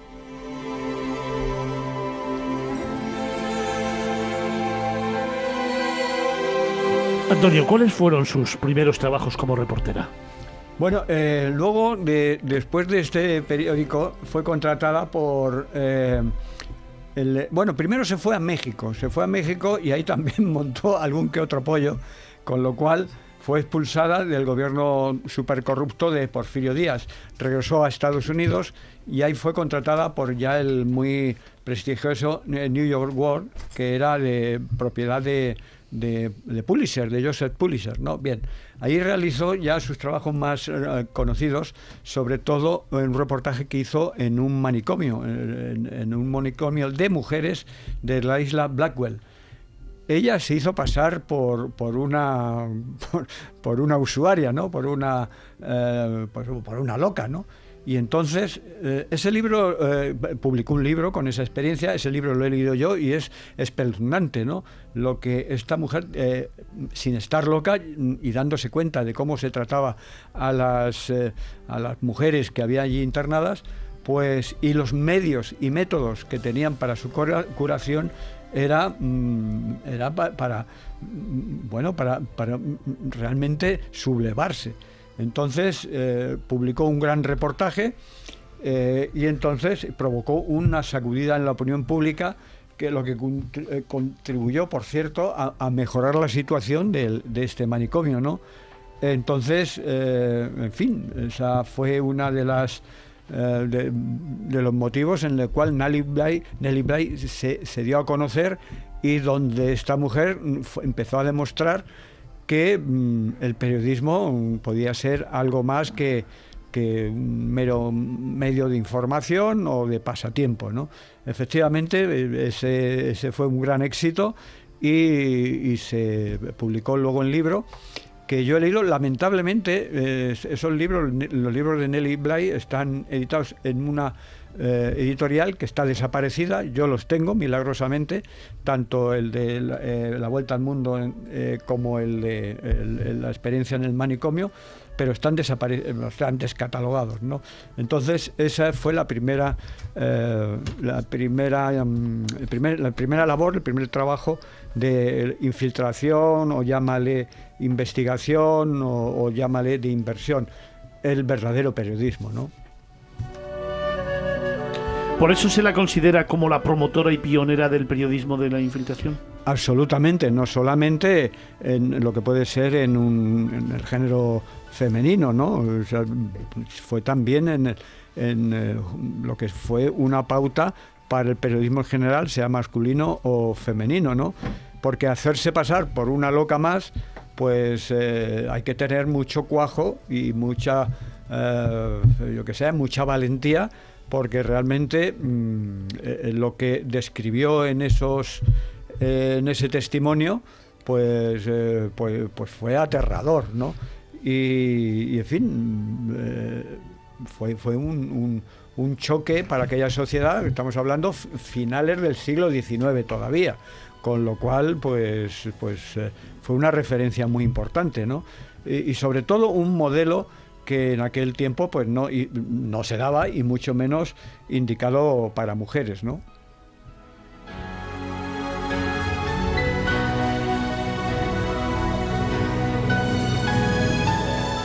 Y su desafío de dar la vuelta al mundo en menos de 80 días. Pues este fue otro- otra locura que le dio a esta mujer que, que era imparable, ¿no? Una vez que acabó con, con sus reportajes de investigación y de inversión, pues en, mil no- en 1888 esta mujer tan resuelta consiguió que su periódico, el periódico en que trabajaba en ese momento, que como hemos dicho era el, New York World, eh, pues le designara para llevar a cabo una prueba de una gran llamada sensacionalista, que era el intento de dar la vuelta al mundo en menos del tiempo utilizado por Phileas Fogg, que como sabemos fue el ficticio protagonista de, Julio Verne en la vuelta al mundo en 80 días. ¿no? El, realmente el, digamos, el doble de Phileas Fogg eh, existió, que fue George Francis Train, que en 1870 ya había realizado realmente ese recorrido en ese número de días y posteriormente al viaje de Nelly eh, Bly consiguió dar la vuelta al mundo en menos tiempo de lo que lo había hecho Nelly, ¿no? Sí, porque eh, te puedo interrumpir un segundo. Sí, Sí, porque, sí. eh, porque el libro de La Vuelta al Mundo en 80 días de Julio Verne, eh, o sea que las primeras tiras que hace él son de 1872 y el libro completo aparece en 1873. O sea que se supone que esta, esta mujer eh, lo, lo- lo leería, lo Sí, vería. lo conocería, Y, y sí. lo conocería y diría, ahora voy a hacer el reto de, de superarlo. Sí, pero eh, Francis Train ya lo había hecho antes que ella. Lo que pasa que había bajado un, un- lo había hecho en 80 días y Nelly eh, lo hizo en, en 72 días. Pero bueno, estamos a mitad de la historia, ¿no? Vale, vale, no, era- una introducción Sí, sí, sí. menor. Eh, eh, desde luego. bueno, a lo que íbamos. Eh, entonces esta mujer partió, partió eh, con tan solo un... Pues fíjate el equipaje que llevaba, ¿eh? Llevaba una maleta, un traje largo, que está por ahí la foto eh, oficial que figura en los libros, eh, y, y poco más. Y, y una bolsa que contenía un impermeable y un pues eh, un recado de escribir que decían antiguamente los, eh, los periodistas Sí, y recado, escritores sí. y, y muy pocos objetos eh, personales. Eso sí, con mujer al fin, nunca le faltó su crema protectora y sus maquillajes. Como no es incompatible, ¿eh? no, no es incompatible. Entonces, prácticamente eh, mm, todo el tiempo que duró el viaje, Nelly lo pasó en trenes, en barcos, en autobuses y demás medios de transporte propios de, de aquellos años. Podemos eh, fijar algún detalle más si quieres. Sí, sí, sí, sí, Bueno, adelante. Una, una el- pregunta, perdón, sí. te puedo interrumpir otra vez. Eh, Sí, ya te estás poniendo pesado, sí, dime. No, eh, esto me gustaría, si nos puedes decir, imagino que lo dirás si no te lo pregunto, por dónde empezó y por dónde acabó. ¿Cómo fue la vuelta que Sí, dio? eh, está contemplado. Ah, vale, muchas gracias. Gener- proceder. generoso, que Dios te lo premie con una buena lotería primitiva. Y con una eh, novia con dinero. Muy bien. Bueno, bueno eh, entonces el, el tema del viaje fue más que nada un problema de tiempo. ¿no? El tiempo le, le apremiaba constantemente y, y entre otros lugares pasó por Inglaterra, Francia, aquí tuvo la oportunidad de conocer al propio Julio Verne, por cierto, eh, luego Italia, Egipto, Singapur, Hong Kong, San Francisco, así hasta llegar a Nueva York, de nuevo a Estados Unidos, ¿no? Durante el trayecto fue enviando crónicas eh, de, diarias de su periódico, que luego fue recogiendo eh, en, este, en este libro que comentábamos, y finalmente el 25 de enero de 1890 llegó al muelle de Manhattan, ya en Nueva York de nuevo, entonces donde, eh, ya había completado la vuelta al mundo de, en 72 días. Con este viaje solamente eh, había establecido, no solamente había establecido un, un- un récord, un nuevo récord, sino que también definitivamente, y esto es lo más importante de todo, y fue lo más importante para ella, eh, había demostrado que era posible una nueva forma de viajar.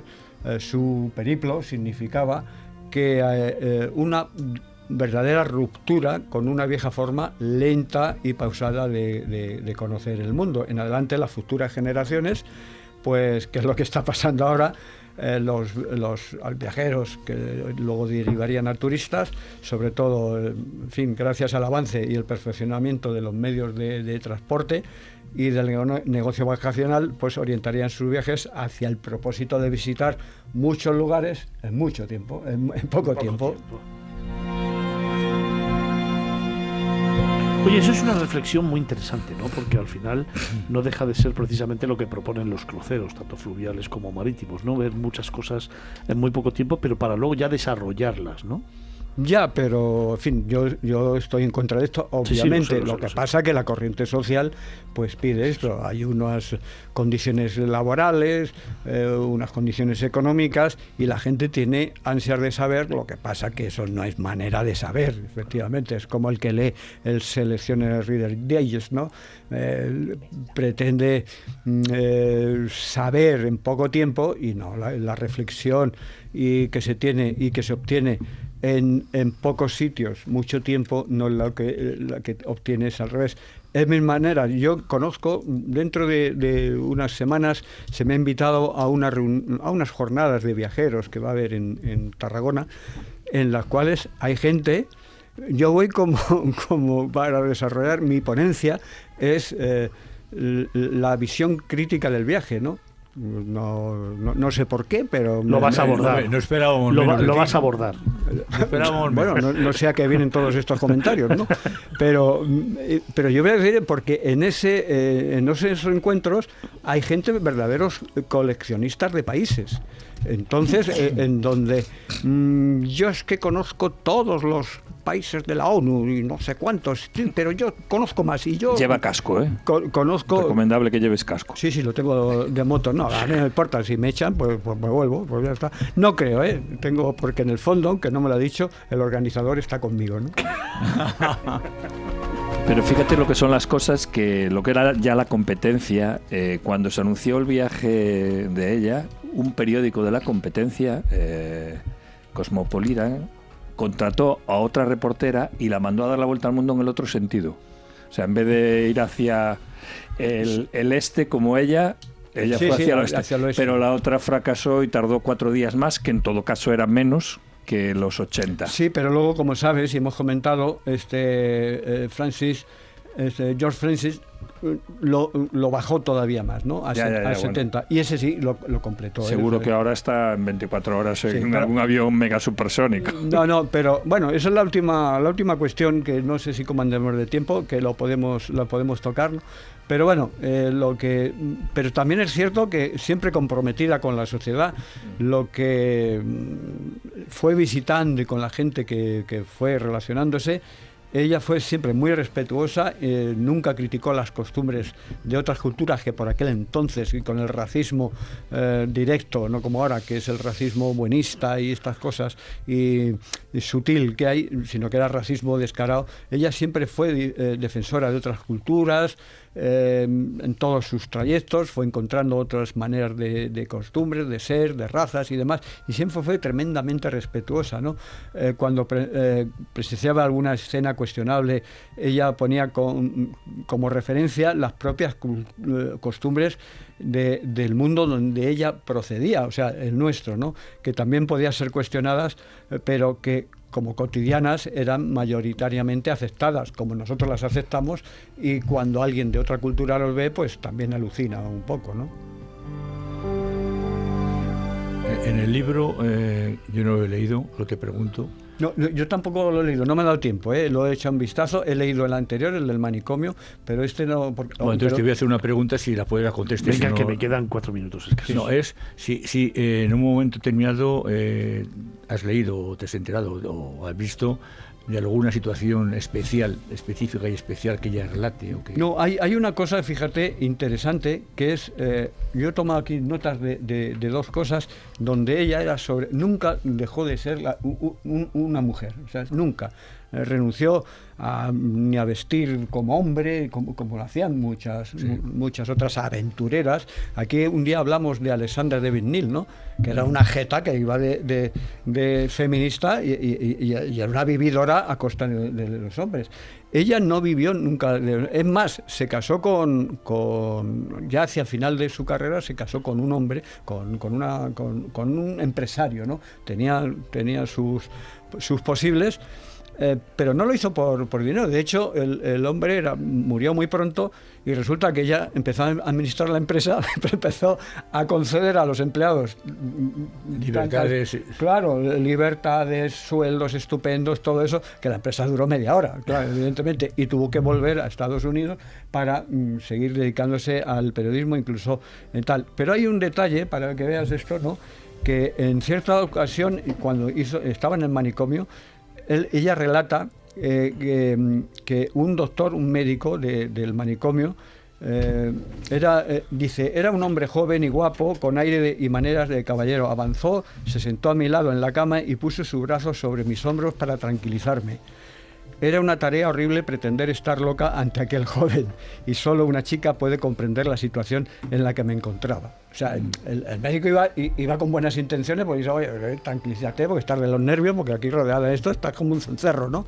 Y sin embargo ella se sintió mujer en ese momento y no se, se sintió con las historias estas, dice, este macho asqueroso, repugnante, que, em, patriarcado, que... te- no, ella se sintió mujer entonces y fíjate qué categoría tenía ella de, de aventurera, de viajera y de no ponérsele ninguna, ninguna nada por, por delante, ¿no? La pregunta es, Antonio, porque tengo que terminar. ¿Sería posible hoy un viaje parecido al que realizó Nelly Bly? Eh, eh, Manuel, eh, Manuel Guineche quiso demostrarlo y, de hecho sacó un libro de, de la vuelta al mundo en, y, y- y no pudo. O sea, es más difícil 81, hacerlo hoy. ¿no? 81, ¿no? 81 Sí, sí, días sí, tardó. Sí, sí, sí, no me acuerdo Sí, si era ¿por- uno por qué? ¿Por qué? Por los problemas políticos. Por y ejemplo, no pudo coger el barco que le llevó a cruzar el canal de Suez. Y burocráticos. Y, Y- y y burocráticos. burocráticos. Y Y, no lo porque ya no hay ese tipo de barcos de transporte público. Obviamente la gente viaja en avión, entonces no puedes coger un barco de transporte público. Sí que puedes subirte a lo mejor a un carguero, de hecho hay turismo de cargueros, pero ya esas líneas transatlánticas de coger un barco en Japón y que te lleve a San Francisco, No, no puedes contar. Te podrías planificar un, viaje en 80 días y salvo un accidente o algo, no lo podrías conseguir. O. Pero hoy día es mucho más difícil hacerse la vuelta al mundo en 80 días, todo esto por conflictos y sobre todo por burocracia. O sea, a mí cuando me preguntan cuál es el animal eh, más peligroso que te has encontrado en, en el mundo, y, y yo, les, yo le digo dos, dos animales, uno el mosquito y otro es el funcionario. de la gente de aduanas. Eso es.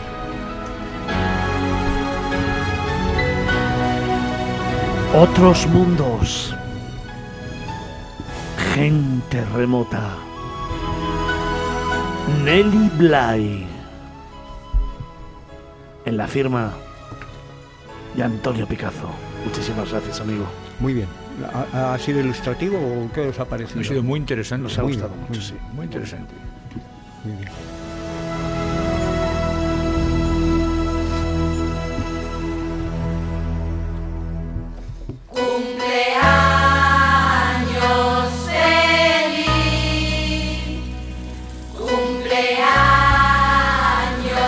Nos vamos acercando a la una del mediodía. Mañana es 4 de junio. Cumpleaños feliz. Y Carlos Olmo cumpleaños. ¿Cuántos caen? ¿Cuántos caen? ¿Cuántos caen, Carlos? Sexto piso. Se- ¡60! Y, y- tres más. y alguno más. 63. Aparenta 62. y medio. Estamos de cumpleaños, estamos de celebración. Carlos Olmo, uno de los grandes del sector turismo, uno de los grandes periodistas y viajeros, director de Vagamundo y tertuliano de este programa desde hace ya muchos años. Mañana, cumpleaños. Gracias por la canción, pero yo prefiero la que te ponen en, en Latinoamérica. No sé si la conoces, Las Mañanitas. Mira, vamos a mantener esta que es de aquí, joder.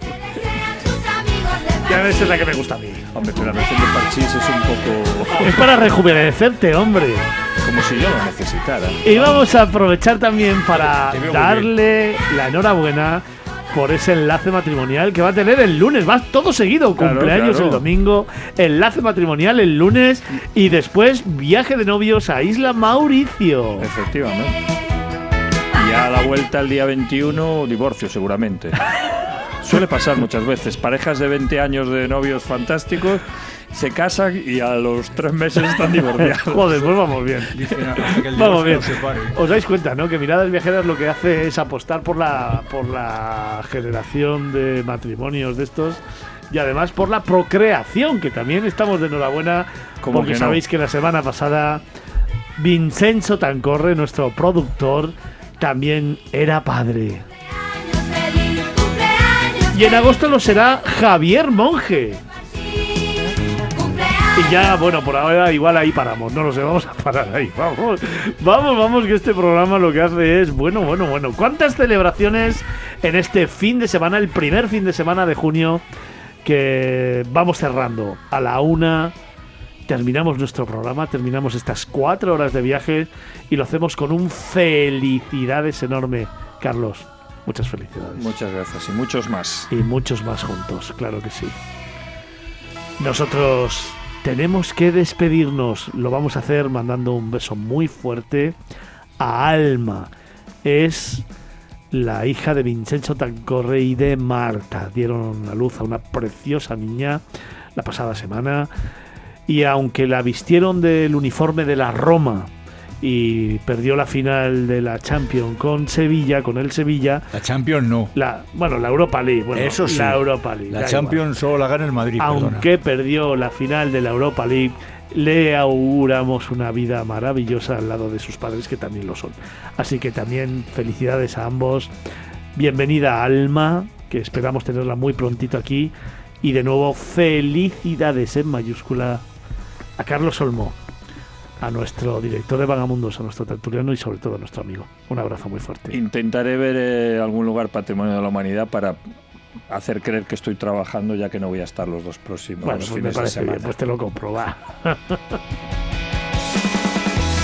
y nosotros nos vamos, terminamos cuatro horas de programa con la misma ilusión de siempre, la misma fuerza de siempre y ya preparando próximos contenidos para el próximo fin de semana. Te recuerdo, el sábado que viene, especial de la provincia de Segovia, especial Oces de Segovia. Prometo que será intenso, será un destino maravilloso que compartiremos contigo y con todo el equipo de tertulianos. Eso será el próximo sábado aquí en Capital Radio, en Miradas Viajeras. Mientras tanto, pasad buena semana, semana por cierto de exámenes de selectividad, así que mucha suerte a todos aquellos que afrontan su futuro y a todos los demás, gracias por haber estado ahí y te espero el próximo fin de semana.